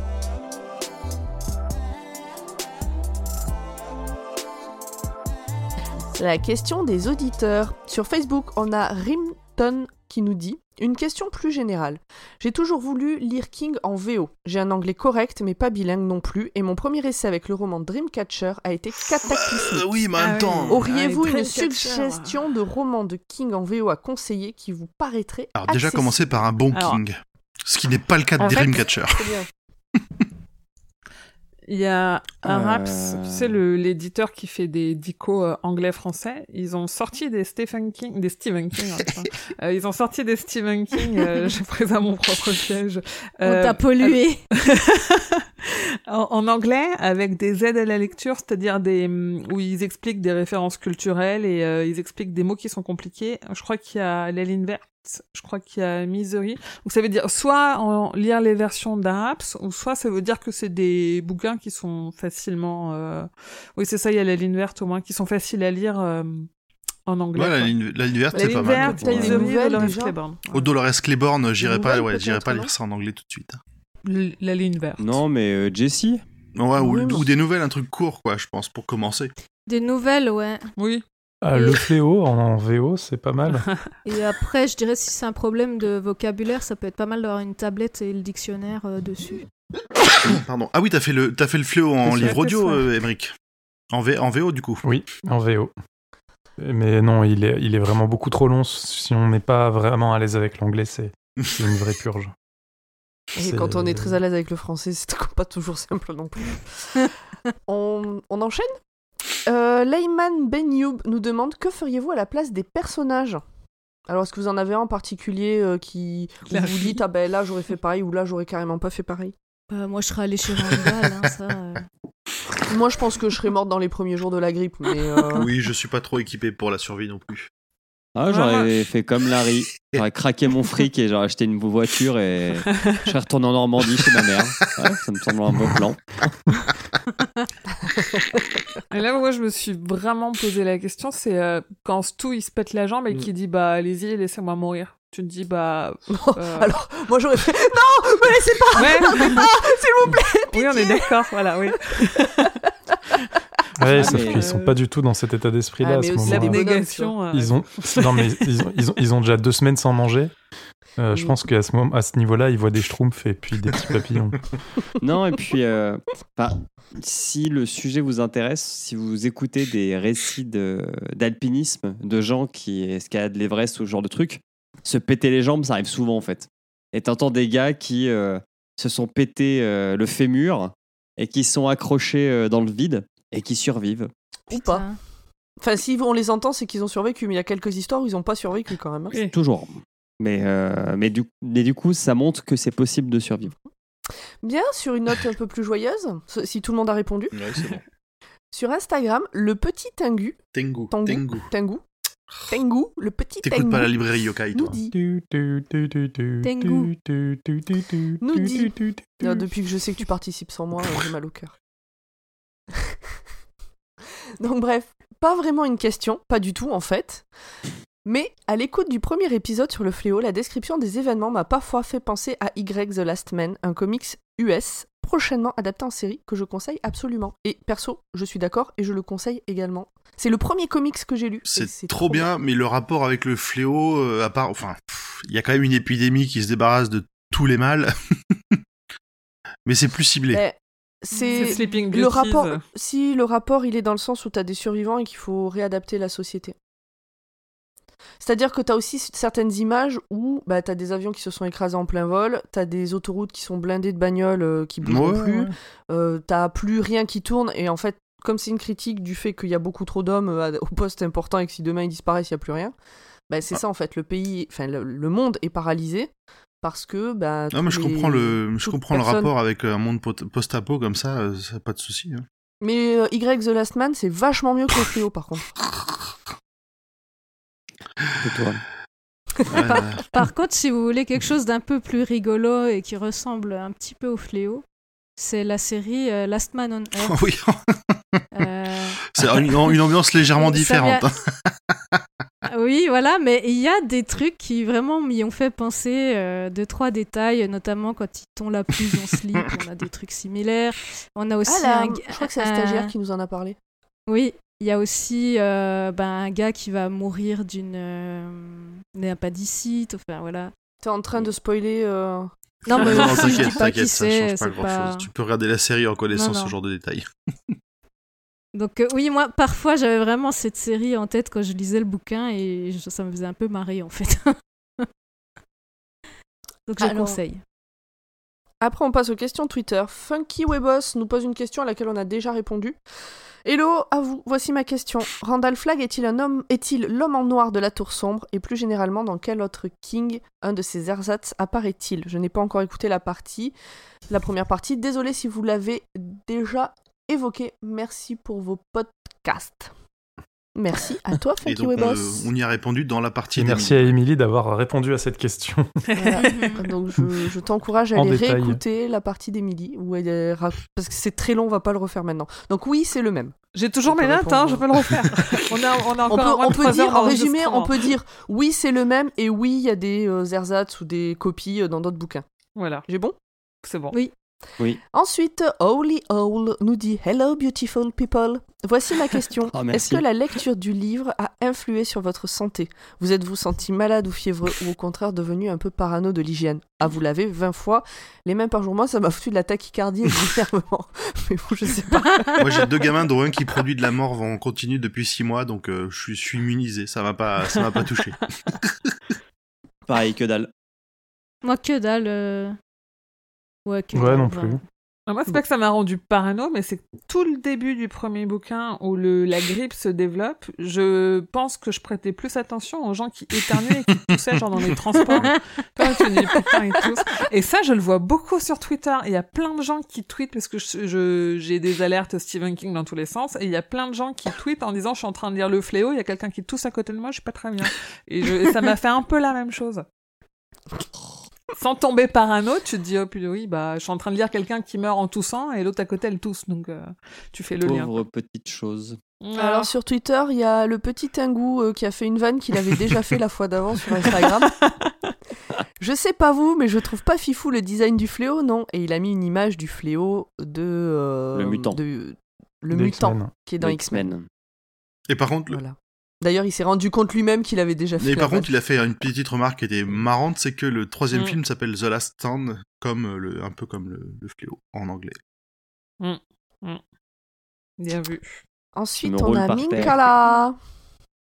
Minkala qui est très active sur euh, Twitter et, euh, et Instagram, sur notre compte. euh, qui a voulu poser, qui a posé plein de questions. Euh, Alors, la première c'était est-ce que vous avez conscience qu'à cause de vous j'ai racheté le fléau et que je suis en train de relire alors que j'ai plein de livres en retard? Alors moi j'en ai conscience parce que euh, à chaque fois que tu en parles sur Twitter tu nous pings alors on a une alerte. Mais continue, moi j'aime bien ce genre d'alerte. Les autres, vous aviez conscience ou pas? On a, on a poussé quelqu'un à racheter le bouquin pour le relire, quoi. Dans, dans les mêmes temps que nous. Eh ben, J'espère On que le livre de poche va nous donner des, des royalties. Nous donne les bouquins des concours déjà. Ah ouais, c'est clair. Euh, Ensuite, euh, elle veut savoir quand est-ce qu'on fait Charlie, parce qu'elle est une groupie relou. Je sais pas si elle est une groupie de nous ou de, ou de Charlie, parce que Charlie c'est quand même une Bah, enfant. de nous, bien bizarre. sûr. hein. Ouais, mais Charlie, il est trop cool. On sait pas Ben, quand on- on le fait, mais il est trop cool. Ouais, je l'ai lu- c'est le premier que j'ai lu. Ah. Moi, de je ne l'ai pas lu, Quand on en parle souvent, donc il y a des chances que... Il y a du feu, ça te Ensuite, plaira. est-ce Oh oui, oh oui, Ouais, ça ah ouais, hein, putain, c'est-. Trop bien, trop bien. Est-ce qu'on sait ce que Stephen King, Stephen King pense des Doors, à part que Jim Morrison est du côté de Flag? Eh ben, j'ai pas grand chose à Euh, répondre à cette question. c'est- non, c'est Julien qui a trouvé on lui, des bah, on lui demandera la euh, prochaine fois qu'on Ouais, il y avait des tweets où euh, Stephen King disait que les gens qui trouvaient les Doors ennuyants étaient ennuyants. Et euh, il avait un autre truc sur les Doors, comme quoi il aimait bien, quoi. Voilà. Donc il aime bien. Ok. Voilà. Par contre, j'ai pas compris Et- la remarque, à part que Jim Morrison est du côté de Flag. J'ai- Euh, je l'ai si, pas. on en a, on en a pas parlé de Jim Morrison. Si, si, mais qu'il a fait, Stu, il a fait le Si, plein mais- de sa voiture. Ouais, voilà. Ah oui, c'est tout. Ah, la Ouais. théorie, ça serait que en fait, c'était Flag? Non. Je sais pas. Juste que Stu était bourré, je pense. mais- Les deux, Écoute, peut-être. euh, Minkala, si tu veux bien nous envoyer un message pour nous expliquer euh, ta question, ta référence, on est, on prend, on prend. Et enfin, ça y est, elle a eu une vraie question. C'est elle qui l'écrit. Ça y est, j'ai de vraies questions parce que là, on est toujours sur Minkala. Est-ce que c'est la première apparition de Randall Flagg dans l'œuvre de King? Non. On a déjà Bah répondu. non, du coup. On a dit que non. Et j'attendais que l'un de vous dise non. J'ai dit non, mais tu m'entends pas quand je parle, alors. Putain, oui, effectivement. Dit- per- personne Quoi, t'as t'a répondu là? Oui, j'ai dit non. Oui, oui, j'ai dit non. Mais quand, quand je fais des phrases trop courtes, euh, on m'entend pas. Alors je, voilà. Je trouvais bizarre que tu répondes pas en fait. Je mais faut elle est vexée. absolument pas. Est-ce que selon vous, le propos aurait gagné ou perdu en force sans Flag Abigail? Mais putain, ça aurait été tellement mieux. Mais, Mais absolument pas? pas. Mais tellement mieux Bah non, parce que là, pour le coup, ça n'aurait eu aucun sens. Mais si, tu prends euh, euh, deux communautés euh, qui sont pas très loin l'une de l'autre et l'une a la technologie, l'autre a je sais pas Mais quoi, ils essaient de se foutre sur la gueule, euh, bref, euh, nickel. Comment elles, comment savent comment ils se où elles doivent aller, ouais. Mais par hasard Ah, bien On sûr. s'en Ah, bah, fout. là, là, pour le coup, là, Comment- je comment chie les- sur ton livre. Non. Comment Alors, d'abord, tu respectes mon livre, d'accord Euh, Ou alors tu me le rembourses. Et puis, comment se sont créées toutes les villes du monde pas, pas grâce à des esprits qui ont rassemblé les gens? À un moment donné, il y a Alors, un mec qui a euh, planté une tente, un autre qui a planté une euh, deuxième tente, Les un autre qui a temples planté religieux, une ça a aidé quand même. euh, Attends, il y a un mec à qui a certains construit une de église, ça veut l'histoire, pas hein. dire qu'il y a une force supérieure qui a dit aux gens venez par là pour, con- pour construire une église. Après, on peut en débattre des heures de ça. Bon, on va pas le faire. Hein. S'il vous plaît. Non, mais vous en plaît. fait, je, je, je pense, je pense la réponse, c'est. c'est ça aurait été une autre série, genre Walking Dead, tu vois. euh. Ah si, si, hein, il y a un mec, il a dit euh, Pierre, tu es Pierre, et sur cette pierre, je bâtirai mon église. Je suis désolé. Ouais, mais est-ce qu'il avait reçu des. Des menaces de mort de la part de Pomme. Des. tu veux dire des visions de Dieu Oui. Ouais, ouais, mais même qu'il était persuadé d'être le fils. Ah. Ouais, je sais pas, c'est. Bon, bref. Butt Kicker. Butt Kicker nous demande Le casting pressenti pour l'adaptation en série du Fléau vous convient-il et qu'attendez-vous de celle-ci? Donc, on a partiellement répondu. Moi, ça me convient pas tout à fait, pas tout. Du sang, de la mort et des mots grossiers. Et des bites dans le Euh, cul. de- de- de- de- Est-ce que. Et surtout des explosions. Nucléaire. je, mais ça, je sais qu'il y en aura, donc. euh, Moi, j'ai. Ouais, il y en- moi, des me- explosions, il y en- il y en avait déjà. hein. Ouais. Moi, ça me fait très peur parce tu- que Josh Boone, c'est un, un, un gros fan de King, mais je pense un peu trop fan, et je suis pas sûre que ce soit euh, que, enfin, il l'a lu pendant toute son enfance, il lui a, il avait pas le droit de lire King, donc du coup, il, il en fait, il arrachait les pages des couvertures pour les remplacer par d'autres couvertures parce que King était interdit sous son toit. Et en fait, il a à 12 ans, il a écrit à King en disant mes parents ils veulent pas que je vous lise machin, mais je vous adore. Et King il lui a répondu avec un carton avec tous ses bouquins, avec une lettre écrite sur euh, la première page de chacun des bouquins. Enfin, il y a une espèce de lien comme ça. King il a fait un caméo dans un de ses premiers films. et. Je me dis ils sont, il, il est trop connecté à lui pour en faire quelque chose de d'objectif et prendre peut-être les libertés qu'il devrait prendre. Donc moi ça me fait un peu peur. Je Mais parce qu'en plus, son dernier film, qui, qui est censé être un film un peu d'horreur, bah, le truc, ça fait trois ans qu'il est en reshoot, on l'a pas vu. Et euh, les autres trucs qu'on connaît, c'est des trucs dépressifs et c'est pas tellement l'ambiance euh, du fléau. Donc je sais pas. On verra, mais je suis pas. Je me dis, ils vont encore gâcher un, un bon bouquin. euh, On verra. Carrément. je suis un peu. euh, c'est pas un Et- projet qui me qui me hype. En plus avec James Marsden en Stu, euh, merci. Ouais, je, je suis d'accord. Et on finit par une question totalement pertinente qu'on aurait pu se poser au tout début. Est-ce que, donc de CED 101, est-ce que vous pensez réussir à faire moins de 6 heures d'enregistrement pour la deuxième partie? Mais si on arrêtait Alors de là, nous poser des questions, peut-être Quel salaud qui a mis résumé du livre Julien 5 heures. je sais pas qui c'est, mais j'ai ri. J'ai été efficace, non mais oh Ouais. Ouais, mais au, to- au total, C'est moi qui l'ai mis et c'était avant que tu mettes ton résumé. Euh, Au Je que ça total, ouais, ça fait euh, 5 heures. Ça datait de l'épisode d'avant, je crois, les 5 heures. Non, non, non, non, c'est moi qui Ah. l'avais écrit 2 ou 3 heures et j'ai mis 5 heures. Bien. Ben, si on veut pas faire 6 heures, va falloir clore. Est-ce que quelqu'un a quelque chose à rajouter maintenant ou se taise à tout jamais? Lisez-le. Il est trop oui, bien. lisez le fléau. Est-ce oui, que vous a d'ailleurs? Bien Alors oui, vous le conseillez. Oui, Tout à fait. À tout bien le sûr. Et toi, Pomme, est-ce que tu le conseilles? Oui, Euh, mais je- pas en première lecture. Ouais, ah non, Ah, pas ouais. en première Ah, lecture, si, hein, bien sûr un que coup à si. plus jamais lire de King. Bah, ou, si. alors, ou alors prenez, euh, prenez la version en trois livres de poche. Ouais. Ou alors arrêtez-vous à la fin de la deuxième partie. Et n'ayez pas de fin du tout comme ça. Non, on a déjà dit, il faut pas écouter Pomme. Non, moi je, je le conseille volontiers, même si des passages m'ont moins plu. euh, voilà. euh. Un livre, ça peut aussi ne pas euh, tout plaire, quoi. Enfin, je sais pas. Voilà. Et Ou alors donc, je faites répète, comme hein, moi, mais le finissez pas. Je répète, N'écoutez pas Pomme. si vous êtes à l'aise avec l'anglais, euh, tentez le livre audio, il est vraiment génial. Hmm. Bien. Eh En clos Clôturons. Non. On a encore des choses à dire. Qui veut dire un petit mot pour Patreon? Eh ben, euh, si vous aimez ce qu'on fait, si vous voulez qu'on achète des micros ou des clims, parce qu'il fait chaud, Oui, parce que j'ai un ventilateur, moi je peux pas le mettre à fond, sinon ça fait trop de ça bruit. fait trop de Je bruit. peux pas, je peux pas ouvrir la fenêtre parce que s'il y a une moto qui passe, ça fait trop de Ah. bruit. N'hésitez pas à vous rendre sur patreon.com slash podcut et à nous donner un ou plusieurs euros par mois. Euh, en plus, on vous enverra des stickers et puis on citera votre nom. Puis euh, peut-être une carte postale un jour. Qui parle du label? Le Roi Steven est un podcast du label Podcut. Vous pouvez retrouver tous les podcasts du label Podcut sur le site podcut.studio. Et d'ailleurs, Euh, voilà. vous avez sans doute remarqué que la gazette n'est plus, ça y est, sur le flux RSS du roi Stephen. J'allais y venir pour que ce soit pas noyé au milieu de la masse. C'est pas le milieu de la, La, ga- masse. la gazette, la gazette a, gradué, Oui, comme ils disent. euh, elle, a La pris Gazette a pris son indépendance. Ouais. Si vous, si vous ne suivez pas son flux à elle, vous n'aurez plus jamais les épisodes. Donc il faut chercher la. Donc, il gazette faut la suivre. Eh oui. Parce que comment saurez-vous qu'une nouvelle statue de Pennywise est sortie dans une énième taille avec peux une plus, couleur là, différente qui brille dans le noir? Attends, non, me- ne me porte pas malheur. Pour la prochaine gazette, j'ai pas encore de figurine Gripso. Alors ne me. Oh, ça, ça ne saurait tarder. Non, Est-ce que non, ça, non. Sent, ça sent la fin de la Gazette? Bon, Sachant que le- la partie 2 sort en septembre, euh, Ouais, et qu'il y a ton petit lot, quoi. et que la Comic Con euh, mi-juillet, là, je pense qu'on est, on va s'en prendre plein la gueule. Mais littéralement. Oui.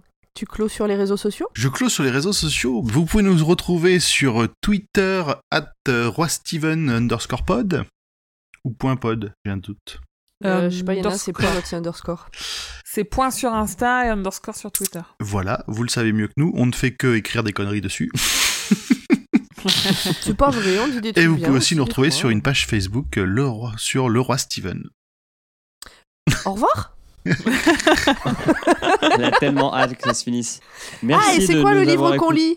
Urde, on lit quoi comme livre à partir de maintenant? Ah oui, je viens de le commander, c'est Joyland, suite à Oui. votre euh, Oui. participation.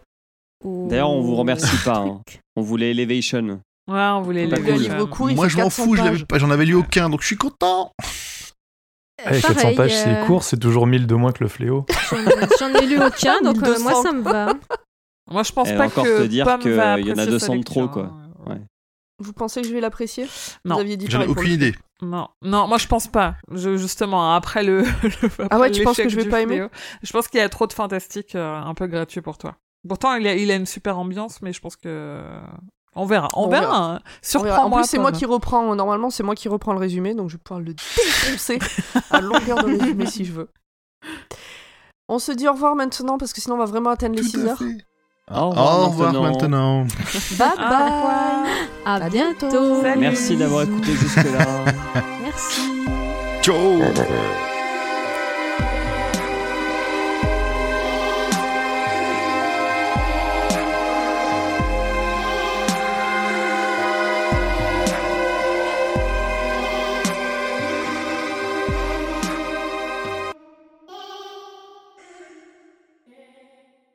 Lance l'enregistrement. Allez, je lance ceci. C'est Alors, ceci est un test du micro. Est-ce que je suis sur le bon micro? C'est lancé. C'est lancé. C'est lancé. Ça, C'est trop bien parce que maintenant que je suis euh, Nitro, Craig a son propre smiley. C'est vrai. Ah C'est quand même oui. plus joli. Oh, Oui, c'est mignon. C'est Il a pas la tête de sa voix. On t'entend pas, Emery. Ah, ok. Il, il disait rien. Je ne disais rien, je, je lançais l'enregistrement. Non, non, c'est c'est Grumly qui m'a fait signe. Ne réponds pas, ne réponds pas. Je suis incognito. Il est, il est loin. J'ai pas envie de me lever, il fait trop chaud. Ah, il fait bien chaud. Ah, il fait vraiment Vous avez vu, je vous ai mis les chapitres. J'ai pensé à vous. Oui. C'est sympa. Amélioration Bah, continue. Ah oui, putain, ouais. J'ai pas ma Bien, Kindle, ouais. j'ai pas le courage de monter et descendre deux étages d'escalier. Pas grave. Je ferai ça. Eh ben, quand tu veux, Pomme.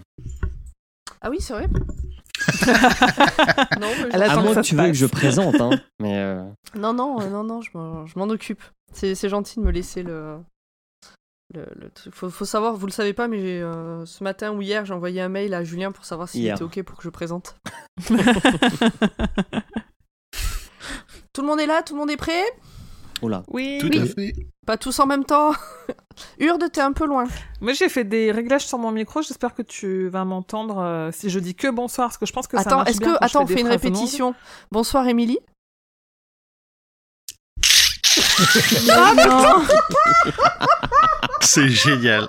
C'est génial. Je sais pas comment En c'est possible. on mais voit que c'est vert chez Emily, quoi. C'est ça le Ouais, ouais. Mais ouais, C'est hein. C'est Discord qui m'en veut. Attends, j'ai fait, j'ai fait des modifs, genre j'ai enlevé. euh, Attends. Essaye de dire, dis enlevé salut. du. Attends, on la refait, tu dis salut au lieu de dire bonsoir, d'accord? Bonsoir, Émilie. Salut. Ah, Ça marche Moi, j'ai rien entendu. Moi, si. Ah j'ai ouais? entendu. Si. Ouais, mais faut que t'arrêtes de rire quand tu. C'est parce que tu. Non, en vrai, je pense que les phrases trop courtes. Bonsoir, Pomme. Non, mais ouais, je sais pas. Non, mais Non, je pense que les phrases trop ouais. courtes, ça les prend pas en fait. Peut-être, ouais. Bah, dis une phrase complète alors euh, qui commence par bonjour ou salut. Mais oui, c'est ce que j'ai fait la dernière fois et tu m'as entendu. J'ai dit, j'ai dû dire un truc genre euh, bonsoir Pomme, est-ce que tu m'entends? Et bah, ça sera ma phrase euh, d'entrée, voilà. c'est fait. C'est relou ça. J'arrive pas à comprendre d'où ça vient. Et je vous propose de démarrer du coup assez vite. Emric, est-ce que tu veux bien nous parler de cette deuxième partie, s'il te plaît? J'ai déjà fait la présentation euh, la dernière fois, donc euh, j'ai pas, pas grand chose à dire. Non. Ok. Très bien. Eh ben, Non, non, en c'est super pour efficace. euh, l'avis de l'auditeur. ah, c'est là qu'on le met Ok. Allez, je la refais. Euh, eu une. euh, Ah, tu fais chier que c'est qui a écrit ça? Ah, c'est moi, mais c'est pour le montage. ouais, mais du coup, ça m'a perturbé. Ok. Mais t'as rien à lire. mais non, mais ça, ça, ça Foirade. s'affiche. je le regarde pas. Je ne vous entends plus. Ouais, j'ai Ouais, coupé un peu. Julien. Ah, bah en fait, euh, Grand Poil parlait, j'ai rien dit. Ça, j'ai entendu Stu, c'est le bon gars, et puis pas la fin. Ouais. exactement. Ouais, bah ça, j'ai des problèmes en ce moment, mais je sais pas si c'est Discord ou si c'est moi. Je pense que c'est Discord. C'est Oui, possible pareil. que ce soit Discord. Très bien, on va bien rigoler. Vas-y, redis. Bou Discord, bou. Ça Et coupe puis- énormément chez Ouais, moi. ça, ça, pas la coupe, fin ça a coupé pas mal. J'ai pas entendu Ah ouais euh, la fin de ta phrase. Ah, Et comme tu dis, personne évidemment, j'ai peur que t'aies posé une question et que j'ai pas réagi. Pareil j'ai- chez moi, ça a J'ai coupé. descendu au max la sensibilité de mon micro. Je dis- Non, mais mais c'est Discord, c'est hein. hein, c'est le réseau. hein, Ah. On voit le réseau qui saute à ce Il, moment il passe en rouge, euh, ouais, Ok. ouais. Euh, J'en profite pour dire que je suis perdu dans le conducteur. On en est où? Quelqu'un peut cliquer? Attends, je te le. Ouais. C'est toi, Moufette Anonyme? Non, c'est pas moi. C'est moi. Ok, c'est bon, j'y suis. Merci. J'étais j'étais là en fait. Donc je disais, Nadine va sortir cette réplique euh, digne d'OSS 117. J'aime regarder un homme manger. Est-ce que l'une de vous ou l'un de vous a déjà sorti cette réplique à quelqu'un? Ok.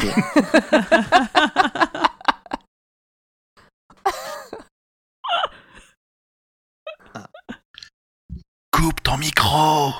On peut peut-être couper son son en attendant. Je l'ai rendu te mettre. Je continue. Alors, j'ai un, j'ai un point traduction de merde parce que dans, on s'est rendu compte que dans l'édition qu'on a, c'est terrible les grincements. J'arrive pas à me concentrer. Ah, cette porte de l'enfer. Je disais, euh, Est-ce que tu mettras une musique? Bah non, Ah pas ouais, de mais musique. une musique. de, de Francis C'est une musique d'église. On a dit deux minutes de Oh, silence. petite Larry. Eh, je vous ai dit que j'avais vu, Francis Lalanne.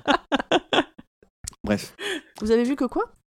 Je vous ai dit que j'avais vu Francis Lalanne il y a deux semaines au stade. Non. Ah oui, oui, t'as fait une photo. Ouais. T'étais Oh, derrière yes. Voilà, j'ai vu Francis Lalanne. Ah ouais, d'accord. Il n'a pas réussi à faire une histoire satisfaisante là-dessus, et donc il a conservé. C'est bon. Oui. C'est revenu. Et donc il n'a pas réussi bah- à faire une histoire. Oui, Pomme, qu'est-ce qui se passe? Je ne sais pas, elle parle toute seule. Ouais. Non, mais en fait, Ouais, ça arrête oui. pas de couper. Je te, je te propose Ah, de non. reprendre ta dernière. Là, pour le coup, il y a que toi. hein. Je- Tu devrais reprendre ta dernière phrase, euh, Émilie, pour, euh, pour qu'on puisse reprendre. A- Euh, Bah, après, ouais, au pire, c'est pas grave. hein. hein. C'était juste pour vous dire. Si vous me parlez, si je vous réponds pas, c'est que ça a coupé. Ok. Bravo les auditeurs, si vous êtes arrivés jusque-là, c'est que vous méritez une petite récompense que voici, faite uniquement à base de bruit pris pendant l'enregistrement.